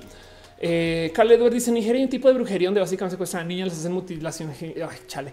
Eh, es más que brujería, esto pues es maltrato, abuso y, y es, en fin. Él antes dice, eh, perdón, Cristian dice, hoy no aguanta hasta el final. Yo creo que voy a ir cerrando ahorita, ya vamos al aire 3 horas 22 minutos. Y, así dejo. Dan dice más en vivos abiertos de Ofelia son muy interesantes, entretenidos. Sí, todos los en vivo al final tienen preguntas y respuestas. Sí, es una sección de extra roja, pero sepan que todos por eso estoy aquí. Karen dice que le gusta ver estos videos. Muchas gracias. Eh, Tania dice cómo te acercas a personas que no quieren ni siquiera hablarte. Bueno, si no te quieren hablar, el consenso es O sea, hay que tener hay que asegurar que no sea tema. Perdón, veo que están dejando todavía abrazos financieros. Muchas gracias. Eh, Mauricio Contreras deja un abrazote. Mariano Oresta deja un abrazote. Carlos Hernández deja un abrazote. Dice mi mamá, dice que hablas muy rápido. Perdón. Este eh, no puedo hacer nada por eso. Lo he intentado mover, pero pues ni modo. En fin, dice New el horror la burundanga más conocida como el polvo del diablo. Sí es una cosa de la cual hasta me da tema hablar porque no quiero darle luz a la burundanga, pero google burundanga y, y. Es una cosa horrible. En México, eh, eh, por si les da miedo, en Colombia nos enseñan a tenerle miedo a la burundanga y la escopolamina porque sí. Y en México de repente tú ves floripondios en la calle y las tías preparan té de floripondio y si un poquito de... Básicamente lo que pasa es que en Colombia como que, por así decir, hicieron un arma del floripondio para que eh, con muy poquito, con, con muy poquito, eh, con muy poca exposición eh, puedan abusar de ti, ¿no? Y es una lástima. Dice la manzana que te gustaría soñar. Eh, te digo algo, Laila. Yo cuando sueño, sueño que soy cis. Es raro y, me pasa que me despierto y de repente volteo a ver y digo, ah, verdad. Pero bueno, em, la química dice mi mamá también dice que hablas muy rápido. No sé si en el vivo, en el en vivo se puede, pero en recalentado sí le puedes bajar un poquito la velocidad y también eso pasa. Eh, dice Butterfly, saluda a mi hermana Maggie, saludos. Besitos. Con mi Santoyo dice siempre dibujo escuchándote. Gracias. Paulino dice que le gustan estos videos. Eh, Sergio Rodríguez dice cómo conoces tantos datos curiosos por nerd, básicamente. Ulises dice deberías un programa con el de Adela Micha. Sería genial. No es eso roja. Eh, Mauricio Cam dice Ophelia, ¿qué piensas de la virtualización eh, en las de personas muertas? como que tratar de revivir gente a base de sus datos. Vamos a ver a dónde nos lleva eso en la vida, no? suena raro, es verdad. Marcis Nadie dice cómo lío con mis gender de mis padres. Em, yo creo, Marci, que si no quieren, están de necios. No les des opciones si puedes. Eh, yo tuve que negociar con mi familia y mientras menos opciones, o sea, ese cuento de no es que ven a la reunión de Navidad de la abuela, pero ven como tú, no les hagas caso. O sea, mientras menos tengan de ti, más van a tener que sentar cabeza, que van a tener que hacer cambios para ajustarse. Dice, dice Juan Carraquier Nerd un poquito. Lady Dixel dice todos los nerds nos preguntamos eso. ¿En qué momento adquirí estos conocimientos? Yo no sé. Eh, hay cosas que yo no sé de la vida y que soy muy desconociente. Entonces también, o sea, también, en fin. Dice este Dan, mis BFs yo tengo muy seguido. Nada que te sé. Gracias. Andrea Soriano deja un abrazo financiero. Gracias, Andrea. De verdad. Insight Psicología dice: Pues sí se puede bajar la velocidad en vivo. Ay, qué chido. Qué bien. Ok, me alegro. Italia dice: ¿Tienes algún sueño frecuente? No, pero tengo un sueño que me persigue. Lo he contado aquí varias veces. Y la historia es así. Si ya lo escucharon, no me odien, pero pues es que todavía lo pienso a veces. El cuento es estoy yo en una como casa hipsterona de eh, alguien que yo recuerdo que es amigo o amiga aquí en la Ciudad de México, en como la Condesa o Roma. No me explico un lugar así súper hipstero. Y yo estoy con una cama y estoy así como mirando hacia los lados y veo que hay mucha gente que son también nerdos, emprendedores así, no como que me playerín esas cosas, eh, chicos, chicas, pero todas tienen, eh, se ve que son doctores, o sea, de ser nerdos son nerdos y nerdas de la medicina. El caso es que están discutiendo, no sé qué, se, se ve que hay computadoras, pero estamos en una casa y yo estoy en la cama y de repente se acerca alguien y me dice, ok, no te preocupes, todo va a estar bien, ya arreglamos todo, ya tenemos todo solucionado y me comienza a dar instrucciones de qué va a pasar porque voy a viajar en el tiempo. Y entonces me, dice un eh, simplemente tienes que eh, asegurarte que cuando te despiertes, no, toma unos líquidos y tienes que prepararte un poquito porque te vas a sentir un poquito desorientada. Lo más importante, me dice, es cuando te despierte, ya vas a poder arreglar todo tu desmadre. Pero además, cuando te despiertes, que no se te olvide si es que se te va, que no vas a recordar nada de todo lo que había sucedido desde ese momento en el pasado hasta ahora. Entonces te vas a despertar y vas a pensar que estás en esa época pero es lo que quieres, solo te lo quiero recordar. Entonces yo le doy como mi consentimiento de si es lo que quiero. Me dice perfecto. Entonces prepárate para este viaje y me, entonces me ponen aquí mismo 3, 2, 1. Comienza, escucho un conteo 10, 9, 8, 7, 6 y por ahí en 5 se acaba el sueño y me despierto en la cama. y me persigo un chingo ese sueño porque a veces digo, güey, si sí pasó. Y si, si yo en 20 años de repente decido que quiero volver a cuando estaba comenzando a hacer cosas, yo no sé por qué chingados y, voy a arreglar algo. Em, y, si sí lo arreglé y si no, y, entonces me da mucha rabia porque pinche cerebro, déjame en paz. Pinche cerebro es, o sea, si lo piensan, mi cerebro eh, está asustando a mi cerebro. Me explico. O sea, eh, no es como que es una entidad externa que me no es, es se está contando historias a sí mismo. Güey. Y, pues yo todavía no sé si viaje en el tiempo. Entonces, en fin, eso pasó. el caso dice Jason que sueño tan específico. Me persigue mucho, mucho ese sueño. Luis dice es una peli. puede ser. Monserrat dice eso me recuerda el eterno resplandor. Anda, dice Cruz que eh, qué bonita voz tienes. Dice Javier Estrada, eh, literal poniendo qué tal que la tecnología exista y alguien viajó y lo volvió una película. Güey. Dice Fernanda López, ¿te gusta RuPaul's Drag Race? Mucho, amo RuPaul's Drag Race. Em, dice Juni, parece que eres un holograma porque te distorsionas. Sí, hoy hice un cambio al este codec que uso para transmitir queriendo tener mejor calidad de entrega. Desafortunadamente eh, metí las patas y entonces mi compu está al límite y por consecuencia cuando llega al límite de repente me vuelvo como hologramita y me da una lástima. Eh, quería que se viera mejor, pero pues quizás un poquito más de RAM, una mejor compu y, le voy a arreglar eso. Voy a volver a como mi setup anterior para la próxima transmisión, eh, pero pues nada, así las cosas. Igual se vio lo suficientemente bien y se pudo hacer show. Dice Carla, la parecer no soy la única persona que regaña su cerebro. No, Mauricio Cam dice podemos viajar al pasado a través de los recuerdos. Eso es verdad también. Josué dice prima roja en vivo por fin. Qué, chido. Gracias por estar acá. Pues bueno, dice Monserrat si te usaron de base de ciencia ficción puede ser. Mariano Oreste dice extraño los sueños lúcidos. Butterfly dice se fueron porque René ya no comenta. René eh, a lo mejor este, eh, o sea, entra y sale, está haciendo cositas con su casita, pero pues bueno, en fin. Paul Hernández dice mucho conocimiento aquí. Mini Roja igual. Ana eh, dice este un segundo que me perdí el comentario de Ana. Ok, dice oh, viste ya muchas veces Summon Time. no, los pensamientos en la lucidez, perdón, 16 monos, Ofelia 2077. Ándale. Este em, Dice Carlos Hernández Dark featuring of course Caledor dice, pero no quiero reparar tus cosas tú misma. Em, eso no, pero a ver, lo que yo cambié fue el setup del software, no de hardware. Pero además de todos modos, hablemos dos segundos acerca de la ley eh, que pasó. ¿Quién, ¿Quién se va a encargar de perseguir a la gente que le cambie rama a su computadora? ¿La policía cibernética? Eh, más bien yo creo que se va a aplicar cuando persigan a alguien, que ese es el peligro. ¿eh? Pero bueno. Roman dice suena muy hombrando ese sueño. Puede ser 12 monos. Brian Monroe dice salí del closet a los 19. Espera terminar una carrera por si me corren de mi casa. Depende de tu corazón, Brian. La verdad es que eh, puedes salir del closet con algunas personas y lentamente ir comunicando. o sea, no necesariamente tiene que ser todo este, automáticamente eh, en grandote. Dice, creo que te mandó una foto porque en todo Rohan no te vi como holograma, porque mi celular parece mostrarme todo en holograma. Ok. Selena te dice cambiando de hardware y siendo bicentennial. Eh, Marisol dice cómo conociste a René. Em, fui a ver a René tocar en vivo en este en Nueva York y desde entonces nada, sí, muy bonito. Dice Dana que compuso. Estoy usando una Republic of Gamer Zephyrus muy bonita. Le tengo mucho cariño. La uso hace como dos años. Muy chida. Marillo dice para los que quedan con el tema de los no neurotípicos, recomienda esta serie Netflix atípica. Gracias. XXX dibújalo, dibuja el sueño y los escenarios donde ocurre para que quede registro. También pero luego, ¿qué tal que lo dibuje? Y entonces a alguien se le ocurre la idea y crea la máquina. Y entonces en 20 años, gracias a mi dibujo, eh, hice yo el hoyo cíclico que me hizo viajar al pasado y entonces estoy atrapada en un hoyo cíclico de tiempo. ¿Ya ven el problema? Yuriria dice, también nos van a meter presos por nada crédito a los memes. Es posible, la neta, fuera de broma, si te quieren perseguir y la ley está ahí, es posible. El problema es que los memes en particular son uso, a menos que sea un video, o sea, también tiene que haber extensión. O sea, yo creo que perseguir a alguien por memes debe ser carísimo y no da de solucionar en nada. Y seguramente se va a hacer un proceso mucho. O sea, si hasta ahorita están cayendo las primeras personas de la ley Olimpia. En fin, Carolina dice: Has pensado en todo respecto a tu viaje en el tiempo. Sí, Gibran, dice: ¿Cómo se dice? Soy neuroatípico. Eso es algo que yo creo que tienes que hablar con alguna persona este, especialista en justo el temas de neurología. Pero dice Leila, ¿eres consciente que estás soñando muchas veces y puede que ahorita estés soñando? Saben que sí me ha pasado que a veces me despierto varias veces, me despierto y paso tres horas del día haciendo cosas y después me vuelvo a despertar y me da mucha rabia porque es de ya pasé tres horas y ya me bañé, ya me arreglé, ya me maquillé y ahora tengo que volverlo a hacer. güey.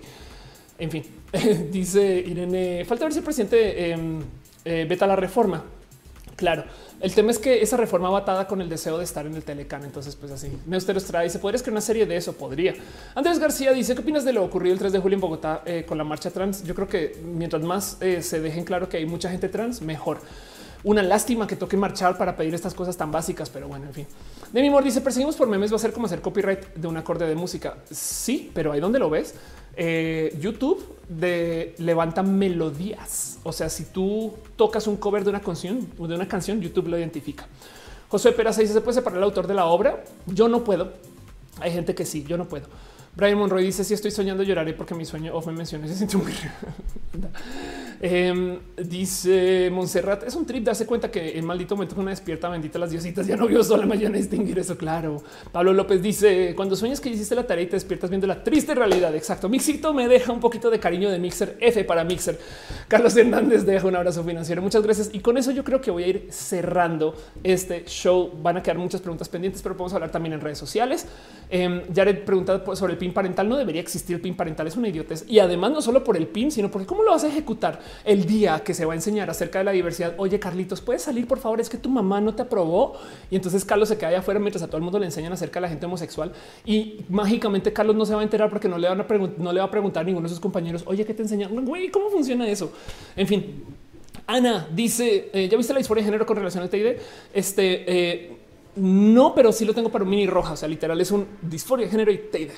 Este eh, y es un tema súper, súper pesado. Por eso no lo he levantado nomás. Este no sé si es un tema que te atraviesa a ti de paso, de puro chance.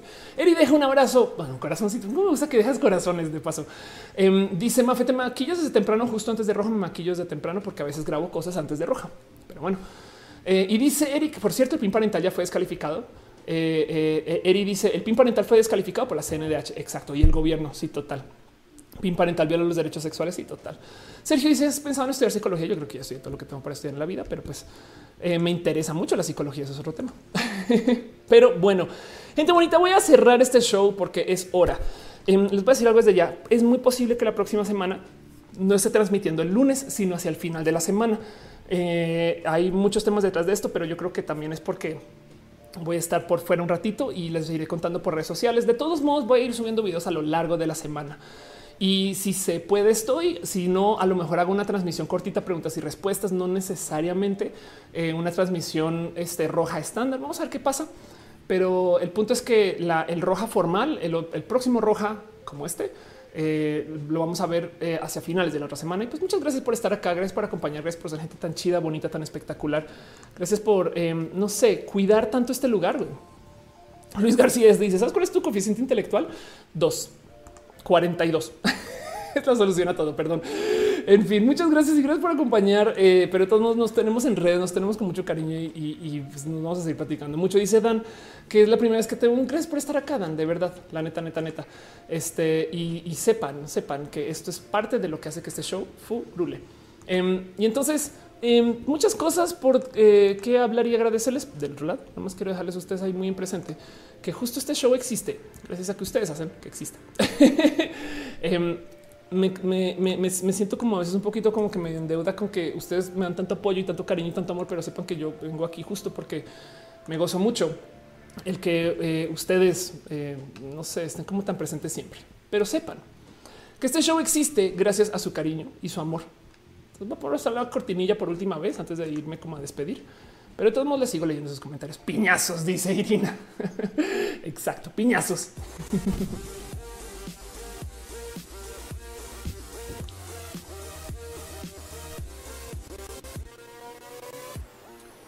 Ay. Oigan, todas estas de dónde, de dónde, qué hacen ustedes cuando ven o escuchan roja? Mera curiosidad. Como que hay gente que tiene como que sus mañas diferentes y hay gente que no se me olvida y lo va a seguir diciendo alguien que me dice que opera mientras ve roja. ¿Cómo es eso? Pues sí, así tal cual. Este dice Lu, gracias por todo el contenido. Pues gracias por estar acá de verdad. Dice Karen, has hecho mucho por nosotros. Gracias, de verdad. Gracias. Pues miren, mucho pasa acá, pero también que no se les olvide que parte de lo que pasa acá es porque hay mucho cariño y amor por parte de la gente chida que me apoya desde el Patreon. Un abrazo a Santi Curie, Arturo Aleana Navarro, analógicamente.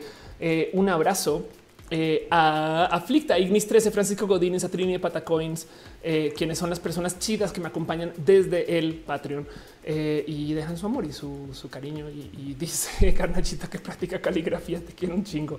Aflicta dice: Mientras escucho roja, yo ceno a veces sigo godineando. Y Sierra Gutiérrez Estoy trabajando, tarea de jugar Fortnite. Wow. Ok, dice Butterfly, yo hago la SEO mientras escucho roja. Yuri dice eh, trabajo, Scrabble, reviso Facebook y luego TikTok. Ok, qué chido. Yuri dice un mini rojo hablando de la depresión y la familia tóxica. Ándale. Moon dice ejercicio, beber chocolate con manilla avena. qué chido. Bueno, y en eso también entonces justo quiero dar un abrazo especial a la gente chida que, se que me apoya desde la suscripción en YouTube. Un abrazo a Ana Velasco, a Gibran López Nawat, a Lua, Jesús Dionisio, a Mike Luga, a Ale Galvana, Touch Rockman, a Jay Lima, Vicky Núñez Paesa, Lucio Delira, Cat Jesse, Jesse, un besito a Perruno, a la pastela de la cocoa, a la mejor pastela de la mejor cocoa, a Mar Valentina, Em, a Josué Cortés, a Flores, a Marisol Rodríguez, a Frank Núñez, Dalia Herrera, G. Jenny Ramírez, un abrazo frío Alcántara, Brenda Sanz, Yolanda Suárez, Osmar Morina, Laura Lili G, a Luis Maclache, Alejandro RC, a Simón Ulises Sánchez, también te conozco mucho en Twitter como el tontín y me costó, me da muchas risas porque es muy tierno que te pongas tontín. En fin, un abrazo a Pablo Muñoz, Andrés BT, a Lema Celuta, Carlos Como, a House of Science, Brenda Pérez Lindo, Luis Gutiérrez, Tigres, Ale Talbe, Animal Donald, Lopaban, Aranzat Seitzel, Jera y C, a Oscar Fernando Cañón, María Rom Galvez, Moglican, Fabián Ramos, a Flicta, Jairo Frey, Merchan Haas, Arturo Ale, Edgar Riego, a Tatoso y a Leonardo Tejada. Gracias por ser parte de esto. Dice yo vivo por roja. Sergio Rodríguez dice no hago nada para ver roja. Jaime Valencia dice que descanse. Muchas gracias por tus palabras. Gracias a ustedes por ser parte de esto tan chido y tan bonito. Rilka Chican dice gracias por el show. El equipo de moderación por mantener en paz los chats. Sí, eh, mantienen la paz. Eso es verdad. Un abrazo también a, eh, perdón, DC Morga, eh, quien está suscrita desde el Facebook y también, por supuesto, a la gente chida que está suscrita desde el Twitch en especial a Ominos Cowboy, Bren Pérez Lindo, a Dabot FB, a Eri Frank, a Hiram Soria, a Hek Aguilar, a Zoraida y Suke, a Emma Cornio, a Polaris Bajo GG, a Miss Dani Ro, a Musicarina, Joe Saurus, Paca Chanti, a Letal Moniuna, Yerlima, Imrayo 16, Lalo Herrera, eh, y pues por su pollo que a Miss Uva y a Caro, quienes son parte de esto, también que se suscribieron a, ahorita. Eh, Garnachita, Bon Wad, el hígado de pato, se suscribieron en esta sesión. Gracias por ser parte de esto. Em, dice Mario Alberto de sueños después de ya ahorita me pusieron a pensar en mis sueños. Scaletka dice las pocas veces que me duermo y te sigo escuchando, te veo en un aula con mi profesora. Qué miedo. Em, este, gracias por estar acá. Álvaro Mebarak, también un abrazo para ti. Gracias por estar acá y ser parte de esto. Em, gracias a la gente que se sigue conectando desde el Mixer F, F para Mixer. Pero en eso un abrazo a Mixito, a Lurks, a Sunlit Glint, eh, quienes son parte de esto. Dice Suso Gault a Mimir. Suso, gracias por estar acá, ser una persona tan chida. En fin, eh, gracias Uriel Montes. Dice buenas noches. A Laila Manzana dice que sueñas. Ok, gracias Sergio Rodríguez que dice abrazo. Em, gracias por ser parte de esto, ayudar apoyar. Gracias a la gente chida que se conectó y apoyó desde el Facebook con sus amores facebookeros. Alejandro Gutiérrez. Em, gracias a Bob de Leo empezamos con los abracitos. Sí, exacto. Empezamos con los abracitos por tu culpa. De paso, eh, gracias a Armando Damas, eh, quienes también dejaron sus stars. Y en eso también, de paso, gracias a la gente chida que apoyó desde el YouTube. Entonces, un abrazo súper, súper, súper especial a Lali Vázquez, Eri Frank, Alexander eh, Ubaldo, Villa, Alex Ortiz, a Javier Tapia. Em, gracias a una loquita, María Elena Martínez, Carlos Coronilla, Javier Pichardo, Coronel Walsh, Luis Maclachi, Carely Briseño, la Lenchijot, gracias a Fernando Fonseca, perdón, a Fernanda, gracias a Fernanda Fonseca, a Brian Monroy, eh, a Vallarino Enrique, a Osman Morina BRM, a Carlos Hernández, a Marian Oreste, a Mauricio Contreras Schacht, a Andrea Soriano, a Carlos Hernández y a Brian Monroy por apoyar. Ofelia Martínez dice: Me quedo el recalentado. Gracias por pasar por acá. La otra Ofelia, la Ofelia malvada. Mentiras, no, la Ofelia malvada igual soy yo. Este dice eh, Gala, eh, salúdame, salúdame o me electro. Bueno, te saludo, no te preocupes, todavía no la gala. Gracias por estar acá. No hay por qué ponernos este, con tan violentas. Eh, Brian Monroy dice un beso. Sergio Rodríguez dice besos, besos, besos. Em, dice Álvaro Moraje, can't wait for me. sí, ya voy para allá, no se preocupen. Em, pero bueno, muchas gracias también justo la gente chida que se conectó desde el Facebook. Gracias por su amor facebookero. Eh, a Demi Mora, Yuri Maldonado, a Mars Aquelarre, gracias a Ángel, eh, Michelle, eh, gracias a Cruz José, a Alexa, gracias a vamos a ver, vamos a ver, vamos a ver, vamos a Demi Mora estás ahí otra vez. Gracias a Miguel Chesor. Es que no me da la lista completa en el Facebook, desafortunadamente, pero bueno, gracias a vamos a ver, Yuka, gracias a Alondra Ruiz, gracias a Armando. Damos ya te había leído Armando. Gracias a, a Cusi de Q, que siempre estás ahí. Qué chido. Gracias al Nático. Yo sé que estás por ahí, no lo dudo 10 segundos, pero bueno, gracias también a la gente chida que se conectó desde el Twitch a Aaron de 34H, a Acrobatic Jazz, a Layopol, Alejandro eh, Morenora, analógicamente, Ana, analógicamente, Another TV Viewer, a R93, Atena, Chava a Chiqui 202, a Commander Root. Muchas gracias también a Queen 06, a Dani MXB, a Dual Star eh, Valkyrie, a Elalet 7, a Electrical Longboard, Electrical Skateboard, ya no te conectas hace rato a Garnachita, Gachega Gamer 01, a Haruko Destroyer 942, a Herman Tinan, a Hot Local Mom. In Abe We Trust, in Abe We Trust, a Jochen Rindt, a Joe José, a Kimi Sofía, a Chris Sai, a la Burn, a Luis Miranda eh, eh, eh, Pina, Luis Miranda Pina, a Machine Punk, Punk Rock, a Marcelo de MNT, a Mim 1409 Mim 14069, a Nagisa a Nerds Hunters, a No Nos Vamos Más. Así decidiste poner tu cuenta en Twitch. No nos vamos más. Me gusta eso. A P1 y 69. Veo que como Mixito sigue dejando su cariño. Gracias, Mixito, por tu amor. La neta, la neta. Eh, también Raflevantria Rismacino, que pasó también a Mixito, quien está en el Mixer F para Mixer. Gracias a Rimochinos, el Veterano Bece. Gracias a, a Rafle a Sweet Hali, así subdiego, a Tecito aquí. Gracias a The, a a The Writinger, a Tikur, a Tunen Cute 00, a Universe BNK, a Vas Happyrat, a Vejitos 4 Blue, a, Violet Angie, a Virgo Prosa, Vulture MX, a Wisteria L, a Wisterialx Y Sambuchetti, gracias por ser parte de esto tan chido y tan bonito. La neta, neta se aprecia mucho, mucho, mucho que estén por acá. También la gente chida que está desde el YouTube. Ya saben que YouTube le encanta saltarse nombres, no dejar a todo el mundo, pero pues sepan que eh, les tengo aquí en mi cariño y en su amor. Un abrazo a Alan Ferrera, a Naya, Alexis Castro Sánchez, Álvaro Mebarak, a Albino Jaime, Andrea Gómez, a Andrea Soriano, a Andrés Sotka, a Ángel Mancera, Aranza Teitzela, BRLB, a Brian Monroy, a Butterfly, a Carlos Alberto Luna, a Carlos H. Paredes, a Carolina G. Márquez, a Cata Juegos juegos. ah, Jessy, nuevamente parte de ti moderación de las personas más chidas del mundo. Claudia Patricia Morales, Cristian Morroa, cuacarraquear, cuaca, a cual tío, cuacarracacaquear. Gracias cuacarraquear por estar acá. A Dan Monochrome, a Dani Yuri, a Fabián Ramos, a Gala Valentine, a Itzel Estrada, a Ger Rodríguez Gulls, o sea, González, a Hígado de Pato, a Irene Ortiz, a Jason Chitiba, Chitiba, sí, Jason Chitiba, a Jess MC, a Karel S, a Karen Flores, a Carla Díaz, a Jesús Segura, Gracias a Alexi Lexi, a Mercy Schneider, a Matías Sebastián, a Mauricio Cam, a Milton Sumel, a Mirali Santa, a Monserrat Peña Huerta. Eh, yo sé que por ahí tiene que estar en algún momento 321 Adri Pani, que va a llegar y va a decir acaba de llegar. Sí, qué chido. Gracias por llegar, Adri. Te quiero mucho. Gracias a Nani Vélez, a Niño Luna, a Newbury Cubillos, a Ofelia Martínez, la Ofelia que nos vamos a ver en sueños. Ofelia, a Oscar Martínez, a eh, Pizza Farfán, a Rocker 97 Yete, a Sara de León Guerra, Saúl Selenático. Ahora ya apareciste. Em, gracias a Mira Santa, a eh, Sergio Rodríguez, Tucar 100, Uriel Montes, a Yoda La Fuerza quien siempre vamos a aparecer. Eh, aflicta, no te vi, pero sé que ahí estás. Entonces sí te vi técnicamente, pero bueno. en fin, em, también dice eh, este Valeria Brooks, saludos. Milton Sumel dice aló, bye. Un abrazo, Milton, un abrazo, Sergio Rodríguez, un abrazo, Eric Torres, un abrazo, Saúl, un abrazo, Pizza Alfarfán, un abrazo, eh, Ana, analógicamente, siempre abrazos. Un abrazo, Turan Cute, Fabián Ramos, Sergio Rodríguez, gente chida, les tengo mucho cariño, gracias de verdad por ser parte de esto. Y pues, por supuesto, un abrazo súper especial al team de moderación, Caro Uba, Uriel, Fabián, Monse, Jesse, Tutix, Hígado de Pato. Y por supuesto, René, dueña de mi corazón y estas cosas chidas de la vida. Pero bueno, si no les leí, este, eh, este, ténganme un tantito de paciencia.